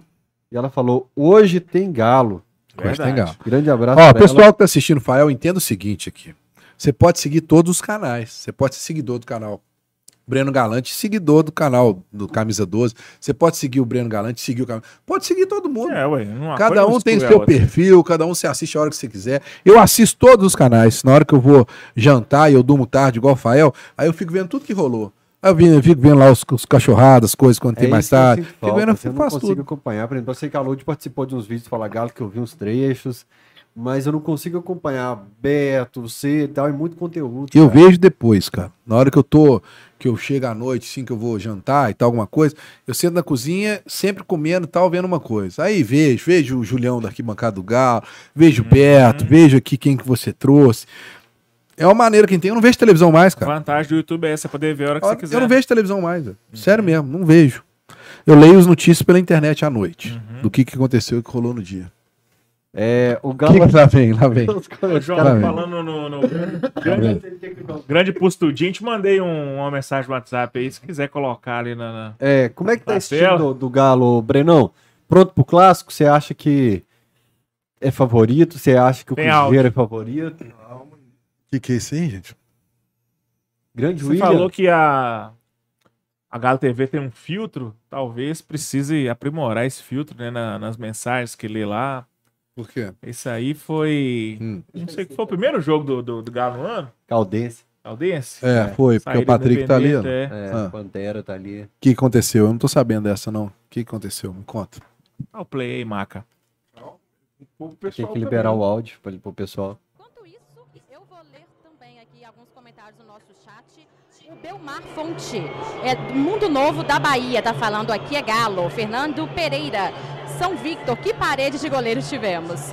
O Levi Adão, salve, sou atleticano fanático desde 1949. E enquanto E isso, o Levi eu- Adão é parente do Pustudinho? Postudinho tá bravo aqui. Tá bravo? Respeito pra família que dele. isso, rapaz? É, essas Fundadora do Kremlin. Se Aí. não fosse os E- Pustudinho, ninguém tava aqui, pô. essas, essas pegadinhas sempre, sempre, sempre Tá, acontecem. Carol. É, time do Galo, prepara o sorteio aí, mas eu vou mudar o prêmio, João. Eu tô pensando aqui, eu vou colocar esse, esse galo na, na nossa parede, na parede aí do, do estúdio, que eu vou tô com outra foto do Everaldo pra colocar também. Vou trazer o quadro do Ronaldinho do Cuca pra cá, vou fazer um paredão de. Mas dessa vez você vai pregar certo, né? Ó. Aqui a gente tem torque, a gente. Ô, Breno, me aqui. fala o que, que tem nesse. Na Vira- parede você consegue virar a quartos. câmera pro pessoal de casa, empinar a câmera aí pro Que que pessoal. é? de- O pessoal nunca viu esse Você caso. tá alinhado. Esse aqui é tipo o canto do Chaves que ninguém nunca viu. certo? É. Os quadros aqui estão alinhados, ô Breno, que o pessoal fala que ficou torto. ó. Cara, você tem. Você, você, você até tem uma- um risco no meio ali de, de lápis que você fez? ó. Mas ali são as espumas, né? Mas olha o quadro do Ronaldinho, a rede tá tudo é alinhadinho, tudo bonitinho. desalinhado. Isso aí é o. Não, não tá alinhado, não. É. Tá, não. Aqui. Tá meio torta aquela rede ali. Mas vai fazer o paredão aqui é mais legal, João, colocar desalinhado, porque vai chegar coisa nova. Então deixa desalinhado. Mas deixa eu te falar, os meus também são todos alinhados, porque é um, cada um de um tamanho. Exatamente. Brenão, você que tem acompanhado sempre esse time aí, tá pronto, tá bom, tá legal. Ah, cara, deixa eu só, só, só lembrei de um outro fator aqui também que foi muito legal. Só pra fechar, pra falar disso. De viagem. Último jogo do Atlético em São Paulo, né? É, aí a gente fica sabendo que o Cuca. Na verdade, cara, antes do jogo contra o Corinthians, o Atlético jogou aqui e ganhou do. Foi Juventude Cuiabá. ou Cu- Cuiabá? Perdeu pro Botafogo, ganhou do Cuiabá. Contra o São o, o Cuca, quando foi campeão brasileiro, é, eu tinha uma relação muito boa com o Cuca, de conversar com ele, né? De mensagem e tudo mais. O Atlético foi campeão brasileiro, eu falei, pô, Cuca, eu queria uma camisa daquela sua do Nossa Senhora, né? Ele falou, não, vou deixar uma com caça, você pega aí. Mas aquele negócio de pandemia e tudo, não peguei e tal, e foi embora. E aí, quando a gente tava lá em São Paulo, naquele jogo contra o São Paulo, no 2 a 2 o Cuca tá passando, ele tá passando de blazer, eu falei, pô, tá elegante, hein, Cuca? Ele já tinha dado a coletiva, ele falou, pô, aí ele parou falou, é, olha só. Aí ele tirou o blazer falou assim, aí, ó, tô com a camisa de Nossa Senhora, meu blazer só dá um tchan e tal, não sei. Uma descontração, isso é legal, né, cara? Você viu o outro lado. Do... Aí eu falei, ó, Cuca, você tá me devendo uma camisa dessa, hein? Ele é mesmo e tal, não sei o que, e ficou por isso. E aí, quando tem o jogo do Cuiabá, eu tô lá fazendo a co- o, o Cuca fazendo a coletiva e tal, eu vi ele chamando dois caras da imprensa, do assessor de imprensa e tal, e olhando pra mim e falando com os caras. Aí na hora que acabou, o pessoal chega e dá uma camisa pra ele, aí ele vem até a mim e fala aqui, ó, não tô te devendo mais. Eu falei, pô, cara, que legal e tal. Pô, aí posso tirar uma foto com você? Aí eu fui dar uma tietagem e tal. Aí eu falei, pô, espero que isso não seja uma despedida e tal, não sei o quê. Aí ele falou, é uma despedida. É uma despedida. Aí eu falei, então o Cuca não fica. A gente fica sabendo das coisas, mas você não pode também ficar falando tudo. Mas ele falou com a gente. Aí ele ficou lá, todo mundo da imprensa cercou, conversando com ele e tal. Era uma despedida. Ele falou, na hora que ele foi tirar foto comigo, ele falou, é uma despedida. Tá bom. Aí quando chegou lá no Corinthians, aí ele foi, realmente falou que tinha acabado e tal. E na hora acabou a coletiva, e eu tô pegando. Aí, cara, eu peguei umas cenas muito legais, né? Porque o Ricardinho e o Richarlison, eles foram, a- eles eram comentaristas do jogo, e eles foram até a sala de coletivo para poder conversar com o Cuca. E aí eu filmei isso, né, cara? Muito legal esse bastidor. Tem um vídeo da despedida do Cuca, muito legal lá no canal. E aí eles falando, pô, você tá devendo um churrasco pra gente? Como é que você tá? E aí eu pego saída do Cuca. Na hora que ele tá saindo, eu tô acompanhando ele, aí eu chego, ô Cuca. Mas é, isso é um até breve, não sei o que e tal, né? Tipo, aí ele vira e fala assim: fiquei em débito. Sei que eu tô em débito com o Atlético, mas eu ainda volto pra pagar.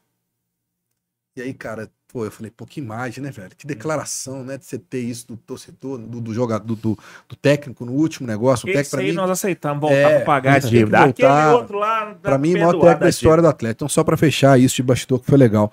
Eu acho que o Atlético tem um, um time muito bom, um time competitivo. Eu acho que o Atlético tem tudo pra fazer um- um- uma boa temporada. O Paulinho, pra mim, foi uma grande contratação. O Igor Gomes, pra mim, tá sendo o melhor desses contratados aí. Acho que- hoje também no programa. Que ele, ele tá caminhando pra poder conseguir a titularidade. E olha que a gente não tem Arana, não tem Zaratio, não tem jogadores importantes ainda. A gente tem que ver um Edenilson jogar na lateral direita improvisado, coisa que pra mim é um desperdício. Mas quando o time tiver certinho, né, e eu, eu acho que vai vão contratar, né? Porque o Atlético vai trazer um, isso eu já sei, vai trazer um zagueiro e um lateral Direito. direito. Outras posições não vai, vai ser um zagueiro e lateral. Não sei se agora, que me falaram, é, ó, não sei se agora, talvez no meio do ano, mas vai ser um zagueiro e um lateral. Mas precisa de um zagueiro mais? Com Fux, Gemerson, Cara, Rabelo. É uma percepção que eles têm por conta, talvez, do Hever não conseguir ter, ter tantos jogos, tendo, não saber como é que o Igor vai voltar, ou talvez por uma margem de segurança, ou porque eles querem um com uma característica, talvez, de um xerifão que o Atlético não tem. Pois é, o Hever tinha contrato sei. até dezembro. Se em fevereiro eles têm uma percepção, de repente, a gente não sabe se é isso, que o Hever pode não aguentar uma temporada, porque renova e é um salário muito alto, sabe? Tem isso. esse- É, igual Outra renovar coisa. com o Mariano, né, cara? É. Renovar com o Mariano é uma coisa que, enfim. Por que, que trouxeram o Paulo Henrique, já que existe essa, essa avaliação de que precisa de um lateral, o Edenilson está jogando improvisado no lateral, por que, que trouxe um Simoni cara? foi improvisado no jogo. É, na verdade, cara, um foi então? o próprio presidente disse, Fael tava lá no dia, né? Que era um, foi um jogador, o Atlético não conseguia lateral e trouxe um jogador para compor o elenco. Só que eu acho que você podia ter tentado, mas é aquela coisa, né? O incêndio, é aquela. Ah, tem que ir, o Mariano eh, não faz a pré-temporada, parece com uma lesão. Então, era uma, era uma solução barata. Se der certo, pô, beleza. Se não der, vou continuar buscando os caras que eu tô com foco, que só podem vir no meio do ano, que é os caras estão no exterior. Que é o que eu acho que vai acabar acontecendo. E a base? Tem ninguém lá pra subir? Não, Fazer não tem. O cara que era bom era o Carlos Daniel, que jogou, que foi lá pro Ipatinho, que falavam que ele era bom, mas também eu, eu quando eu desci pro jogo, achei ele pesadão, quando eu vi ele lá perto do campo. Também não acho que foi. Infelizmente não tem, né, cara? A base do Atlético é um problema à parte, tem que ser resolvido com o passar do tempo. Mas eu acho, cara, você tendo um time, Everson, lateral direito, Bruno Fux, Gemerson e Dodô ou Arana, quando Ou o Arana Lucas. voltar. Eu acho que o Dodô vai acabar ganhando essa posição, pelo menos é o que tá aparecendo, né? Pelo, pelo formato, talvez fechar como um terceiro zagueiro e você tem um outro lateral para sair mais. Me falaram que o Cudê não gosta de jogar com os dois laterais espetados. Um tem que ficar e o outro tem que ir. A gente viu o Dodô fazendo isso, né? Jogando de terceiro eh, zagueiro naquele jogo do último lá contra o Tom Benz. Que vai ter que mudar esse de lado quando o Arana voltar, né? Porque a gente não pode perder o apoio do Arana, Arana, pelo aí Deus, vai ter que né? O Arana, o, o direito vai ter que ficar. Aí, cara, você tem um meio de campo com Alan, Edenilson, Zaratio e talvez Patrick ou Igor Gomes, Paulinho e Hulk, pô, é um baita time. Então eu acho que o Atlético tá muito bem. Eu acho que esse clássico, o Atlético tem tudo para ter uma grande vitória contra o Cruzeiro. Porque o Cruzeiro, pelo, pelo outro lado, vive um momento ruim, de que eles estão entendendo uma realidade. A derrota pro América foi mais ou menos assim: acorda. Não é isso tudo que vocês estão pensando, não. Empate contra o Atlético, derrota pro América É. e derrota pro Pouso Alegre. Pô, né? Tipo assim, e a derrota Pouso Alegre foi, foi aqui, né? Foi hoje agora? Não, mas foi aqui no Foi, em Belo Horizonte. Independente. Então, quer dizer, cara, e deixa eu te falar, o Pouso Alegre tomou de 4 do América, que eu assisti. Horroroso o time do, do Pouso Alegre naquele jogo contra o América, né? Enfim, eu acho que isso mostra pro Cruzeiro uma fragilidade. O Pesolano tá sentindo uma pressão. E ele tem obrigação, assim, entre aspas, internamente, de tentar, de não perder pro Atlético, né? Porque a pressão é muito grande em cima dele. E do outro lado, tem o Cudê que não ganhou nenhum clássico lá no Sul, que vem também com essa história de, pô, se eu per- vou perder pro Amé- pro Cruzeiro, vão falar que tudo que eu fiz até agora é bater em ninguém, né? Então eu tenho ganhado o Cruzeiro. Por isso que eu tenho que colocar um time amanhã com o Democrata, hoje, né? Com o Democrata, um time forte, preparar esse time para ganhar do Cruzeiro, para pegar a moral para me ir para Libertadores. Então eu acho que o Atlético tem tudo, cara, para ter uma grande vitória contra o Cruzeiro. Se os caras estiverem com esse intuito que eles têm, que eu tô percebendo, que a gente vê no dia a dia, lá nas viagens, a concentração, a união dos caras, a força de vontade, eu acho que Hulk, Paulinho, uma dupla que pra mim vai dar muito o que falar. Pô, contra o Cruzeiro, cara, eu acho que o Atlético consegue e consegue vencer bem. Até brinquei com o Fael. Falei, ah, eu acho que uns 3 a 0 Acho que consegue. Mas futebol, Exatamente. O Cuca perdeu pro Cruzeiro. Eles estavam na Série B, né? Mas o intuito, eu acho que tudo também é de acordo com o trabalho que você faz. Se você não tiver soberbo, tiver humildade, foco, determinação naquilo ali, você vai conseguir. Eu tô com. Cara, eu tô muito esperançoso com esse time do Atlético. Porque eu acho que é, é essa, essa movimentação, essa intensidade do Cudê. O Cudê é um cara legal, assim, de você observar ele na beira do campo, motivando. Ah, mas é muito parecido com o São Paulo. Não, o São Paulo para mim não é parecido. Porque o São Paulo era arrogante. Eu não vejo o Cudê sendo arrogante. Ele passar, cumprimentar os, os, os torcedores, né, dando tchau, não sei o quê, sendo educado com a gente da imprensa e tal. Isso faz o dia a dia, cara. Faz toda a diferença. Entendeu? E muita gente fica brincando porque eu falei que o, que o São Paulo não dava bom dia. Ah, bom dia não ganha jogo. Não, quando eu quis dizer isso é, se você não for educado no dia a dia de trabalho, você não vai gostar do seu chefe se ele não te Relação pessoal cumprimentar. é tudo, velho. Né? Não- não E hoje o 11 Cudê é um cara que é diferente do que eu ouvi do São Paulo e todo mundo gosta dele. Uhum. Então acho que tem tudo para o Atlético fazer uma boa temporada. Vamos lá então fazer o sorteio, João. Deixa eu ver o que eu vou sortear aqui. Eu vou sortear essa birita aqui, mano. Mas que isso? Opa, eu tô- quero estar no sorteio Vou também. sortear essa birita aqui. Isso aqui é lá da loja do Galo do Centro. É um licor de creme. Licor creme de doce de leite. Porra, licor mas que. Bom, tem, tem dois, não? De Mas, mas, mas deixa eu te falar, isso é pra, pra, pra beber ou pra passar no corpo? é, é da Vene? É, Produto licenciado. avô?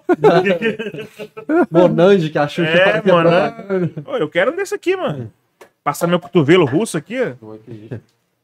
É, quem é membro do canal, então, tá concorrendo. O Bittencourt, cara, é seu fã. Esse cara tá comentando o cachorrada inteiro. Pediu pra você desbloquear ele do canal. Falou que ele é Eu? humilde. Falou que você já é caiu em pegadinha de nome Ele dele. já ca... ele fez pegadinha com você com o nome. Ah, deve bicho, por o negócio é o seguinte, é, arruma outro brinde. isso eu bloqueei mim, mesmo, Não. já, já aviso aqui, porque eu acho, Toma agora, ó. eu acho que pegadinha tem limite, né? Quando você tá fazendo um trabalho sério, você tá ali fazendo uma live legal, bacana, que eu não, eu não brinco com ninguém, então eu não abro espaço. Aqui você brinca com o cara, o Beto chama os caras de jegue e tal. Eu não sou assim. Então eu acho. Aí quando o cara chega pra poder querer fazer uma coisa pra Cara, me passar vergonha na frente dos outros, eu falo, beleza, velho. Fez, conseguiu. É raro. Porque hoje eu tô muito cuidado. Conseguiu, beleza. Foi a primeira e última vez. Você não precisa participar aqui. Você quer tá, você tá desrespeitando alguém que você tá vendo? Eu não levo pra esse lado da brincadeira. Vou Tem contar gente um que de leva. bastidores, então, Tem da gente que bronca que, leva. eu tomei do Breno Galante Ah. no primeiro dia de rádio da Massa. Hum. Não, não conta nunca é mentira. Eu criei. eu criei ali o dono, dono da chave do CT. Breno Galante tem a chave do CT. Eu fiquei pensando qual que era a frase pro Breno Galante. Por ser fã do trabalho do cara ali, que é de raça, como ele mostrou aqui e tal. Entra o Breno Galante lá, dando as informações do treino.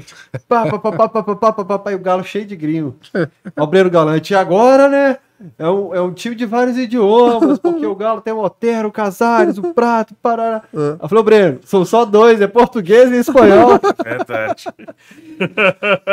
Ele olhou pra mim assim e continuou dando informação. Ah, Acabou, ele falou assim: Ô irmão, eu tô trabalhando sério. Se você não quer me, me- me- se você não quer me ajudar, não atrapalha.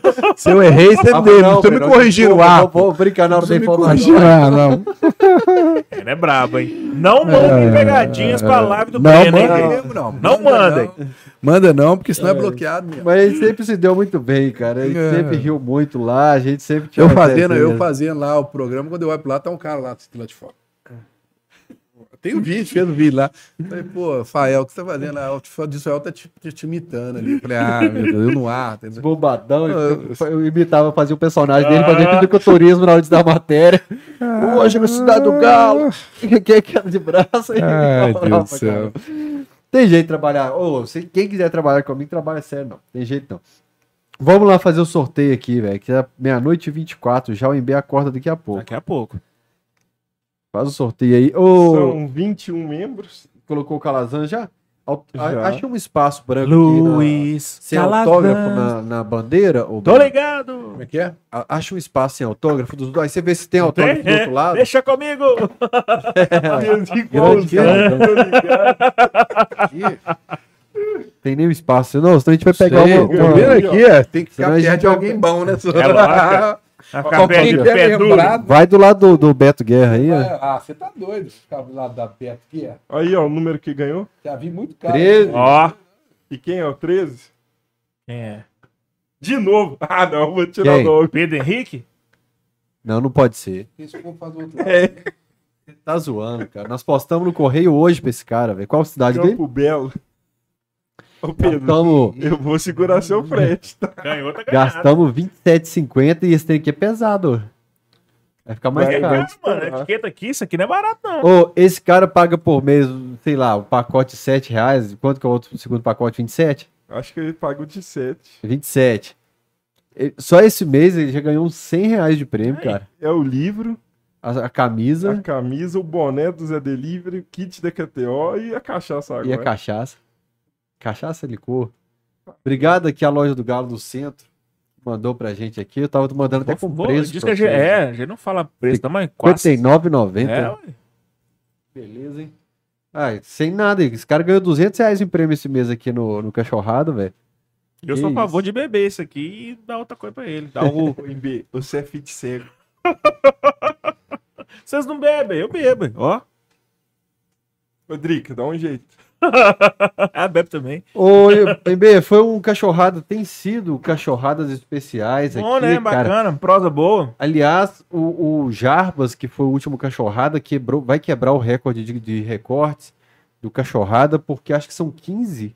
Recorde acho que era do Domênico com 12, o segundo com 11, o, o Jarbas já tem 15, que eu acabei de recortar tudo. Do Ferrugem tem mais dois para subir, já subiu um.